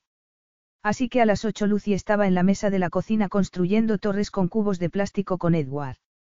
Resultaba que la mesa estaba junto a una ventana que daba a la carretera. Edward lo vio primero, o mejor dicho vio la limusina negra que apareció fuera. Y entonces Khalil salió del coche y se dirigió hacia la puerta casi sin dar tiempo a que la limusina se detuviera. El corazón de Lucy le martilleaba con fuerza en el pecho. Había olvidado lo alto que era, lo poderoso, incluso con el traje formal que llevaba, parecía tan regio. Ella se mantuvo oculta viendo cómo Khalil se detenía frente al porche para observar la casa. Había una nota de humor en sus ojos, y Lucy se sonrojó al darse cuenta de que estaría recordándolo todo sobre su primer encuentro. Edward estaba en sus brazos pataleando, ansioso por ver a su padre. Un minuto, por favor, dijo Lucy con firmeza viendo cómo Khalil se daba la vuelta para observar Westbury Hall. Claro, allí era donde todo había comenzado. Se le encogió el corazón cuando Khalil volvió a darse la vuelta y se acercó al timbre. Ella también lo recordaba todo, cada vez que pasaba bajo las puertas de Westbury Hall. Cada vez sentía el mismo escalofrío, la misma seguridad de que no había hecho nada malo. ¿Cómo pudo ser malo cuando te tuve a ti? Le dijo a Edward al llegar a la puerta. El guardaespaldas que Khalil había insistido en que estuviera con ella bajó las escaleras como un rayo, interponiéndose entre ella y la puerta y abriendo para inclinar después la cabeza. Una ráfaga de aire fresco y canela atravesó la puerta cuando Khalil entró en el pequeño recibidor. Lucy, dijo él. Allí, en aquel recibidor sombrío, parecía inmenso, magnífico. El jeque Khalil de Abadan tenía una presencia inmensa, pensaba Lucy mientras trataba de aguantarle la mirada. Se había preparado para ese momento. No esperaría nada y así no se sentiría decepcionada. Eso era lo que se había dicho a sí misma. Pero se sentía decepcionada. No había nada, nada en absoluto entre ellos, pensaba mientras Khalil tomaba a Edward en brazos. Hijo mío. Exclamó él con suavidad y emotividad mientras abrazaba a Edward por un momento. Lucy se dio cuenta de que realmente nunca podría haber estado preparada para eso, para ver cómo Edward miraba la cara de su padre con admiración, ni para el pozo de deseo que se abrió en su corazón. Pero ¿qué había estado esperando? Que ambos acabarían en brazos de Khalil como si fueran una familia normal. Que sería saludada como la futura esposa de Khalil con amor y besos de ternura ante la expectativa de tener una vida juntos de felicidad y plenitud. ¿Has tenido un buen viaje? Preguntó ella obligándose a ser cortés. Khalil frunció el ceño ligeramente. Podría haber traído el helicóptero, dijo mirando hacia Westbury Hall. No me di cuenta de que ya habían terminado el tejado. Lucy lo miró asombrada. Aquel comentario estaba tan lejos de sus propios pensamientos, que le llevó un momento contestar. Eso habría sido más conveniente para ti, dijo al fin sin estar muy segura de que estuviera escuchando. ¿Entramos? Preguntó él mirando más allá de Lucy, hacia el interior de la casa. Sí, sí, por supuesto, dijo ella mientras caminaba por el pasillo delante de él. Has tenido un viaje largo. ¿Quieres ir a la cocina a tomar un café o un té, o a desayunar? Había algo extrañamente irreal en invitar al jeque Khalil de Abadan a su humilde cocina a tomar un café. Claro que Khalil no se había mostrado receloso a la hora de comer y beber en su cocina casi dos años antes, pensó viendo cómo él colocaba a Edward sobre su manta. Has hecho algunos cambios, observó Khalil. Para la seguridad de Edward, dijo Lucy mientras se daba la vuelta para preparar las tazas. La cocina conserva el calor, añadió dándose la vuelta para explicarse, así que puse un marco de seguridad con una puerta que encaja en él. Aunque no creo que pase mucho hasta que aprenda a abrirla. Edward. exclamó volviendo a dejar las tazas. Khalil se quedó perplejo al ver cómo Edward daba sus primeros pasos sin ayuda. Con los brazos extendidos caminó decidido hacia su padre y, finalmente y con aire triunfante, se agarró a las piernas de Khalil. Lucy se llevó la mano al pecho y tomó aire. Me alegro tanto de que hayas estado aquí para verlo, dijo ella honestamente. Yo también, dijo Khalil con la voz rasgada por la emoción mientras levantaba a Edward en brazos. Lucy se giró ligeramente, no queriendo estropear ese momento entre los dos. Pero no podía evitar temblar ante la idea de que, cada paso que Edward se acercaba a su padre, era un paso que se alejaba de ella. Cuando Edward reclamó su atención, se sintió renovada de nuevo y fue corriendo hacia él para compartir su alegría, sin importarle que, mientras abrazaba a Edward, quedó presionada con fuerza contra Khalil. Puede que no quedase nada entre ellos, pero aquel era un momento muy especial. Khalil sugirió que Edward debería ir a dar un paseo en el carrito. No te preocupes, Lucy. He traído a una amiga de Abadan, dijo él caminando hacia la puerta. Leila. Dijo Lucy al ver a la muchacha. Me alegro de verte. Yo también, dijo Leila cariñosamente. Me llevo a Edward. Pareces haber pensado en todo, le dijo Lucy a Khalil, viendo cómo Edward estiraba los brazos hacia su padre mientras Leila se lo llevaba. Edward quiere a su papá, ¿verdad, Edward? Dijo Leila, que, sin saberlo, estaba atravesando el corazón de Lucy con sus palabras, pero podemos ir a dar de comer a los patos, si quieres. Aquella sugerencia pareció convencer al niño. Lucy se dio cuenta de que la influencia de Khalil volvía a notarse, y solo había regresado a su vida hacía unos minutos. ¿Te quedan bien todas las cosas que te envié para la boda? Preguntó él cuando la puerta se cerró tras Leila y el niño. Perfectamente, dijo Lucy sin poder evitar mirar sus dedos fuertes y bronceados, dedos que habían hecho maravillas en cada centímetro de su cuerpo. Bien. Cuando sus miradas se encontraron, Lucy se giró, sintiéndose extraña. No estaba segura de lo que Khalil esperaba de ella. Ya he recuperado a algunos de mis antiguos contactos, dijo Lucy tratando de mantener una conversación casual. Estaré ocupada después de la boda. ¿Qué quieres decir? Quiero decir que empezaré a trabajar enseguida. ¿Estás loca? Preguntó él mirándola asombrado. Siempre supiste que yo continuaría trabajando. Está escrito en el contrato que hay sobre mi escritorio. Estuvimos de acuerdo en que. Trabajarás, dijo él, pero no aquí, no en este país. Yo tengo mucho que hacer en Abadan. Deberás estar conmigo la mayor parte del tiempo, y yo no esperaría que te quedaras sentada todo el día sin hacer nada. Mi gente espera que. Nuestra gente, aunque sea por seis meses, dijo Lucy tratando de permanecer fría y razonable. Nuestra gente. La gente de Abadan esperará vernos juntos, llevando a cabo ciertas obligaciones oficiales. A Lucy se le estaba acabando la paciencia. Khalil parecía tenerlo todo preparado de antemano. A ella no le habían consultado nada. ¿No es eso un poco moderno? Interrumpió ella. No para mí, dijo él, ni para la gente de Abadan. ¿Por qué, Lucy? ¿No te crees capaz de hacerte cargo? Claro que puedo hacerme cargo, dijo Lucy notando cómo su rabia aumentaba. Estaba decidida a no quedarse en el lugar en que Khalil dijera, la esposa devota y obediente, la mujer sin ideas propias, la persona de la que se desharía a voluntad cuando quisiera.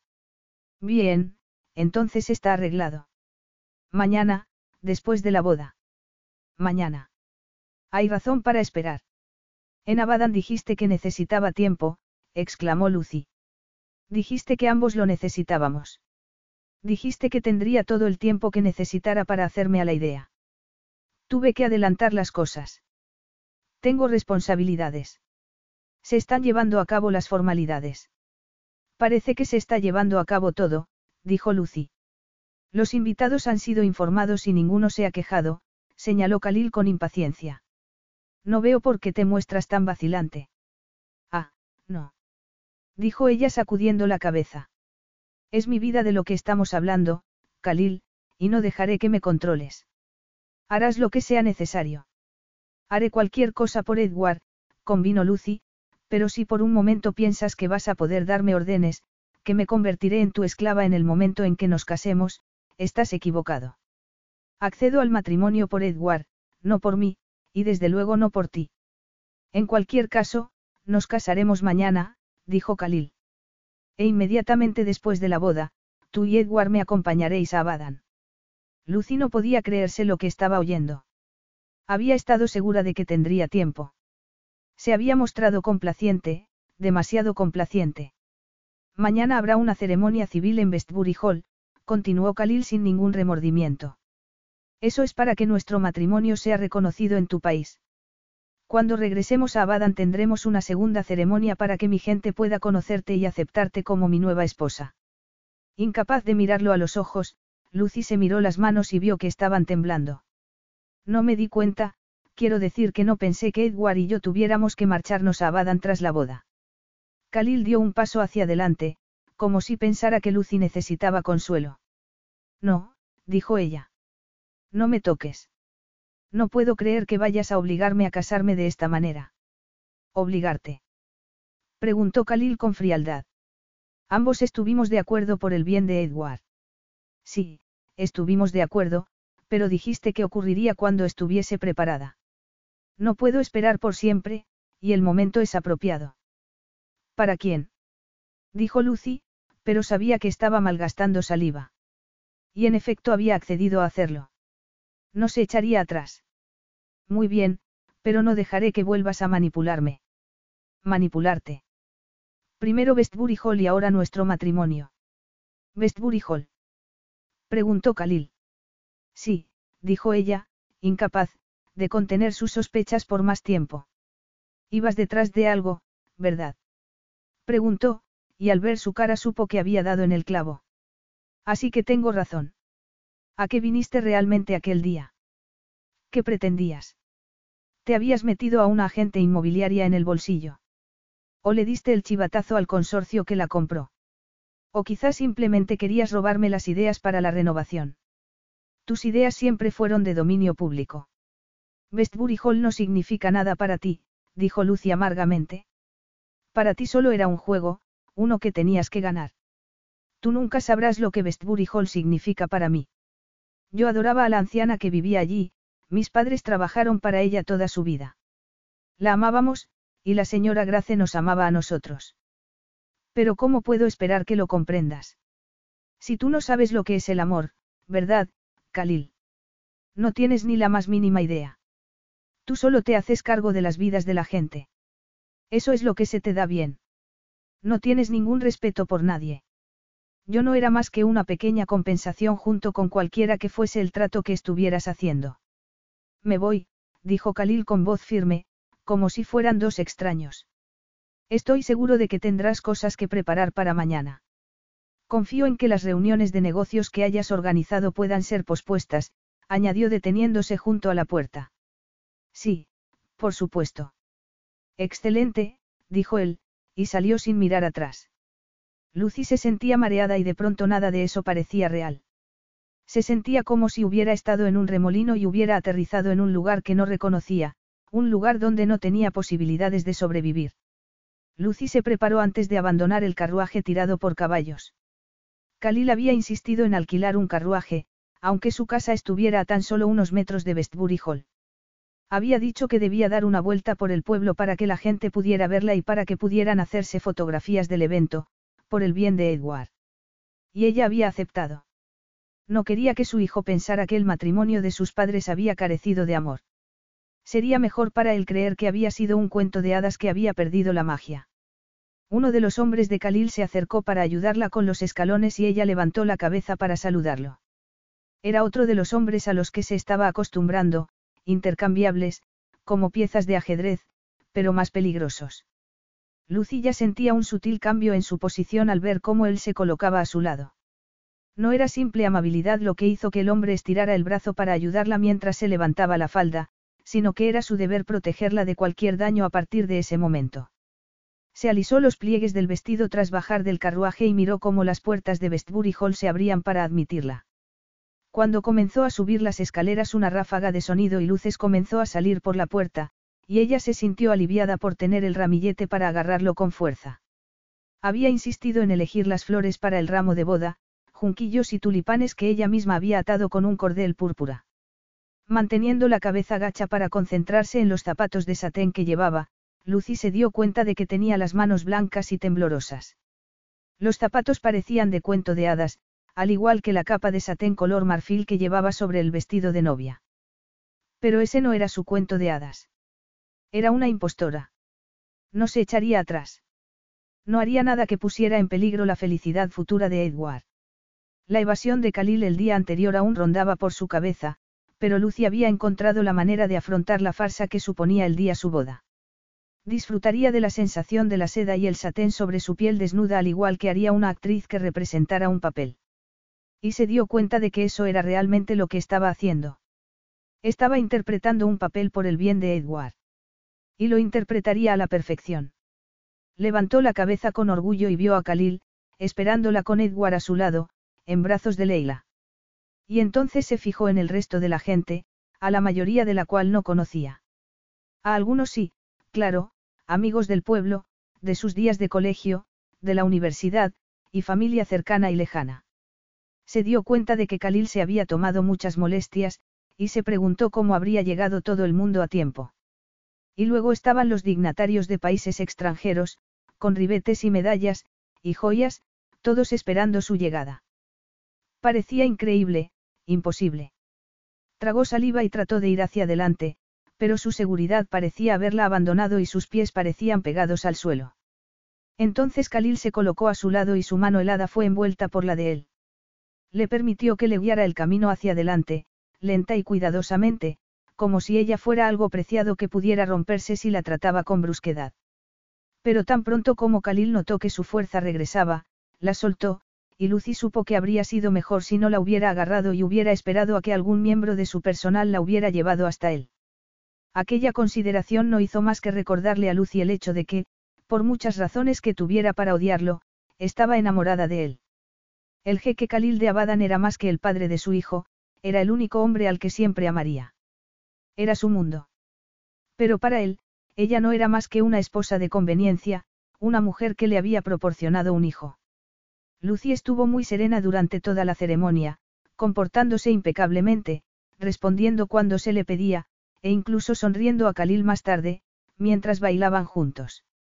Le habría perdonado su indiferencia en un instante, habría olvidado cada una de sus sospechas hacia él por solo una palabra de ternura, una mirada, una sonrisa, algo íntimo y privado entre ellos. Pero se comportaba con ella como un completo extraño. Cuando finalmente la llevó de nuevo a la silla junto a la mesa, Lucy miró a su alrededor. Al ver a las personas que habían ido a su boda, se dio cuenta del hecho de que Khalil era una figura inmensamente poderosa a lo largo y ancho del mundo. Y ella era. La madre de mi hijo, dijo Khalil para presentar a Lucy al embajador de Abadan. Es un honor conocerla al fin, princesa, dijo el hombre. Es un placer conocerlo, embajador, dijo ella recuperándose rápidamente de la sorpresa. Tanto el hecho de que Khalil la hubiese presentado, como el uso de su nuevo título por parte del embajador la habían pillado desprevenida. Espero que me disculpes durante unos minutos, dijo Khalil. De buena gana, pensó Lucy mientras Khalil se alejaba con el embajador. Ella necesitaba tiempo para recomponer sus pensamientos, para aceptar que, por muy corto que fuese a ser su matrimonio, su vida había cambiado para siempre. Observó cómo la gente se apartaba al paso de Khalil, agachando la cabeza a modo de reverencia, y supo que nunca se acostumbraría a que el jeque Khalil de Abadan fuese su marido. Una vez sola, Lucy comenzó a relajarse y a disfrutar de la celebración. Había mucha gente interesante con quien hablar, y amigos y familiares cercanos. Obviar el tema de su nuevo marido parecía ser algo a lo que se estaba acostumbrando bien, y poco después comenzó a creer que sería capaz de pasar el resto de la recepción. Fue una conversación casual la que acabó con ese idilio. Y pensar que Westbury Hall va a volver a ser una casa privada, después de tantos años. Perdón. Dijo Lucy. La alcaldesa de Westbury había ido a sentarse con ella y había estado hablando sin parar durante casi 20 minutos. Lo siento, pero estaba intentando decirme algo sobre Westbury Hall. Debes estar orgullosa de tu marido, dijo la alcaldesa. Estoy orgullosa, dijo Lucy automáticamente. Tiene una figura excepcional con su traje, y me imagino que también la tendrá con ropa árabe. Sabes que su madre era también inglesa. No pretendo interrumpir, dijo Lucy, desesperada por parar el torrente verbal de la mujer, pero pensé que esto iba a ser un hotel. Todos lo creíamos, querida, hasta esta mañana. Pero nos han dicho que no. Y en mi caso me lo ha dicho tu marido en persona. Hay muchos sirvientes, continuó mirando a su alrededor, ajena a la sorpresa de Lucy. ¿Qué puede esperarse cuando un jeque elige vivir en nuestro pueblo? Pensar que vamos a tener a la realeza viviendo entre nosotros. Lucy sintió que se quedaba sin aire. Puso una sonrisa falsa y asintió educadamente. Khalil había comprado Westbury Hall para su uso personal. La alcaldesa tenía que haberse equivocado. Lucy ardía de vergüenza al recordar su sorpresa y alivio al haber conseguido vender el edificio por más de su valor de mercado, a un consorcio de empresarios, según le había dicho el agente. Ahora se daba cuenta de que había sido la manera que Khalil había tenido de liquidarla. Él había estado tras la compra desde el principio. Se preguntaba si habría sido para apaciguar su conciencia, recordando la manera en que la había abandonado tras su noche de pasión. Ese matrimonio había sido organizado por él. Ponía la nota de respetabilidad en su desafortunado error. Pero Khalil podía permitírselo. Para un hombre tan rico aquello era una ganga. Por el precio de una boda había conseguido el heredero que siempre había deseado, con una esposa para usar mientras le placiera. Bueno, ya te he apartado de tu flamante marido durante demasiado tiempo, dijo la alcaldesa ajena al dolor de Lucy. Debo dejarte ir con él. Os deseo toda la felicidad del mundo, querida, concluyó dándole un beso en la mejilla a Lucy. Gracias, dijo ella mirando a Khalil con severidad. Aceptando su desafío, él se acercó atravesando por en medio de la multitud. Una vez más Lucy vio cómo se abría un camino automáticamente a su paso. Lucy. ¿Qué ocurre? Tengo que hablar contigo, dijo ella mientras se levantaba. Claro, dijo Khalil despreocupado mientras alcanzaba una silla. En privado, remarcó Lucy. Muy bien, convino él mirando a su alrededor. Dudo que nadie se dé cuenta de que nos hemos ido. Deja que te ayude. Lucy no tuvo más opción que agarrarlo del brazo y caminar hacia las puertas. Todos los invitados parecían felices. Era irónico que tan solo la novia y el novio estuvieran a años luz de distancia entre ellos. Capítulo 13.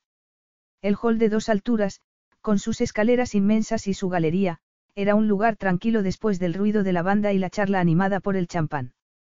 Pero Lucy pensaba que no era lo suficientemente tranquilo ni privado. Se detuvo ante una de las muchas puertas que salían del hall, pero no supo hacia dónde ir. Apoyó la mano sobre la puerta y se vio obligada a aceptar que Westbury Hall ahora pertenecía a un extraño, y ese extraño era su marido. Aquí, dijo Khalil agarrándola del codo y llevándola hacia otra puerta. Aquí podemos tener privacidad.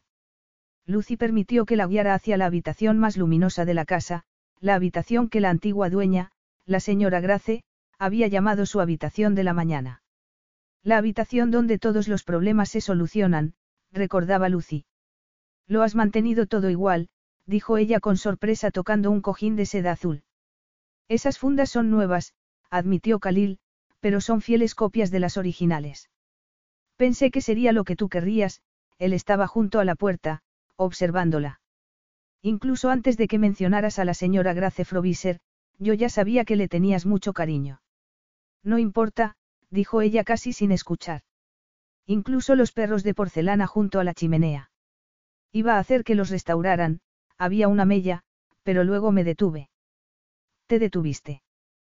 Preguntó ella girándose para mirarlo. Algunas cosas pueden estropearse con la restauración, dijo él. A veces su encanto reside en el hecho de que los ha poseído mucha gente durante los años. Cuando sus ojos se encontraron, la mirada de Lucy mostraba preocupación, y Khalil comprendió entonces muchas cosas. Y sin embargo había muchas cosas que parecían pasarle por alto aún. ¿Por qué no me hablaste de todo esto? preguntó ella. No podíamos casarnos en tu casita, con un guardaespaldas en la habitación de invitados. Hice que restauraran Westbury Hall. Pensé que sería un lugar de reunión apropiado para la boda. Un lugar de reunión apropiado repitió Lucy sintiendo que la oportunidad que le había dado había sido malgastada, así que todo esto es por el prestigio. Por cómo te vean las otras personas. En absoluto. Dime una cosa. Estabas detrás de la llamada del banco sobre lo del préstamo. Fuiste tú el que hiciste que lo hicieran. Era una cuestión de negocios. Me mentiste, Khalil, dijo ella con amargura. Me has engañado. Me robaste mis sueños. Y luego pagaste una cantidad exagerada por Westbury Hall y me dejaste creer que había hecho un buen trato, cuando en realidad me estabas pagando por mis servicios como. No hables así. exclamó él. En un instante la había agarrado del brazo con una mano y con la otra le tomó la barbilla para obligarla a mirarlo. No pienses así. Eres la madre de mi hijo. Eres mi esposa. Acabas de convertirte en la princesa de Abadan. No lo olvides. No creo que nunca pueda olvidarlo, dijo Lucy. Suéltame, Khalil. Suéltame ahora. No tenemos nada más que decirnos. Muy bien, convino él. Vete a tu habitación. Yo te disculparé ante nuestros invitados. Con un sonido de furia, Lucy se soltó y se apresuró hacia la puerta, pero entonces se detuvo, se giró y dijo. No sé cuál va a ser mi habitación. Todas. Todas. ¿Qué quieres decir? Compré el edificio por mis propias razones, pero cuando llegué a conocerte mejor quise que lo tuvieras tú. Hice todo esto por ti, Lucy, dijo Khalil con amargura. Pensé que te haría feliz. No te preocupes, añadió apartándose cuando Lucy se acercó a él. Haré que uno de los sirvientes te lleve a una habitación. No tienes por qué tener miedo. No te molestaré esta noche. El vuelo a Badam fue algo tenso y solitario para Lucy. Ella iba en la parte delantera del avión, mientras que Leila se había llevado a Edward a dormir a una suite en la parte trasera. Tras dejar la revista en la que había estado fingiendo poner interés durante la pasada media hora, Lucy miró a Khalil y a sus ministros, agrupados alrededor de una mesa de reuniones en el otro lado de la cabina. Las cosas habían ido de mal en peor desde la boda. No podía creer que Khalil la hubiese engañado con lo de Westbury Hall, ni que pretendiese dárselo como regalo de boda. Nunca, ni en sus sueños más salvajes hubiera podido imaginar un regalo a tan gran escala. En su mundo los regalos de boda eran tostadoras o copas de cristal. Y ahora ni siquiera prestaba atención a su regalo. Quizá fuese mejor así. Iría a ver si Edward estaba despierto. Edward está durmiendo. Déjalo descansar, dijo Khalil sin molestarse en mirarla. Haré que nos sirvan la comida aquí en unos minutos. ¿Cómo lo sabes? preguntó ella. ¿Cómo lo sé? repitió Khalil girando la cabeza para mirarla. ¿Cómo sabes que Edward aún está durmiendo? Khalil giró el monitor que había sobre la mesa y Lucy se dio cuenta de que la cámara enfocaba a Edward durmiendo. Junto a él, sentada en una silla, estaba Leila cosiendo un botón. Seguridad incluso en el jet real, pensó Lucy mientras volvía a sentarse. Entonces recordó la discusión que habían tenido aquella mañana sobre la seguridad. Ella no había dormido ni un momento durante la noche de bodas, y lo último que había esperado era ver a Khalil a la hora del desayuno. Ella había comenzado queriendo disculparse, para provocar al final una discusión. Pero Khalil la había desairado, prefiriendo comer en silencio. Liberando su frustración, Lucy se había quejado sobre los extremados grados de seguridad que rodeaban a Edward, diciendo que temía que pudieran intimidarlo a medida que fuese creciendo. Mi hijo no se dejará intimidar por nada, había dicho Khalil. Es hora de crecer, Lucy. El privilegio tiene su precio, había añadido, y se había levantado echando la silla hacia atrás con violencia. Entonces había entrado Leila y Lucy le había pedido que se llevase a Edward a su habitación para no tener que someterlo a la discusión de sus padres.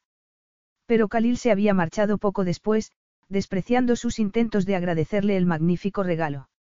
Él le había dicho que ya era demasiado tarde para dar las gracias. Y ahora Lucy sentía que no se merecía Westbury Hall en absoluto. Miró el anillo que llevaba en el dedo y vio lo brillante y nuevo que era. No como la relación con su marido. Había pasado todo el vuelo imaginando cuántos contratos tendría que ganar para devolverle el dinero a Khalil, porque iba a devolvérselo. Se había prometido eso a sí misma aquella misma mañana. El regalo de Westbury Hall era demasiado fantástico. Y, después de su inexistente noche de bodas, estaba más decidida que nunca a no estar en deuda con él. Apartó la mirada cuando Khalil la miró. Parecía cansado. Suponía que la larga noche de celibato lo habría afectado, al igual que la había afectado a ella. Si había algo que siempre iba bien entre ellos, eso era el sexo. Pero podría haber habido mucho más que eso, si Khalil no hubiera sido tan orgulloso, y si ella no se hubiera puesto tan a la defensiva. Lucy. Sí. Preguntó ella mientras Khalil se sentaba a su lado. ¿Pasa algo? Te he oído suspirar. Nada, dijo Lucy rápidamente. No es nada. Solo estaba soñando despierta. Entonces es hora de que regreses a la realidad, observó él mientras le hacía una señal al auxiliar de vuelo. La preocupación de Khalil no era más que la preocupación de un jefe responsable hacia un miembro del personal, pensaba Lucy mientras lo escuchaba dar instrucciones al auxiliar sobre la comida. Y quizá pudiera aprender algo de él. Quizá los seis meses de matrimonio pasarían mejor si aprendieran a actuar educadamente pero sin emociones de por medio el uno con el otro. Mi mujer y yo comeremos aquí, estaba diciendo él.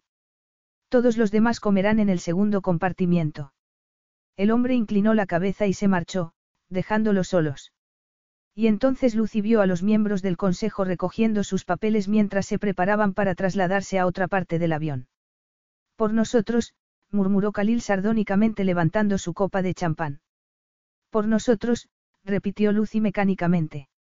Acabo de solucionar varios problemas, dijo él tras dejar su copa sobre la mesa, que estaban atormentando a mis empleados. Ayudaría si también solucionara los tuyos.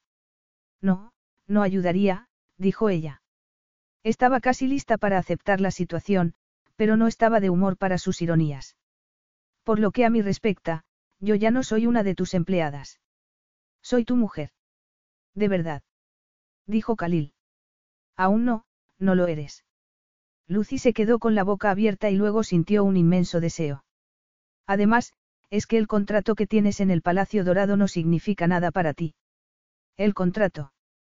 Lucy se dio cuenta de que ni había pensado en eso, y había habido un par de complicaciones que significaban que aquello iba a durar algo más de seis meses.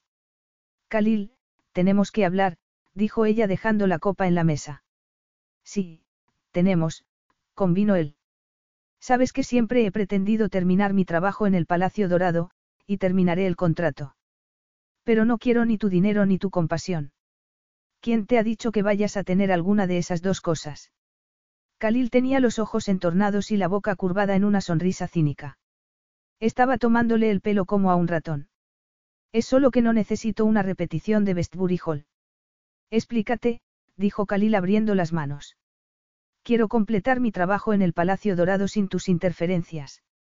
La recuperación de mi negocio, el pago de mis deudas, todo lo que pensé que había conseguido por mis propios medios, solo fue posible por ti, por el pago extra generoso que hiciste sobre Westbury Hall. Tú reconstruiste tu negocio antes de que nos volviéramos a encontrar, contradijo él. Creo que te subestimas. No lo creo. Y en cuanto a Westbury Hall, pagué lo que creía que valía. ¿Y ahora me lo das? Sí. Lucy se dio cuenta de que jamás se había sentido peor por algo. Pero era realmente un regalo o una manera de compensarla porque se estuviera calmada durante seis meses. Comprar el edificio fue tu manera de liquidar mis servicios. No te hagas ilusiones, Lucy. Nunca he tenido que pagar por sexo en toda mi vida. ¿Es eso? ¿O hay algo más que quieras preguntarme? ¿Pero qué más podría decirle? Él la había mentido, pero ella no había hecho ningún intento por buscar al padre de Edward. Los dos se habían equivocado. Ninguno de los dos podía negar lo que había hecho. La tensión entre ellos aumentó cuando el auxiliar regresó con una bandeja de ensalada. Lucy sabía que tenía dos opciones. O luchar con Khalil durante los próximos seis meses, o tratar de acomodarse. Pero para llegar a un acuerdo debería exponer sus términos con claridad. Mientras estemos casados, yo continuaré trabajando. Terminarás tu contrato, claro, dijo él. Por supuesto. Y con respecto a Westbury Hall, no hables del dinero extra como si fuese un crimen. Puede que me haya comportado torpemente, pero me sentí muy bien de que tú no tuvieras que sufrir más problemas financieros. Quería que tuvieras la oportunidad de volver a echar a volar por ti misma, aunque sobrepasaste mis expectativas al ganar el concurso de diseño. Nadie se sorprendió más que yo de verte en Abadan con un bebé bajo el brazo. Nuestro bebé. Nuestro bebé. Mi hijo. Nuestro hijo. Lucy suspiró cuando Khalil la tomó del brazo y la puso en pie delante de él. Es hora de dejarnos de juegos, Lucy. Ahora eres mi esposa. El deseo fluía entre ambos, pero Lucy aún seguía atrapada por el recuerdo de un hombre llamado Cal, un hombre con el que había disfrutado y que se había marchado de su vida sin la menor explicación. Estaba decidida a agarrarse a su autocontrol. Así que lo consigues todo. Preguntó Lucy con frialdad mirándolo a los ojos. Sí, convino él. Consigo a mi hijo, consigo Westbury Hall y consigo una esposa. Menudo botín, ¿no crees? Su arrogancia la dejó sin aliento. ¿Quién se creía que era? Un pirata. Un bucanero que se llevaba consigo todo lo que quería. A mí aún no me has conseguido, dijo Lucy con aire desafiante, pero la mirada de Khalil había cambiado y lo único que ella quería era derretirse bajo su cuerpo. Y aún no has recibido tu regalo de boda, susurró él sujetándola de modo que no pudiera escapar. Me diste Westbury. No quiero nada más. No quieres nada más. Repitió él. Perdóname si no estoy de acuerdo, pero creo que sí que quieres algo más. Entonces la giró en dirección a sus aposentos privados a bordo del avión real. Capítulo 14. Había una cama, un escritorio y un sofá en la cabina privada de Khalil. ¿Por qué me has traído aquí? Preguntó Lucy deseando que hubiera otra alternativa a tener que mirarlo a la cara. Pero la tenía aprisionada contra la puerta, con un brazo a un lado de su cabeza. ¿Por qué crees que estamos aquí? Preguntó él. Pero antes de que pudiera contestar añadió. Te he dado todo lo que has pedido. No es hora de que me devuelvas algo a cambio. Ella era su esposa, y había accedido a un matrimonio de seis meses para legitimar a Edward. Ese era el precio que había aceptado pagar. Pero había dado por hecho que de matrimonio solo tendría el nombre. Un matrimonio al que seguiría un doloroso divorcio. Pero por mucho que deseara a Khalil, el sexo no era algo que pudiera darle a cambio. Sin embargo, se dio cuenta de que había vuelto a prejuzgarlo al ver cómo, tras dirigirle una fría mirada, Khalil se apartaba de ella y se dirigía hacia el escritorio que había al otro lado de la sala, donde varios documentos apilados aguardaban su atención. Ven aquí, dijo él seleccionando uno de los documentos. Tienes que firmar esto. Lucy se acercó y leyó la introducción. Era el contrato que nunca había firmado. No tienes muy buena impresión de mí, ¿verdad, Lucy? Dijo Khalil. Lucy pensaba justo lo contrario. Ella habría estado orgullosa de reconocerlo como el padre de su hijo sin necesidad de riquezas, y mucho menos el título que ostentaba. Khalil era justo el tipo de hombre que habría elegido para ser el padre de Edward. Era ella la que nunca podría ser una mujer apropiada para el futuro soberano de Abadan. Bolígrafo. Dijo él. Deberías haber firmado esto antes de la boda y ahorrarte más sufrimiento. Supongo que ni lo habrás leído. Lucy no pudo mirarlo a los ojos. Como me imaginaba, añadió él. Elegiste no leerlo. Elegiste pensar lo peor de mí. Un contrato matrimonial parece algo muy frío, dijo Lucy honestamente. No en nuestro caso. ¿Acaso esperabas un romance? Léelo ahora, dijo Khalil sacando una silla para que se sentara. Casi desde el principio Lucy se dio cuenta de que el contrato estaba casi todo a su favor. Su libertad estaba garantizada al cabo de seis meses. Incluso podría dejar a Khalil antes de eso, si así lo decidía. Sin ataduras, sin compromisos, dijo él ofreciéndole un bolígrafo. No podía haberlo firmado ahí fuera. Preguntó ella señalando hacia la cabina principal. Ni siquiera mis ministros saben lo de nuestro acuerdo, dijo Khalil. Sería malo para la posición de Edward si se levantaran rumores. Lucy estaba de acerado en que aquello tenía sentido y firmó el documento. Gracias, dijo ella devolviéndole el bolígrafo. Ahora debería sentir consuelo, dijo él mientras se dirigía a abrir la puerta. Lucy se había equivocado con respecto a él desde el principio, y ya era demasiado tarde para arreglar las cosas. Miró de reojo a la cama. Las sábanas eran prístinas, estaban sin tocar, y destinadas a seguir así por mucho tiempo. Khalil le había dado todo lo que había deseado y más, la custodia compartida de Edward, la libertad para seguir trabajando. Y cosas que ni siquiera había pedido como su propia suite de habitaciones en el palacio y el honor debido a una princesa de Abadan por el resto de su vida. Pero sobre todo le había dado el bien más preciado de todos, la libertad. Pero en vez de sentirse ilusionada, se sentía derrotada por primera vez en su vida.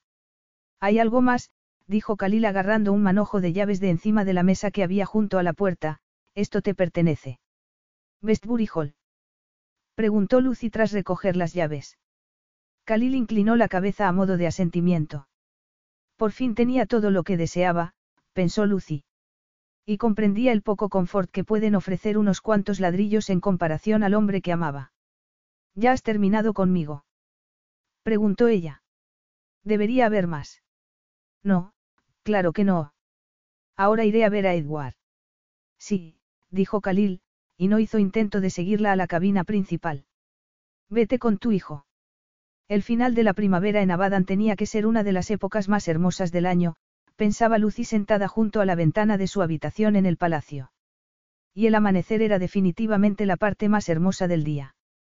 Era el día de su boda, su boda árabe. Y en esa ocasión ya no esperaba nada, no tenía falsas esperanzas. Khalil había cumplido su palabra, dejándola a sus anchas, sin interferir en su trabajo ni en su tiempo con Edward. Debería estar satisfecha, pero sin embargo se sentía completamente vacía. Estaba a punto de retirarse de la ventana cuando algo llamó su atención. Entonces vio a Khalil vestido con bombachos para montar, caminando por el patio flanqueado por sus ministros. El tiempo pasaba pero todo permanecía igual, pensaba Lucy al ver al mismo hombre bajo caminando junto a Khalil, tratando de seguir su paso. Khalil parecía tener muchas instrucciones para él aquel día. Pero, por supuesto, también era el día de la boda de Khalil, algo evidente y sin embargo increíble. Era como un extraño para ella, un extraño con el que estaba a punto de casarse, a no ser que tomara ella la iniciativa y cambiara la situación. Impulsivamente Lucy cruzó la habitación hasta la antesala donde estaba su ropa. ¿Dónde? murmuró impacientemente mientras buscaba sus vaqueros en el armario. Los establos reales estaban cerca del palacio principal, como a Khalil le gustaba. Siempre podía aclarar su cabeza, pensar las cosas con calma, relajarse y gastar el exceso de energía con una buena galopada. Y eso era justo lo que necesitaba en ese momento. No tenía ni idea de cómo iba a soportarlo. La ceremonia civil en Inglaterra había sido una cosa, los dignatarios, la pomposidad y la ceremonia no habían significado nada para él, no en su corazón, no donde realmente importaba. Pero allí, en mitad del desierto, la ceremonia frente a su gente, gente que confiaba en él, que esperaba lo mejor de él. No te preocupes, dijo en Abadanes a un mozo de cuadra que se acercaba para recibir sus órdenes. Lo ensillaré yo mismo. Miró con orgullo a su caballo, Elix. El animal estaba perfectamente proporcionado, y era fuerte. Es precioso. Lucy. murmuró el asombrado. Luego, cuando su corazón se hubo estabilizado un poco, añadió. No deberías estar en el palacio preparándote para la boda. Hemos traído algunas de nuestras mejores esteticien para ti. ¿Tan fea soy? No, no, por supuesto que no, dijo él. Así que simplemente soy vanidosa. Pensé que te gustaría, que te ayudarían a relajarte. ¿Puedo montar contigo? ¿Montar conmigo? Preguntó él asombrado. Dudó un momento con la mano sobre la silla. Era lo último que esperaba. ¿Por qué no? Y entonces miró hacia las puertas abiertas del establo, donde varias cabezas estaban asomadas con las orejas levantadas. Un caballo castrado y tranquilo, quizá. ¿Y por qué no esta maravilla? Elix. No seas tonta. Tonta. Preguntó Lucy. ¿Por qué, Khalil? Es Elix caballo para un hombre. Bueno, sí, comenzó a decir Khalil. Veía que le estaba tomando el pelo y sabía a dónde quería llegar. Es un caballo muy fuerte, difícil de manejar. Tu fuerza física. ¿No estaría a la altura? Preguntó Lucy con aire desafiante. He visto a tus jinetes, Khalil, son todos más bajos que yo. Y más fuertes. ¿Cómo lo sabes? Se miraron el uno al otro durante unos segundos, entonces Khalil se volvió al mozo de cuadra y le dijo. Trae a Terco para que yo lo monte. Y sin más palabras comenzó a aflojar los estribos para Lucy. Terco significa obstinado en español, dijo Lucy siguiendo a Khalil, y cabezón es otra alternativa. Creo que es perfecto que tú lo montes. Pero ¿por qué tiene un nombre español? Porque es un caballo español, reveló Khalil con una sonrisa. Mi hermano pequeño es médico. Vive en España. Este caballo fue su regalo de bodas, y el nombre de Terco es su idea de una gracia. Pero tú has decidido montar a Elix. Has cambiado de opinión. La verdad es que no. Subes. Claro, dijo Lucy. No iba a echarse atrás. Por muy terrorífico que pareciera aquel caballo negro que golpeaba el suelo con las patas. Khalil necesitaba saber que ella estaba a la altura de cualquier desafío. El paso tranquilo que adoptaron para atravesar el establo no hacía anticipar el galope salvaje que vino después. Khalil incrementó la velocidad poco a poco al principio, como si quisiera comprobar las habilidades de Lucy sobre el caballo, pero una vez que salieron a una zona abierta, lo puso al galope. Veo que sabes montar, admitió Khalil cuando estuvieron a la misma altura y disminuyeron la velocidad. ¿Quién no podía montar un caballo como Elix? La mayoría de la gente, dijo Khalil. Claro que la mayoría de la gente no sería tan valiente como para intentarlo. Lucy se preguntaba si aquello sería una alabanza. Entonces Khalil se puso delante y ella se echó hacia atrás sobre la silla y lo siguió por una pendiente inclinada, pero luego se echó para adelante para que le resultara más fácil al caballo subir la colina que vino después.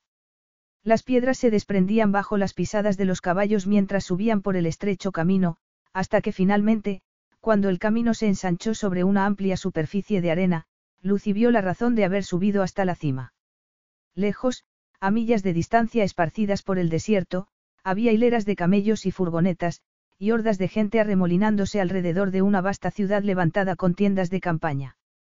Nuestros invitados, dijo Khalil girándose para mirarla. Nuestra gente, Lucy. Los dos se quedaron allí durante un rato, con los caballos tranquilos bajo sus cuerpos, como si los animales notaran la comunicación silenciosa entre los dos jinetes de forma más profunda que Khalil y Lucy. Lucy pensó que era como si se hubieran mezclado con el desierto. La luz dorada, el sonido de las bridas de los caballos cuando movían las cabezas, el viento pasando a través de su pelo. Miró a Khalil y en ese momento él también se giró. Y cuando los dos se miraron, Lucy dejó escapar el aliento sintiendo que su cuerpo y su alma estaban relajados. Ahora conocía un poco mejor a ese extraño. Era como si algo hubiera pasado entre ellos. No el fuego de la pasión. Era algo más profundo, más duradero. Comenzó a sonreír. Deberíamos volver, dijo Khalil tirando de las riendas de terco. No olvides que hoy nos vamos a casar. No debemos llegar tarde a nuestra propia boda. No, convino Lucy echando un último vistazo al desierto antes de dar la vuelta. Ha sido un buen paseo, dijo Khalil mientras cabalgaban de vuelta por el establo. La verdad es que sí, convino Lucy. Eres una jinete muy buena, añadió él. Tú tampoco lo haces mal. ¡Ey! exclamó Khalil justo a tiempo de tomarla en brazos cuando perdió el equilibrio al bajar del caballo. ¿Por qué no has esperado a que te ayudara? Porque pensé que era más fuerte de lo que soy, dijo ella sintiendo cómo le temblaban las piernas tras el paseo. Pero aunque sus miembros la defraudasen, su espíritu estaba completamente saciado, como si hubiera recibido una inyección de la energía del animal que acababa de montar. Y aquel tampoco era un mal final, pensó Lucy mientras se relajaba en brazos de Khalil y el mozo se llevaba los caballos. Ha sido genial. Gracias, le dijo a Khalil tras enderezarse. Gracias. No tienes que darme las gracias, Lucy. Estos caballos son tan tuyos como míos. Y si hubiera sabido lo bien que montas, habríamos ido juntos mucho antes. Eso es lo que nos pasa, replicó Lucy. No sabemos nada el uno del otro, ¿verdad, Khalil? Podemos aprender. ¿Quieres aprender? Lucy se dio cuenta de que no iba a ponérselo fácil al ver a Khalil alejarse de ella sin contestar. Se acercó a los caballos para comprobar que no tuvieran ninguna lesión después de cabalgar. Ahora puedes refrescarlos, han corrido mucho, le dijo al mozo de cuadra, y miró a Lucy como si aún estuviera sorprendido al haber descubierto que tenían eso en común. Lucy casi podía verlo preguntándose qué otras sorpresas quedarían ocultas, y ella sentía lo mismo. Espera, dijo él acercándose a ella al ver que se daba la vuelta para irse. Solo quería decirte. Sí. Lo mucho que he disfrutado, admitió Khalil pasándose los dedos por el pelo como si no estuviera acostumbrado a tales declaraciones. Yo también, dijo ella con suavidad mirándolo fijamente a los ojos. Lucy, es demasiado tarde. Demasiado tarde. ¿Para qué te quedes? No me marcharé hasta que no hayan pasado los seis meses. No me refiero a eso.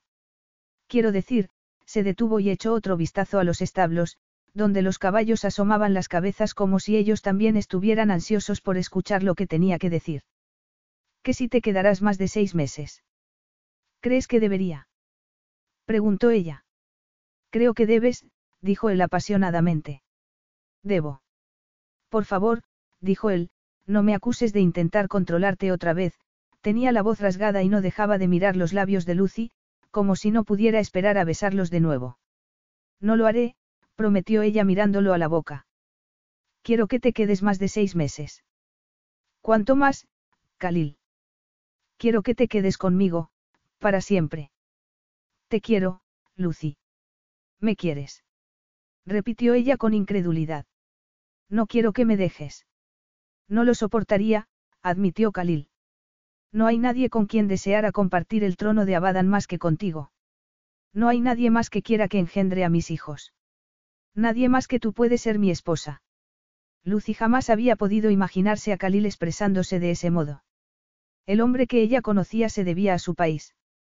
Entonces me quedaré, dijo sin más. Y si él cambiaba de opinión cuando lo pensara mejor, ya encontraría ella un modo de hacerle entrar en razón. No podía imaginarse su futuro sin Khalil. Te quedarás siendo mi esposa. Estamos casados. Y vamos a volver a casarnos de nuevo dentro de unas horas. Sé que casarte conmigo te resultará duro, dijo él. Sé que tendrás que asumir muchas responsabilidades. No es justo por mi parte pedirte esto. Lucy levantó una mano y puso un dedo sobre los labios de Khalil. ¿Quieres que me quede en Abadan como tu esposa? Sabes que lo haré. Estaremos casados durante los próximos seis meses. Después, si quieres que me quede. Khalil apartó su mano de la boca y le dio un beso en la palma. Si me lo permites, Lucy Benson, querré que sigas siendo mi esposa durante mucho más tiempo. Lucy no podía hablar y él la besó. La boda iba a celebrarse a última hora de la tarde, como marcaba la tradición en Abadan.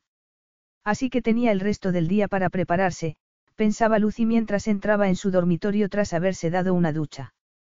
Leila estaba cuidando de Edward, y le había dicho a Lucy que debería tomarse un poco de tiempo para estar tranquila. Pero en ese momento lo que menos quería Lucy era estar tranquila. Quería saltar y compartir su felicidad con todo el mundo. Quería asomarse a la ventana y gritar a los cuatro vientos que Khalil, jeque de Abadan, la amaba. Apretándose la bata con más fuerza, apoyó las manos sobre el alféizar de la ventana y miró hacia afuera. Sonrió al ver a Khalil rodeado de sus hombres de confianza como siempre. Y entonces su sonrisa desapareció. A lo mejor estaba haciendo un mundo de aquello. A lo mejor el paseo a las montañas simplemente había sido un momento de felicidad pasajera. Había una historia de malentendidos y desconfianzas entre ellos. ¿Acaso una mañana cabalgando había sido suficiente para arreglar las cosas? No sabría la respuesta a eso hasta después de la boda. Khalil estaba demasiado ocupado ultimando los últimos detalles. Leila había dicho que se esperaban más de mil invitados, y eso habría sido una estimación bastante escasa, pensaba Lucy al recordar el tamaño de la ciudad de tiendas de campaña que Khalil le había mostrado en el desierto. Los hombres de las tribus iban a ir a la ceremonia desde todos los rincones de aquel reino desértico. Su corazón latía con fuerza ante tal expectativa. Apartándose de la ventana, Lucy sonrió al recordar cada momento del beso de Khalil. Había sido tan tierno. Nunca antes la había besado así, y el romance podía olerse en el aire. Incluso los más rígidos de sus ayudantes sonreían y canturreaban todo el tiempo, y las mujeres insistían en esparcir pétalos de rosa bajo sus pies siempre que tenían oportunidad. Pero quizá fuese mejor no dejarse llevar. Quizá Khalil simplemente estaba siendo amable con ella para agradecerle su cooperación. Pero definitivamente algo había surgido entre ellos durante su paseo por el desierto. Algo que los había unido más que las palabras, pero una vez más pensó mientras suspiraba que quizás se lo estaba imaginando todo. Vaya suspiro. Pensé que nuestro paseo había exorcizado todos tus miedos, pero veo que me equivocaba. Khalil. Lucy se dio cuenta de que acababa de ducharse. Su pelo aún estaba húmedo e iba vestido con una túnica árabe y un gutra que llevaba en la cabeza. No te esperaba. Ya veo, dijo él acercándose más. Creo que tenemos un asunto pendiente. Pero antes de que vayamos a eso. Sí. Preguntó Lucy. ¿Hay algo que tengo que decirte? No, no te apartes de mí, Lucy. Ha habido muchos malentendidos entre nosotros y quiero dejar las cosas claras antes de que estemos casados, casados de verdad. ¿Me vas a dar esa oportunidad? Por supuesto, susurró Lucy, temiendo lo que iba a escuchar. Mi intención inicial era quitarte Westbury Hall sin dudarlo un momento, dijo, y agarró a Lucy para que no pudiera escapar de la verdad que estaba diciéndole. Quería ese lugar para mí, para mi nuevo palacio, y solo tú estabas en medio. Obligué al banco a retirarte el crédito. En cuanto a lo de que la compra de Westbury Hall era un juego para mí, tenías razón. Comenzó como un juego, pero acabó siendo amor. Y aquella primera vez en que hicimos el amor. Te deseaba. No planeaba enamorarme de ti, al igual que tú no sabías que Edward volvería a unirnos. Tenía que contarte la verdad, Lucy, antes de la ceremonia. Puedes perdonarme. Puedes perdonarme tú por haberte apartado de Edward. Preguntó ella. No puedo más que agradecerte que me trajeras a mi hijo, y que regresaras a mi vida, dijo él mirándola fijamente a los ojos. No causará comentarios si nos ven juntos antes de la boda. No tenemos esas supersticiones en Abadan. Además he despedido a los sirvientes. Nadie nos molestará. Esta noche nos casaremos en presencia de tus compatriotas. ¿Debo esperar? Preguntó Khalil suavemente. Puedes. No. No tienes control. Es que no deseo esperar, porque te quiero, Lucy Benson. Entonces la besó y la condujo hacia la cama quitándole la bata al mismo tiempo. La toalla que llevaba en el pelo cayó al suelo segundos después, dejando suelto su pelo rubio para que le cayese alborotado sobre los hombros. Y cuando levantó los brazos para peinarse un poco, Khalil se lo impidió. Así es como me gusta verte, murmuró él. Le acarició los brazos y luego bajó con sus manos hasta coparle los pechos y juguetear con sus pezones. ¿Realmente quieres que espere hasta nuestra noche de bodas o quieres que continúe? Como respuesta, Lucy extendió los dedos sobre sus hombros y lo agarró con fuerza mientras lo arrastraba con ella a la cama. Oh, bien, dijo Khalil, si insistes. Insisto, dijo ella. Pero tú llevas demasiada ropa, añadió, y sonrió al ver cómo se quitaba la ropa. Ahora no, dijo él estirando su cuerpo desnudo junto a ella, casi sin tocarla, para sentir cómo su cuerpo comenzaba a temblar ante la expectativa. Khalil, por favor, no me tomes el pelo. ¿Por qué no? preguntó él deslizando los dedos entre sus pechos y hasta su estómago. Al fin y al cabo es lo que mejor se me da. Lucy se acercó a él. Ya había esperado suficiente. Él era todo lo que deseaba y necesitaba. Ambos encajaban a la perfección. El placer era casi como un éxtasis. Hundiéndose en ella, Khalil se movía lentamente, profundamente, y entonces, cuando ella pensaba que eso era lo más a lo que podía ascender el placer, la penetró más profundamente y comenzó a moverse de un lado a otro, presionando, acariciando hasta que ella gritó estasiada y no pudo esperar a que él la llevase hasta el límite. Moderación, dijo él con suavidad mientras comenzaba a moverse de nuevo cuando ella se relajó. No te he enseñado ya la manera oriental. La occidental no está tan mal, susurró Lucy contra su boca. Mi cantidad, tu calidad. Una mezcla perfecta, ¿no crees? La respuesta de Khalil fue un gemido de placer igual al de ella cuando recorrió con la punta de los dedos su erección. Entonces la giró de golpe, inesperadamente y ella acabó sobre él. Te he visto cabalgar, dijo él acariciándole las caderas. Así que, cabalga. Vamos a llegar tarde a nuestra propia boda, le dijo Lucy a Khalil mucho más tarde sobre la cama. Gracias a Dios que esta noche es nuestra noche de bodas, añadió, expresando sus pensamientos en voz alta. Casi no podía esperar a volver a hacer el amor con él. Y gracias a Dios que será una noche de bodas completamente distinta a la primera, murmuró Khalil. No creo que pueda soportar otra noche más de sábanas frías. Tú también. Yo también. Muy bien, pues te prometo sábanas calientes y acción constante. Pero ahora tenemos que levantamos. Qué pena. Debo llevarte a cabalgar más a menudo. No puedo esperar, dijo Lucy. Pero. Pero. ¿Tienes algún caballo tranquilo en tu establo?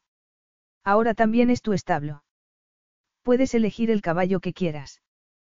Tuviste miedo esta mañana. Estaba aterrorizada. ¿Por qué no dijiste nada? Y dejar que pensaras que soy una cobarde. No, gracias. No habría pensado eso, dijo Khalil. Tu coraje jamás ha estado en duda. Entonces un caballo tranquilo la próxima vez. Lo que tú quieras. Lo que te haga feliz. Lo que desee tu corazón, yo te lo daré. Entonces es fácil, dijo ella. Porque todo lo que deseo eres tú. En esa ocasión los preparativos de su boda le produjeron una inmensa alegría. Lucy se miró y se remiró en el espejo. No estaba despampanante. No podía hacer mucho a ese respecto. Las túnicas orientales ocultaban bastante, pero eran bonitas y se adaptaban a su figura. El color y el tejido que Khalil había elegido eran maravillosos, seda azul bordada con perlas. ¿Le gusta? Preguntó Leila mientras balanceaba a Edward sobre su cadera. Gustarme. Murmuró Lucy. ¿Quién no adoraría un vestido como este, Leila? Es precioso. No puedo creérmelo. No olvides sus sandalias. ¿Y a ti te gusta tu vestido? Le preguntó a Leila.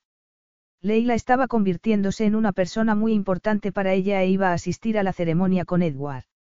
Por eso Lucy había escogido un vestido que creyó que le gustaría, y un traje para el niño. Me encanta, dijo Leila señalando el medallón que Lucy le había regalado. Es muy amable. Tú también.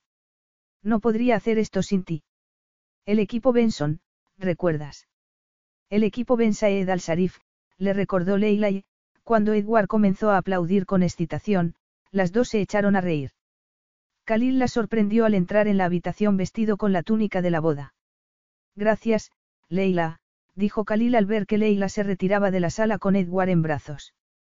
No esperaba verte antes de la ceremonia, dijo Lucy cuando estuvieron solos. Tengo algo para ti, dijo él llevándose la mano de Lucy a los labios para besar cada uno de sus dedos uno por uno. Luego le colocó dos anillos en la palma. Son para ti. Elegí el de diamantes para ti como madre de mi hijo, para que me recordaras cuando hubieran pasado nuestros seis meses de matrimonio. Lucy miró el anillo asombrada. Pero el otro anillo era diferente, y cuando imaginó a quién debía de haber pertenecido, se sorprendió aún más. Este otro anillo es para una esposa poco convencional y para un matrimonio poco convencional. Es realmente el anillo de la enfermera Clemmy.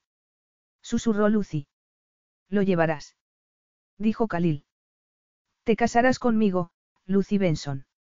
Debo advertirte que la mujer que lleve este anillo se quedará conmigo para siempre, y trabajarás a mi lado por el bien de nuestra gente. Es el anillo que debe llevar la mujer que ocupe el corazón del jeque. Entonces es el único anillo que voy a escoger, dijo Lucy. Cuando Lucy se unió a Khalil bajo la carpa nupcial, se dio cuenta de que algo fundamental había cambiado entre ellos. La electricidad seguía siendo igual de intensa, pero había algo más. Y eso la llenaba de miedo y de alegría, y de esperanza, y de todas las mariposas en el estómago que una novia podría esperar el día de su boda. Cerró los ojos por un momento y se deleitó con los aromas de las flores que atravesaban el velo azul que cubría su cara y hacía juego con sus ojos. También llevaba una hermosa gargantilla en el cuello, sobre la túnica que sabía habría llevado horas tejer y bordar. Se sentía hermosa y femenina. Estás preciosa, susurró Khalil, y entonces le tomó la mano y le puso el anillo de diamantes sobre la palma. Preguntó Lucy confusa. Solo por seis meses, bromeó él. Luego, si te cansas de él, te compraré otro. Khalil, dijo ella en voz baja. Entonces Khalil le colocó el anillo en el dedo y dijo. Pero este anillo es para la mujer de mi corazón. Este anillo, querida Lucy, es para siempre. Fin.